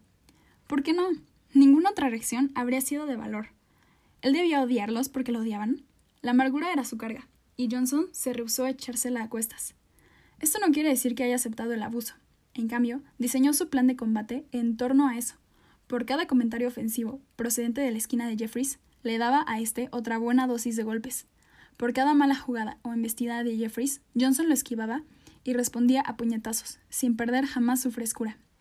Y cuando un certero golpe produjo una cortada en el labio de Johnson, no dejó de sonreír, con un gesto sanguinoliento, pero de todas formas animado. A cada round se mostraba más contento y amigable a medida que su adversario aumentaba en su furia y su fatiga hasta perder la voluntad de pelear. En tus peores momentos evoca a Johnson, siempre tranquilo, siempre bajo control, con una ansia genuina de mostrar su valía y desempeñarse bien frente al público, deseara este su triunfo o no. Cada comentario recibía la respuesta que merecía, y nada más, para permitir que el oponente cavara su propia tumba. Hasta que el combate llegó a su fin con Jeffries en la lona y acalladas todas las dudas sobre Johnson como reportó el famoso novelista Jack London desde las butacas junto al ring. Nadie comprende a este hombre que sonríe. Bueno, la historia de esta pelea es la historia de una sonrisa. Si alguna vez un hombre ganó con nada más fatigoso que una sonrisa, este fue Johnson hoy.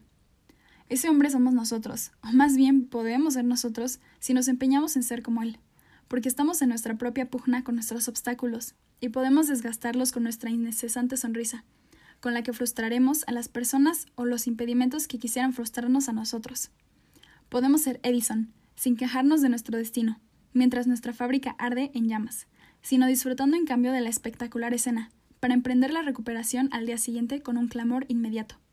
Tu obstáculo podría no ser tan serio o violento, pero es significativo y está fuera de tu control, y justifica solo una respuesta, una sonrisa.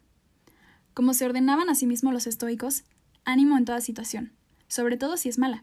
¿Quién sabe dónde aprendieron Edison y Johnson ese epíteto? Pero es evidente que lo hicieron. Aprender a no reclamar por aquello que no podemos controlar es una cosa. La indiferencia y la aceptación son mejores sin duda que la decepción o la rabia. Muy pocos entienden o practican ese arte, pero es solo el primer paso. Mejor que todo eso es amar cuanto nos ocurra, en cualquier situación.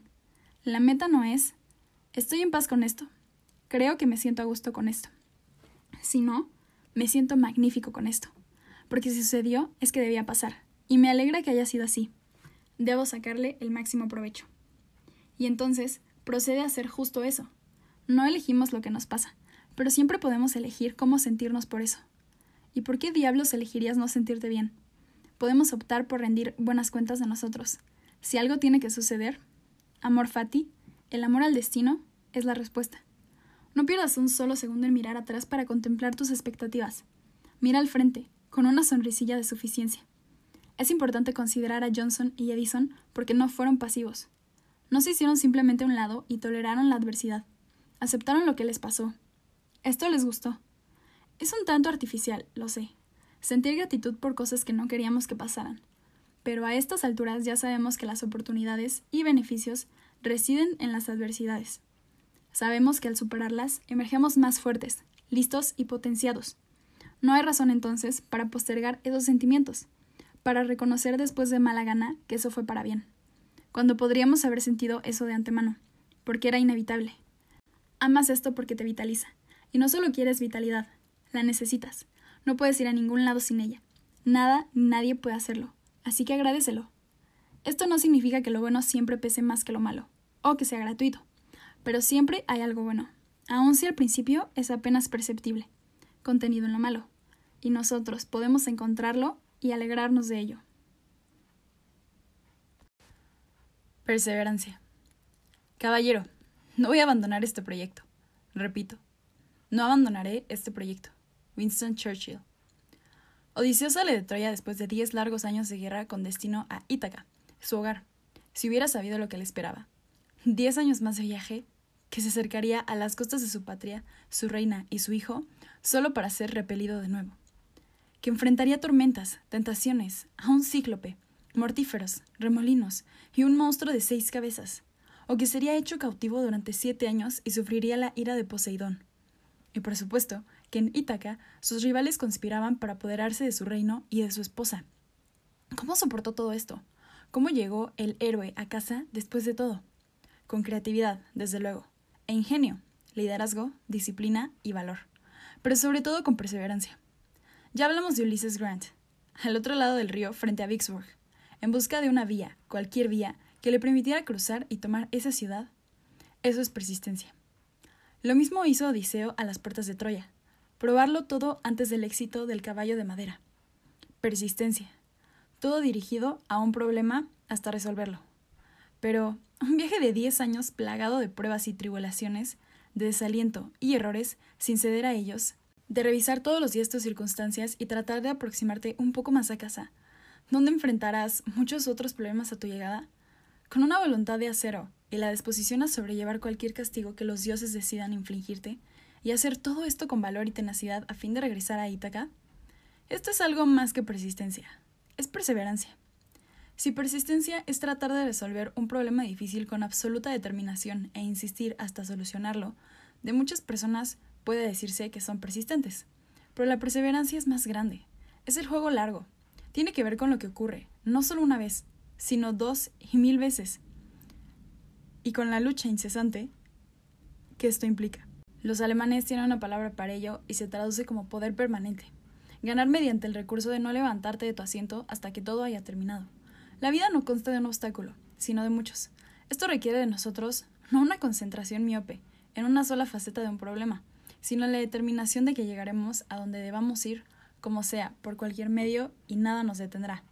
Venceremos todos los obstáculos, y habrá muchos en la vida, hasta llegar allá. La persistencia es una acción. La perseverancia es cuestión de voluntad. Una es energía, la otra resistencia. Y claro que operan en conjunto, como en versos de Tennyson, debilitado por el tiempo y el destino, pero de recia voluntad para luchar, buscar, seguir y no rendirse. Persiste y persevera.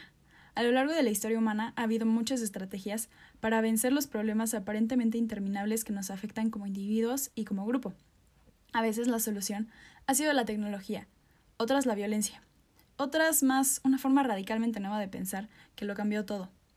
Hemos examinado muchos de esos ejemplos, pero en general, una estrategia ha sido más efectiva que las demás y es responsable de más cosas que cualquier otra. Funciona en buenas y malas situaciones, en situaciones peligrosas y en situaciones aparentemente desesperadas. Cuando Antonio Pigafetta, el asistente de Magallanes en su viaje alrededor del mundo, reflexionó sobre la mayor y más admirable habilidad de su jefe. ¿Qué crees que dijo? No tenía nada que ver con la navegación. El secreto de su éxito, dijo, dijo Pigafetta, fue la capacidad de Magallanes para soportar el hambre como nadie más. Muchos más fracasos en el mundo se deben al derrumbe de la voluntad, que a sucesos externos objetivamente concluyentes perseverancia, fuerza de propósito, voluntad indomable. Esos rasgos fueron alguna vez parte distintiva del ADN estadounidense, pero se han debilitado desde hace tiempo. Como escribió Emerson en 1841, si nuestros jóvenes se descarrían en sus primeros proyectos, perderán todo su ánimo. Si el joven comerciante fracasa, los hombres dirán que está arruinado. Si el genio más fino estudia en una de nuestras universidades y no se le instala en un cubículo luego de un año en las ciudades y suburbios de Boston o Nueva York, sus amigos y a él mismo les parecerá que tiene razón para desalentarse y para quejarse el resto de su vida. Piensa en lo que diría de nosotros en la actualidad. ¿Qué dirá de ti? La mayoría de los miembros de mi generación deciden volver con sus padres para después de la universidad. El desempleo es para ellos el doble del promedio nacional. De acuerdo con un estudio de 2011 de la Universidad de Michigan, muchos graduados ni siquiera se molestan en aprender a manejar.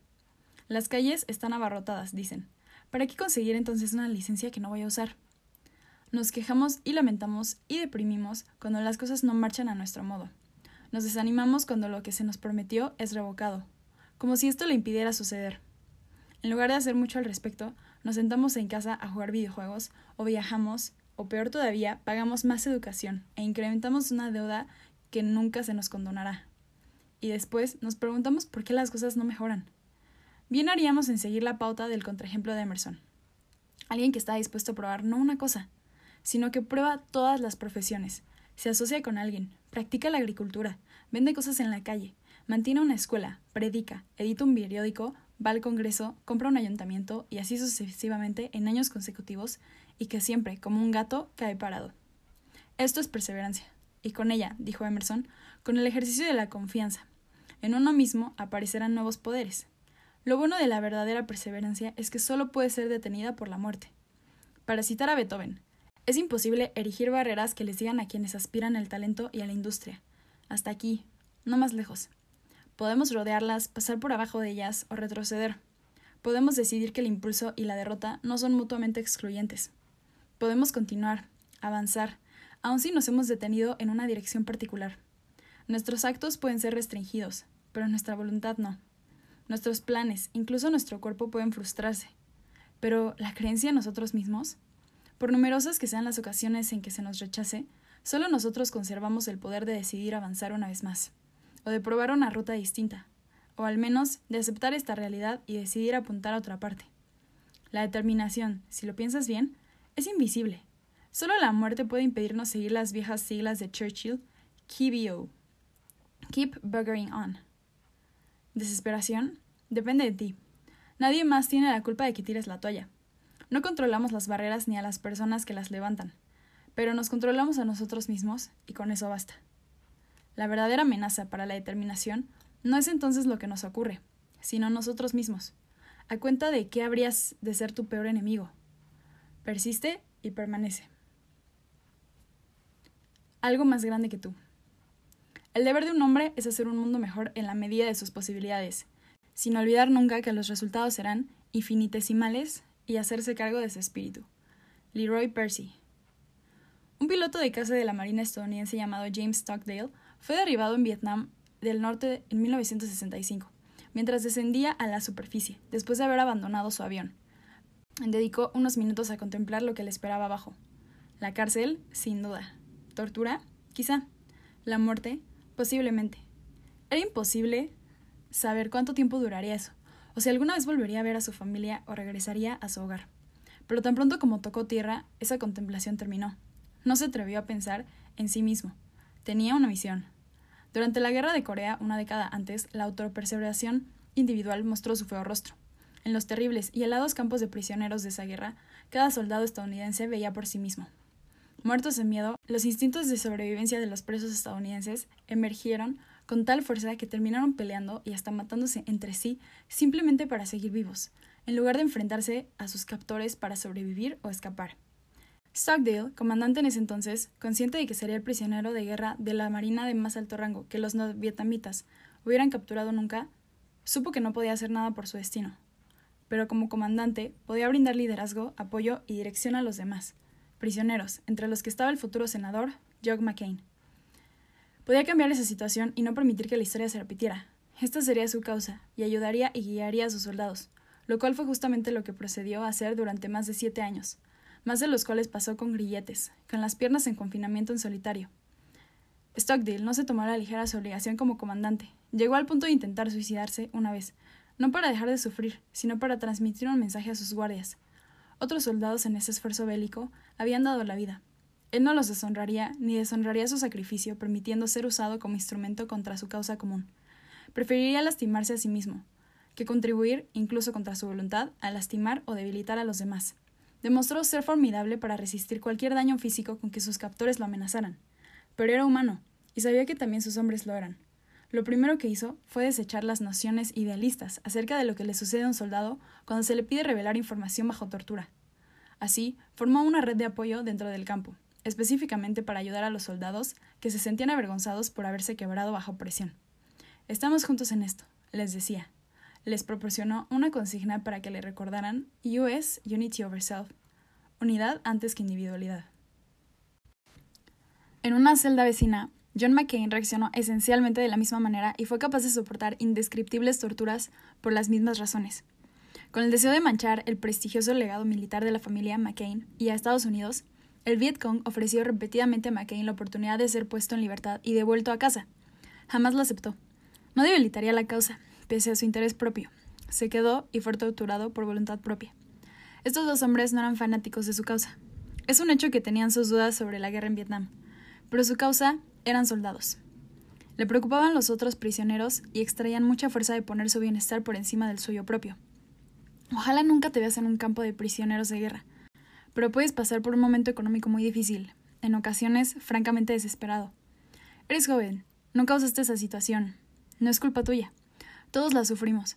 Esto no hace más que despojarnos fácilmente de nuestro concepto de nosotros mismos para no hablar del que tenemos de los demás. Pensar, así sea solo en privado, los demás no me importan, tomaré lo mío antes de que sea demasiado tarde especialmente cuando los líderes de tu supuesta comunidad dejan ver con claridad que eso es exactamente lo que sienten por ti cuando todo se reduce a lo esencial. Pero no, ignora eso. Es justo en este momento que debemos mostrar la verdadera fuerza de voluntad que reside en nosotros. Hace unos años, en medio de la crisis financiera, el artista y músico Henry Rollins logró expresar esta obligación profundamente humana, mejor que milenios de doctrinas religiosas. La gente está un poco desesperada. Quizá no te muestre lo mejor de sí misma, no te rebajes nunca a ser quien no quieres. No hay mejor momento que este para ejercer tu aplomo cívico y moral, para tener un verdadero norte cívico y moral. Esta es una oportunidad extraordinaria para que un joven como tú se convierta en héroe. No tienes que martirizarte. Cuando nos fijamos en los demás, en ayudarlos o simplemente darles un buen ejemplo, nuestros temores y dificultades personales disminuyen. Y cuando nuestro miedo o nuestro dolor de cabeza dejan de ser nuestra principal preocupación, no tenemos tiempo para eso. El propósito compartido nos da fortaleza. El deseo de abandonar o comprometer nuestros principios parece egoísta cuando consideramos a las personas que se verían afectadas por esa decisión. Cuando se trata de obstáculos y las reacciones que provocan aburrimiento, odio, frustración o confusión, que te sientas así no significa que a los demás les pase lo mismo. A veces, cuando nos atoramos en un problema inmanejable o intolerable, una de las mejores formas de crear oportunidades o abrir nuevas posibilidades de avanzar es pensar. Si no puedo resolver esto solo, ¿qué puedo hacer al menos para que las cosas mejoren para los demás? Da por sentado un segundo que esto ya no nos ofrece nada más, que no podemos hacer nada por nosotros. ¿Cómo podemos utilizar esta situación para beneficiar a otros? ¿Cómo podemos sacar algo bueno de esto? Si no por mí, entonces por mi familia, mis seguidores, o quienes podrían verse después de una situación similar. Lo que no le ayuda a nadie es hacer girar todo a tu alrededor, todo el tiempo. ¿Por qué me pasó esto? ¿Qué voy a hacer? Te sorprenderá ver cuánta desesperanza se desvanece cuando llegamos a esa conclusión, porque ahora tenemos algo que hacer. Como Stockdale, ahora tenemos una visión. A la luz de la cegadora futilidad, tenemos órdenes que cumplir y cosas que hacer. Deja de complicarte las cosas pensando nada más en ti. Deja de poner ese peligroso yo frente a todo. Yo hice eso. Yo fui muy listo. Yo tenía aquello. Yo merezco algo mejor. No es de sorprender que te tomes personalmente tus pérdidas, que te sientas solo. Has exagerado tu papel e importancia. Comienza a pensar. Unidad antes que individualidad. Estamos juntos en esto. Aun si no soportamos la carga hasta el final, haremos lo que nos corresponde. Les seremos de utilidad a otros. Nos ayudaremos a ayudarles. Seremos mejores gracias a eso, y esto nos dará un propósito. Todo lo que te estorba, todo lo que te agobia, se interpone en tu camino. Puede convertirse en una fuente de fortaleza si piensas en los demás. No tendrás tiempo para pensar en tu propio sufrimiento, porque otros sufren también y estás demasiado concentrado en ellos. El orgullo puede quebrarse, la dureza tiene un límite, pero el deseo de ayudar, ninguna penuria, ninguna privación, ningún costo debe interferir en nuestra empatía con los demás. La compasión siempre es una opción, la camaradería también. Es un poder de la voluntad que nadie nos podrá arrebatar nunca, a menos que nosotros lo permitamos. Deja de pensar que lo que padeces es especial o injusto. Sea cual fuere tu dificultad, y por gravosa que resulte, no es una desgracia elegida especialmente para ti. Sencillamente es lo que es. Ese tipo de miopía es lo que nos convence, en nuestro detrimento, de que somos el centro del universo, cuando en realidad hay un mundo más allá de nuestra experiencia personal repleto de personas que han lidiado con cosas peores. No somos especiales ni únicos en virtud solamente de ser. En diversos momentos de la vida, todos estamos expuestos a sucesos casuales y a menudo incomprensibles, Recordar esto es otra manera de ser un poco más desinteresados. Siempre puedes recordar que hace una década, hace un siglo, hace un milenio, alguien como tú se vio en una situación idéntica a la tuya y sintió cosas similares. Empugna con los mismos pensamientos. Esa otra persona no tenía idea de que tú existirías algún día, pero tú sabes que ya existió. Y dentro de un siglo, alguien estará justo en tu misma situación una vez más. Abraza este poder, esta sensación de formar parte de un gran conjunto. Es una idea muy estimulante. Permite que te envuelva. Somos solo humanos, hacemos lo que podemos. Lo único que todos queremos es sobrevivir y hacer avanzar un poco el mundo entre tanto. Ayuda a otros seres humanos a prosperar y sobrevivir. Pon tu granito de arena en el universo antes de que te devore y alégrate de eso. Tiende una mano a los demás. Sé fuerte por ellos y esto te hará más fuerte a ti. Medita sobre tu mortalidad. Cuando un hombre sabe que se le colgará en 15 días, su mente se concentra maravillosamente. Dr. Johnson. A fines de 1569, un noble francés llamado Michael de Montaigne fue dado por muerto antes de caer de un caballo a todo galope.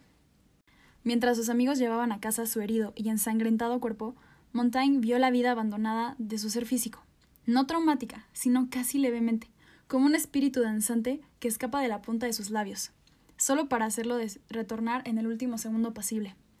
Esta sublime e inusual experiencia cambió su vida, Años después, sería uno de los más famosos escritores de Europa.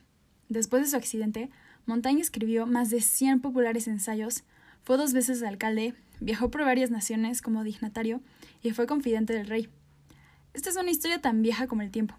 Un hombre está cerca de morir, hace un recuento de su vida y emerge de la experiencia como una persona completamente diferente y mejor. Así le sucedió a Montaigne. Había estado tan cerca de la muerte y lo vigorizó. Despertó su curiosidad. La muerte dejó de ser algo que temer.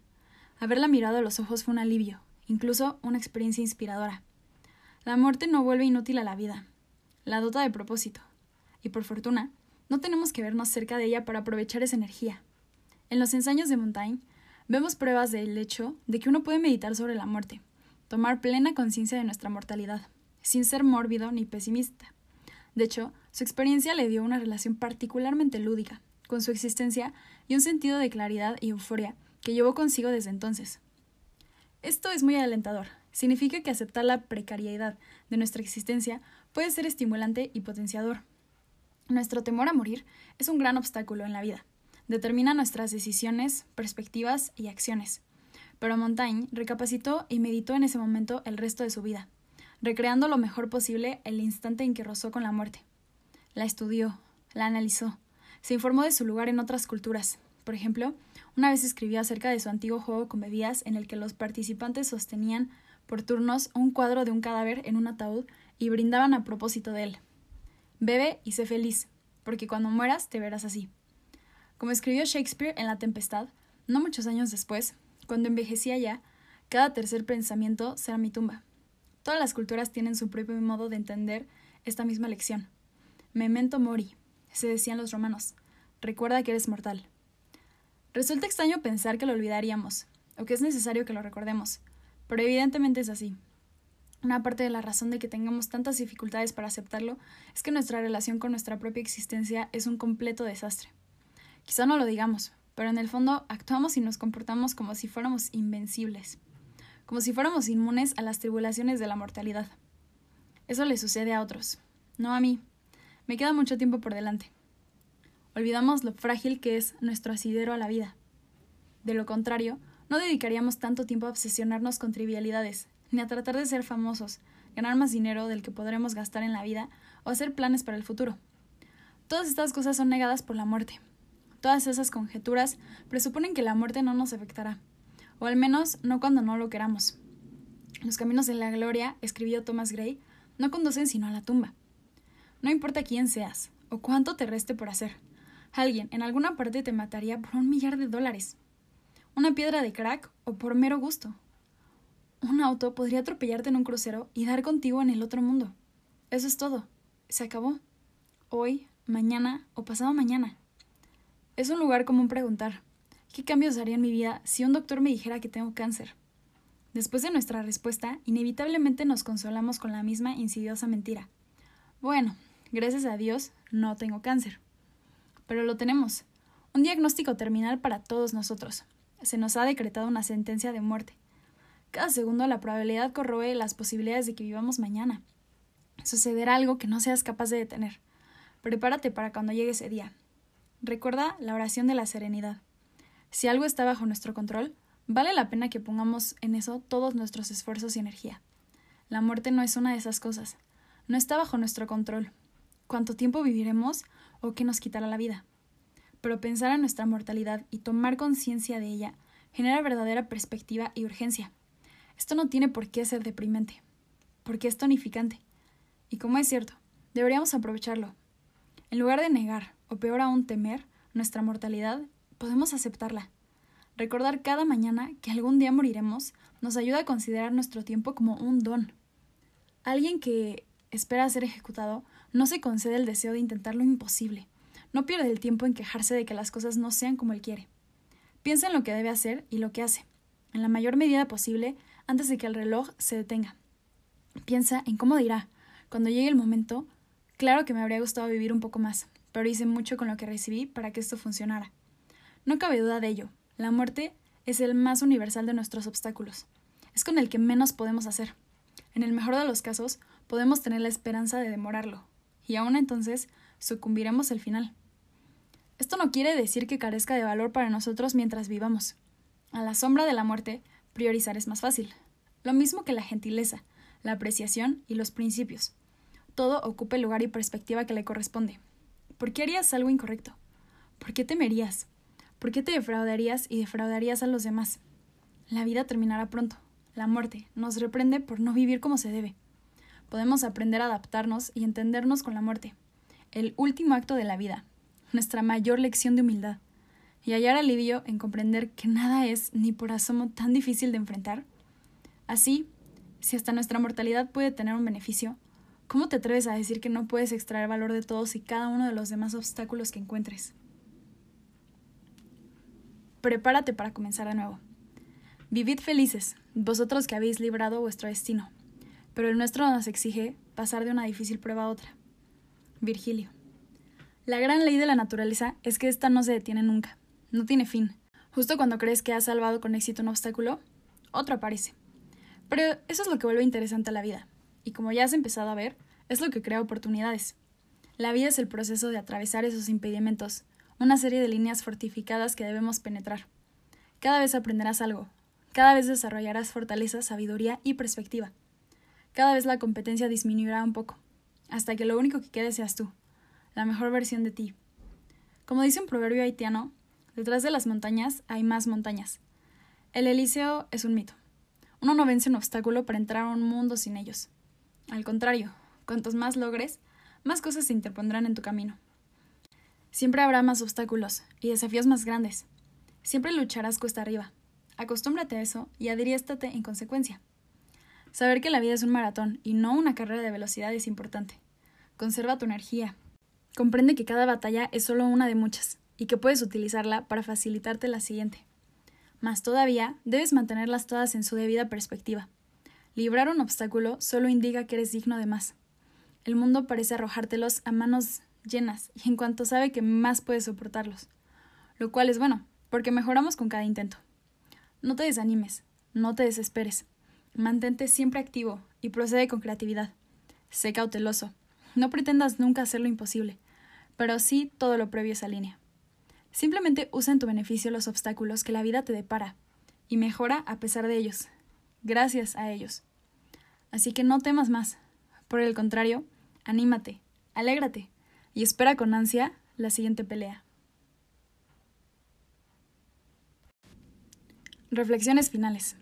El obstáculo se convierte en el camino. La última etapa de su reinado, enfermo y quizá próximo a la muerte, Marco Aurelio recibió una sorpresiva noticia. Su viejo amigo y general de más confianza, Avidio Casio, se había revelado en Siria. Tras enterarse de que el emperador era vulnerable y que quizá había muerto, aquel ambicioso general había decidido proclamarse César y tomar el trono por la fuerza. Marco Aurelio debía haberse enojado. La historia habría perdonado su deseo de vengarse de ese enemigo de aplastar a un hombre que lo había traicionado, amenazado su vida, su familia y su legado. Pero no hizo nada. Al grado de ocultar el secreto de sus tropas, que podrían haber sido enardecidas o provocadas en su nombre, Solo esperó a ver si Casio recuperaba el juicio. No lo hizo. Marco Aurelio llamó entonces a consejos a sus soldados e hizo un anuncio extraordinario. Marcharían contra Casio y obtendrían el gran premio de la guerra y la victoria. Aunque tratándose de él, ese premio fue muy distinto al que habría cabido esperar. Debían capturar a Casio, pero no matarlo, sino perdonar a un hombre que había ofendido, seguir siendo amigos de alguien que había transgredido la amistad, mantenerse fieles a alguien que había quebrantado la fidelidad. Marco Aurelio había controlado sus percepciones. No estaba enojado, no despreciaba a su enemigo, no dijo una sola palabra contra él. No se tomó eso personalmente, y entonces actuó, recta y firmemente, ordenó a sus tropas en Roma que tranquilizaran a la armada multitud y que después hicieran lo que debían, proteger el imperio, sofocar una amenaza. Como les dijo a sus soldados, si había un beneficio que pudieran derivar de esa detestable situación que no había deseado, era el de resolver bien este asunto y mostrar a toda la humanidad que existe una forma correcta de lidiar incluso con una guerra civil. El obstáculo se convierte en el camino. Claro que, como suele suceder, aún los planes mejor intencionados pueden ser frustrados por otros. El destino de Casio y Marco Aurelio cambió cuando tres meses después un asesino solitario acabó con Casio en Egipto. Su sueño imperial terminó en ese momento. La esperanza inicial de Marco Aurelio de poder perdonar en persona a su traidor se evaporó también. Pero esto creó una mejor oportunidad, la de practicar el perdón en una escala significativamente mayor. A los estoicos les gustaba usar la metáfora del fuego. Marco Aurelio se recordó una vez en su diario que cuando el fuego es fuerte, se apropia, pronto de la materia que lo nutre y la consume, y se vuelve más intenso todavía por medio de este mismo material. La inesperada muerte de su rival, el hombre al que no pudo otorgar clemencia, fue la encarnación de esa metáfora. En esencia, Marco Aurelio perdonaría ahora a todos los involucrados. No se tomaría nada personalmente. Sería una mejor persona, un mejor líder, gracias a eso. Tras su arribo a las provincias poco después de la muerte de Casio, se negó a condenar a la muerte a todos los demás conspiradores. Declinó acusar a los senadores a gobernadores que habían respaldado expresado su apoyo al levantamiento. Y cuando otros senadores insistieron en sentencias de muerte para sus pares asociados con la rebelión, les escribió Les imploro mantener mi reino impoluto de sangre de cualquier senador. Que esto no suceda nunca. El obstáculo se convierte en el camino. Se convierte en el camino. Por siempre y para siempre. Sí, es improbable que alguien pretenda apoderarse de nuestro trono con la fuerza de las armas, pero la gente hará agudos comentarios. Se nos cerrará en el tráfico. Nuestros rivales asaltarán nuestra empresa. Seremos lastimados. Algunas fuerzas intentarán retenernos. Sucederán cosas malas. Incluso esto podemos usarlo en nuestro favor. Siempre. Es una oportunidad. Siempre. Y si nuestra única opción, como en el caso de Marco Aurelio, frente a la codicia, o sea, de poder, de otro, es simplemente ser buenos y practicar el perdón, bueno, esa es una magnífica opción. Estoy seguro de que advertiste que ese es el patrón de cada una de las historias de este libro. Algo se interpone en el camino de alguien, pero éste no se deja intimidar. Con base en su problema, debilidad o dificultad, da todo lo que tiene, mental y físicamente. Aunque no siempre lo superó como quería o esperaba. Salió mejor y más fuerte de él. Lo que se interpuso en el camino se convirtió en el camino. Lo que impedía actuar terminó por impulsar la acción. Esto es inspirador, sugestivo. Es un arte que debemos aplicar en nuestra vida. No todos miran sus obstáculos con frecuencia, los mismos que tú y yo enfrentamos, y ven razón para desesperarse. De hecho, ven lo contrario, un problema con una solución inmediata, una oportunidad de probarse y mejorar. Nada se interpone en su camino. Más bien, todo los guía por su camino. Es mucho mejor así, ¿no? La ligereza y flexibilidad de este enfoque parecen muy distintas al modo en que nosotros y la mayoría de la gente elegimos vivir. Con nuestras desilusiones, rencores y frustraciones. Podemos ver lo malo en nuestra vida con gratitud, no con pesar, porque convertimos un desastre en un beneficio real, la derrota en victoria. El destino no tiene que ser fatalista. Puede ser destino y libertad con igual facilidad. Estos individuos no asisten a una escuela especial. Más allá, en muchos casos, de su conocimiento de la antigua sabiduría del estoicismo, nada de lo que hacen está fuera de nuestro alcance. Más bien, liberaron algo que está en cada persona. Probados en el crisol de la adversidad y forjados en el horno de la tribulación, descubrieron esas fuerzas latentes, los poderes de la percepción, la acción y la voluntad. Con esta triada, primero vieron claramente, después actuaron correctamente. Por último, soportaron y aceptaron el mundo tal como es. Percibe las cosas como son. No dejes ninguna opción sin explorar y después mantente firme y transforma lo que no se puede cambiar. Todo esto está intercomunicado. Nuestras acciones nos dan seguridad para ignorar o controlar nuestras percepciones. Probamos y ascentramos nuestra voluntad con nuestras acciones. El filósofo y escritor Nassim Nicolás Taleb definió a un estoico como alguien que transforma el temor en prudencia, el dolor en información. Pero no te preocupes, ya estás preparado para eso, para esa vida de obstáculos y adversidades. Sabes cómo manejarlos, cómo hacer a un lado los obstáculos e incluso beneficiarte de ellos. Conoces el proceso. Has sido instruido en el arte de controlar tus percepciones e impresiones. Igual que Rockefeller, mantienes la calma bajo presión. Eres inmune a los insultos y abusos. Ves oportunidades en los lugares más oscuros. Eres capaz de dirigir tus acciones con energía y persistencia. Como Demóstenes, asumes la responsabilidad de ti mismo. Te educas, compensas tus desventajas y persigues tu verdadera vocación y lugar en el mundo. Tienes un pecho de acero y posees una inmensa y poderosa voluntad. Lo mismo que Lincoln, te das cuenta de que la vida es una prueba. No será fácil, pero estás preparado para dar todo lo que tienes, listo para aguantar, perseverar e inspirar a los demás.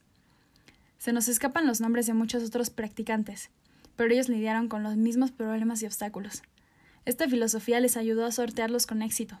Se sobrepusieron serenamente a lo que la vida les deparó. Y de hecho, prosperaron gracias a eso. No fueron especiales, nada que nosotros no podamos ser. Lo que hicieron fue simple. Simple, no fácil. Pero repitámoslo una vez más, solo para no olvidarlo. Ve las cosas tal como son. Haz lo que puedas. Soporta lo que debes. Lo que bloqueaba el camino es ahora un camino. Lo que alguna vez impidió actuar promueve la acción. El obstáculo es el camino. Posdata. Ya eres un filósofo. Felicidades. Ser filósofo no es meramente tener pensamientos sutiles, y ni siquiera fundar una escuela.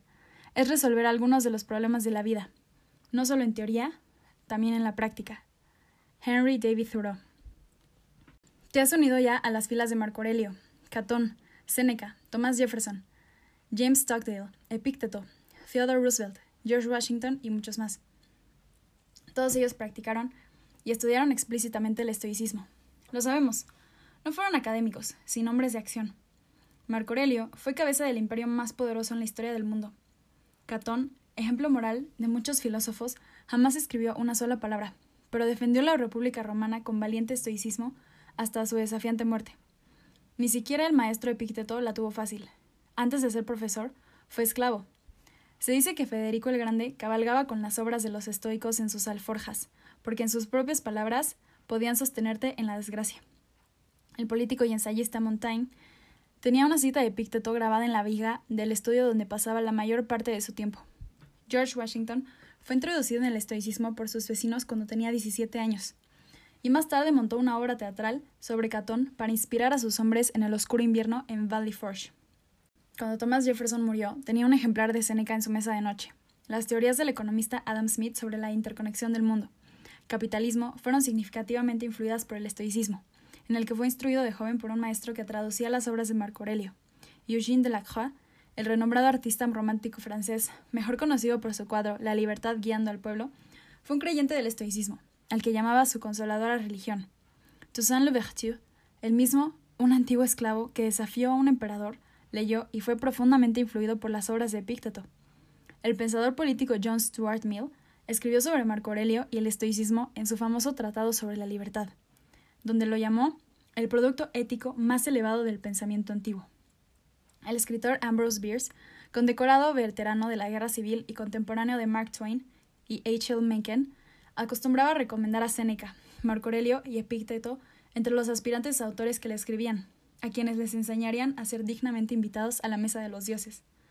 Theodore Roosevelt, después de su presidencia, dedicó ocho meses a explorar las desconocidas selvas del Amazonas y casi morir en ellas.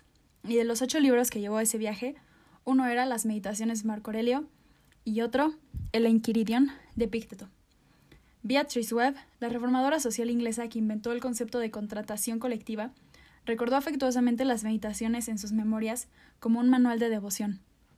Los Percy, la famosa dinastía política, literaria y agrícola del sur, Leroy Percy, senador, William Alexander Percy, linternas en el dique y Walker Percy, el cinefilo, que salvó miles de vidas durante la gran inundación de 1927, fueron conocidos adherentes a las obras de los estoicos porque, como escribió uno de ellos, cuando todo está perdido, ellas se mantienen firmes.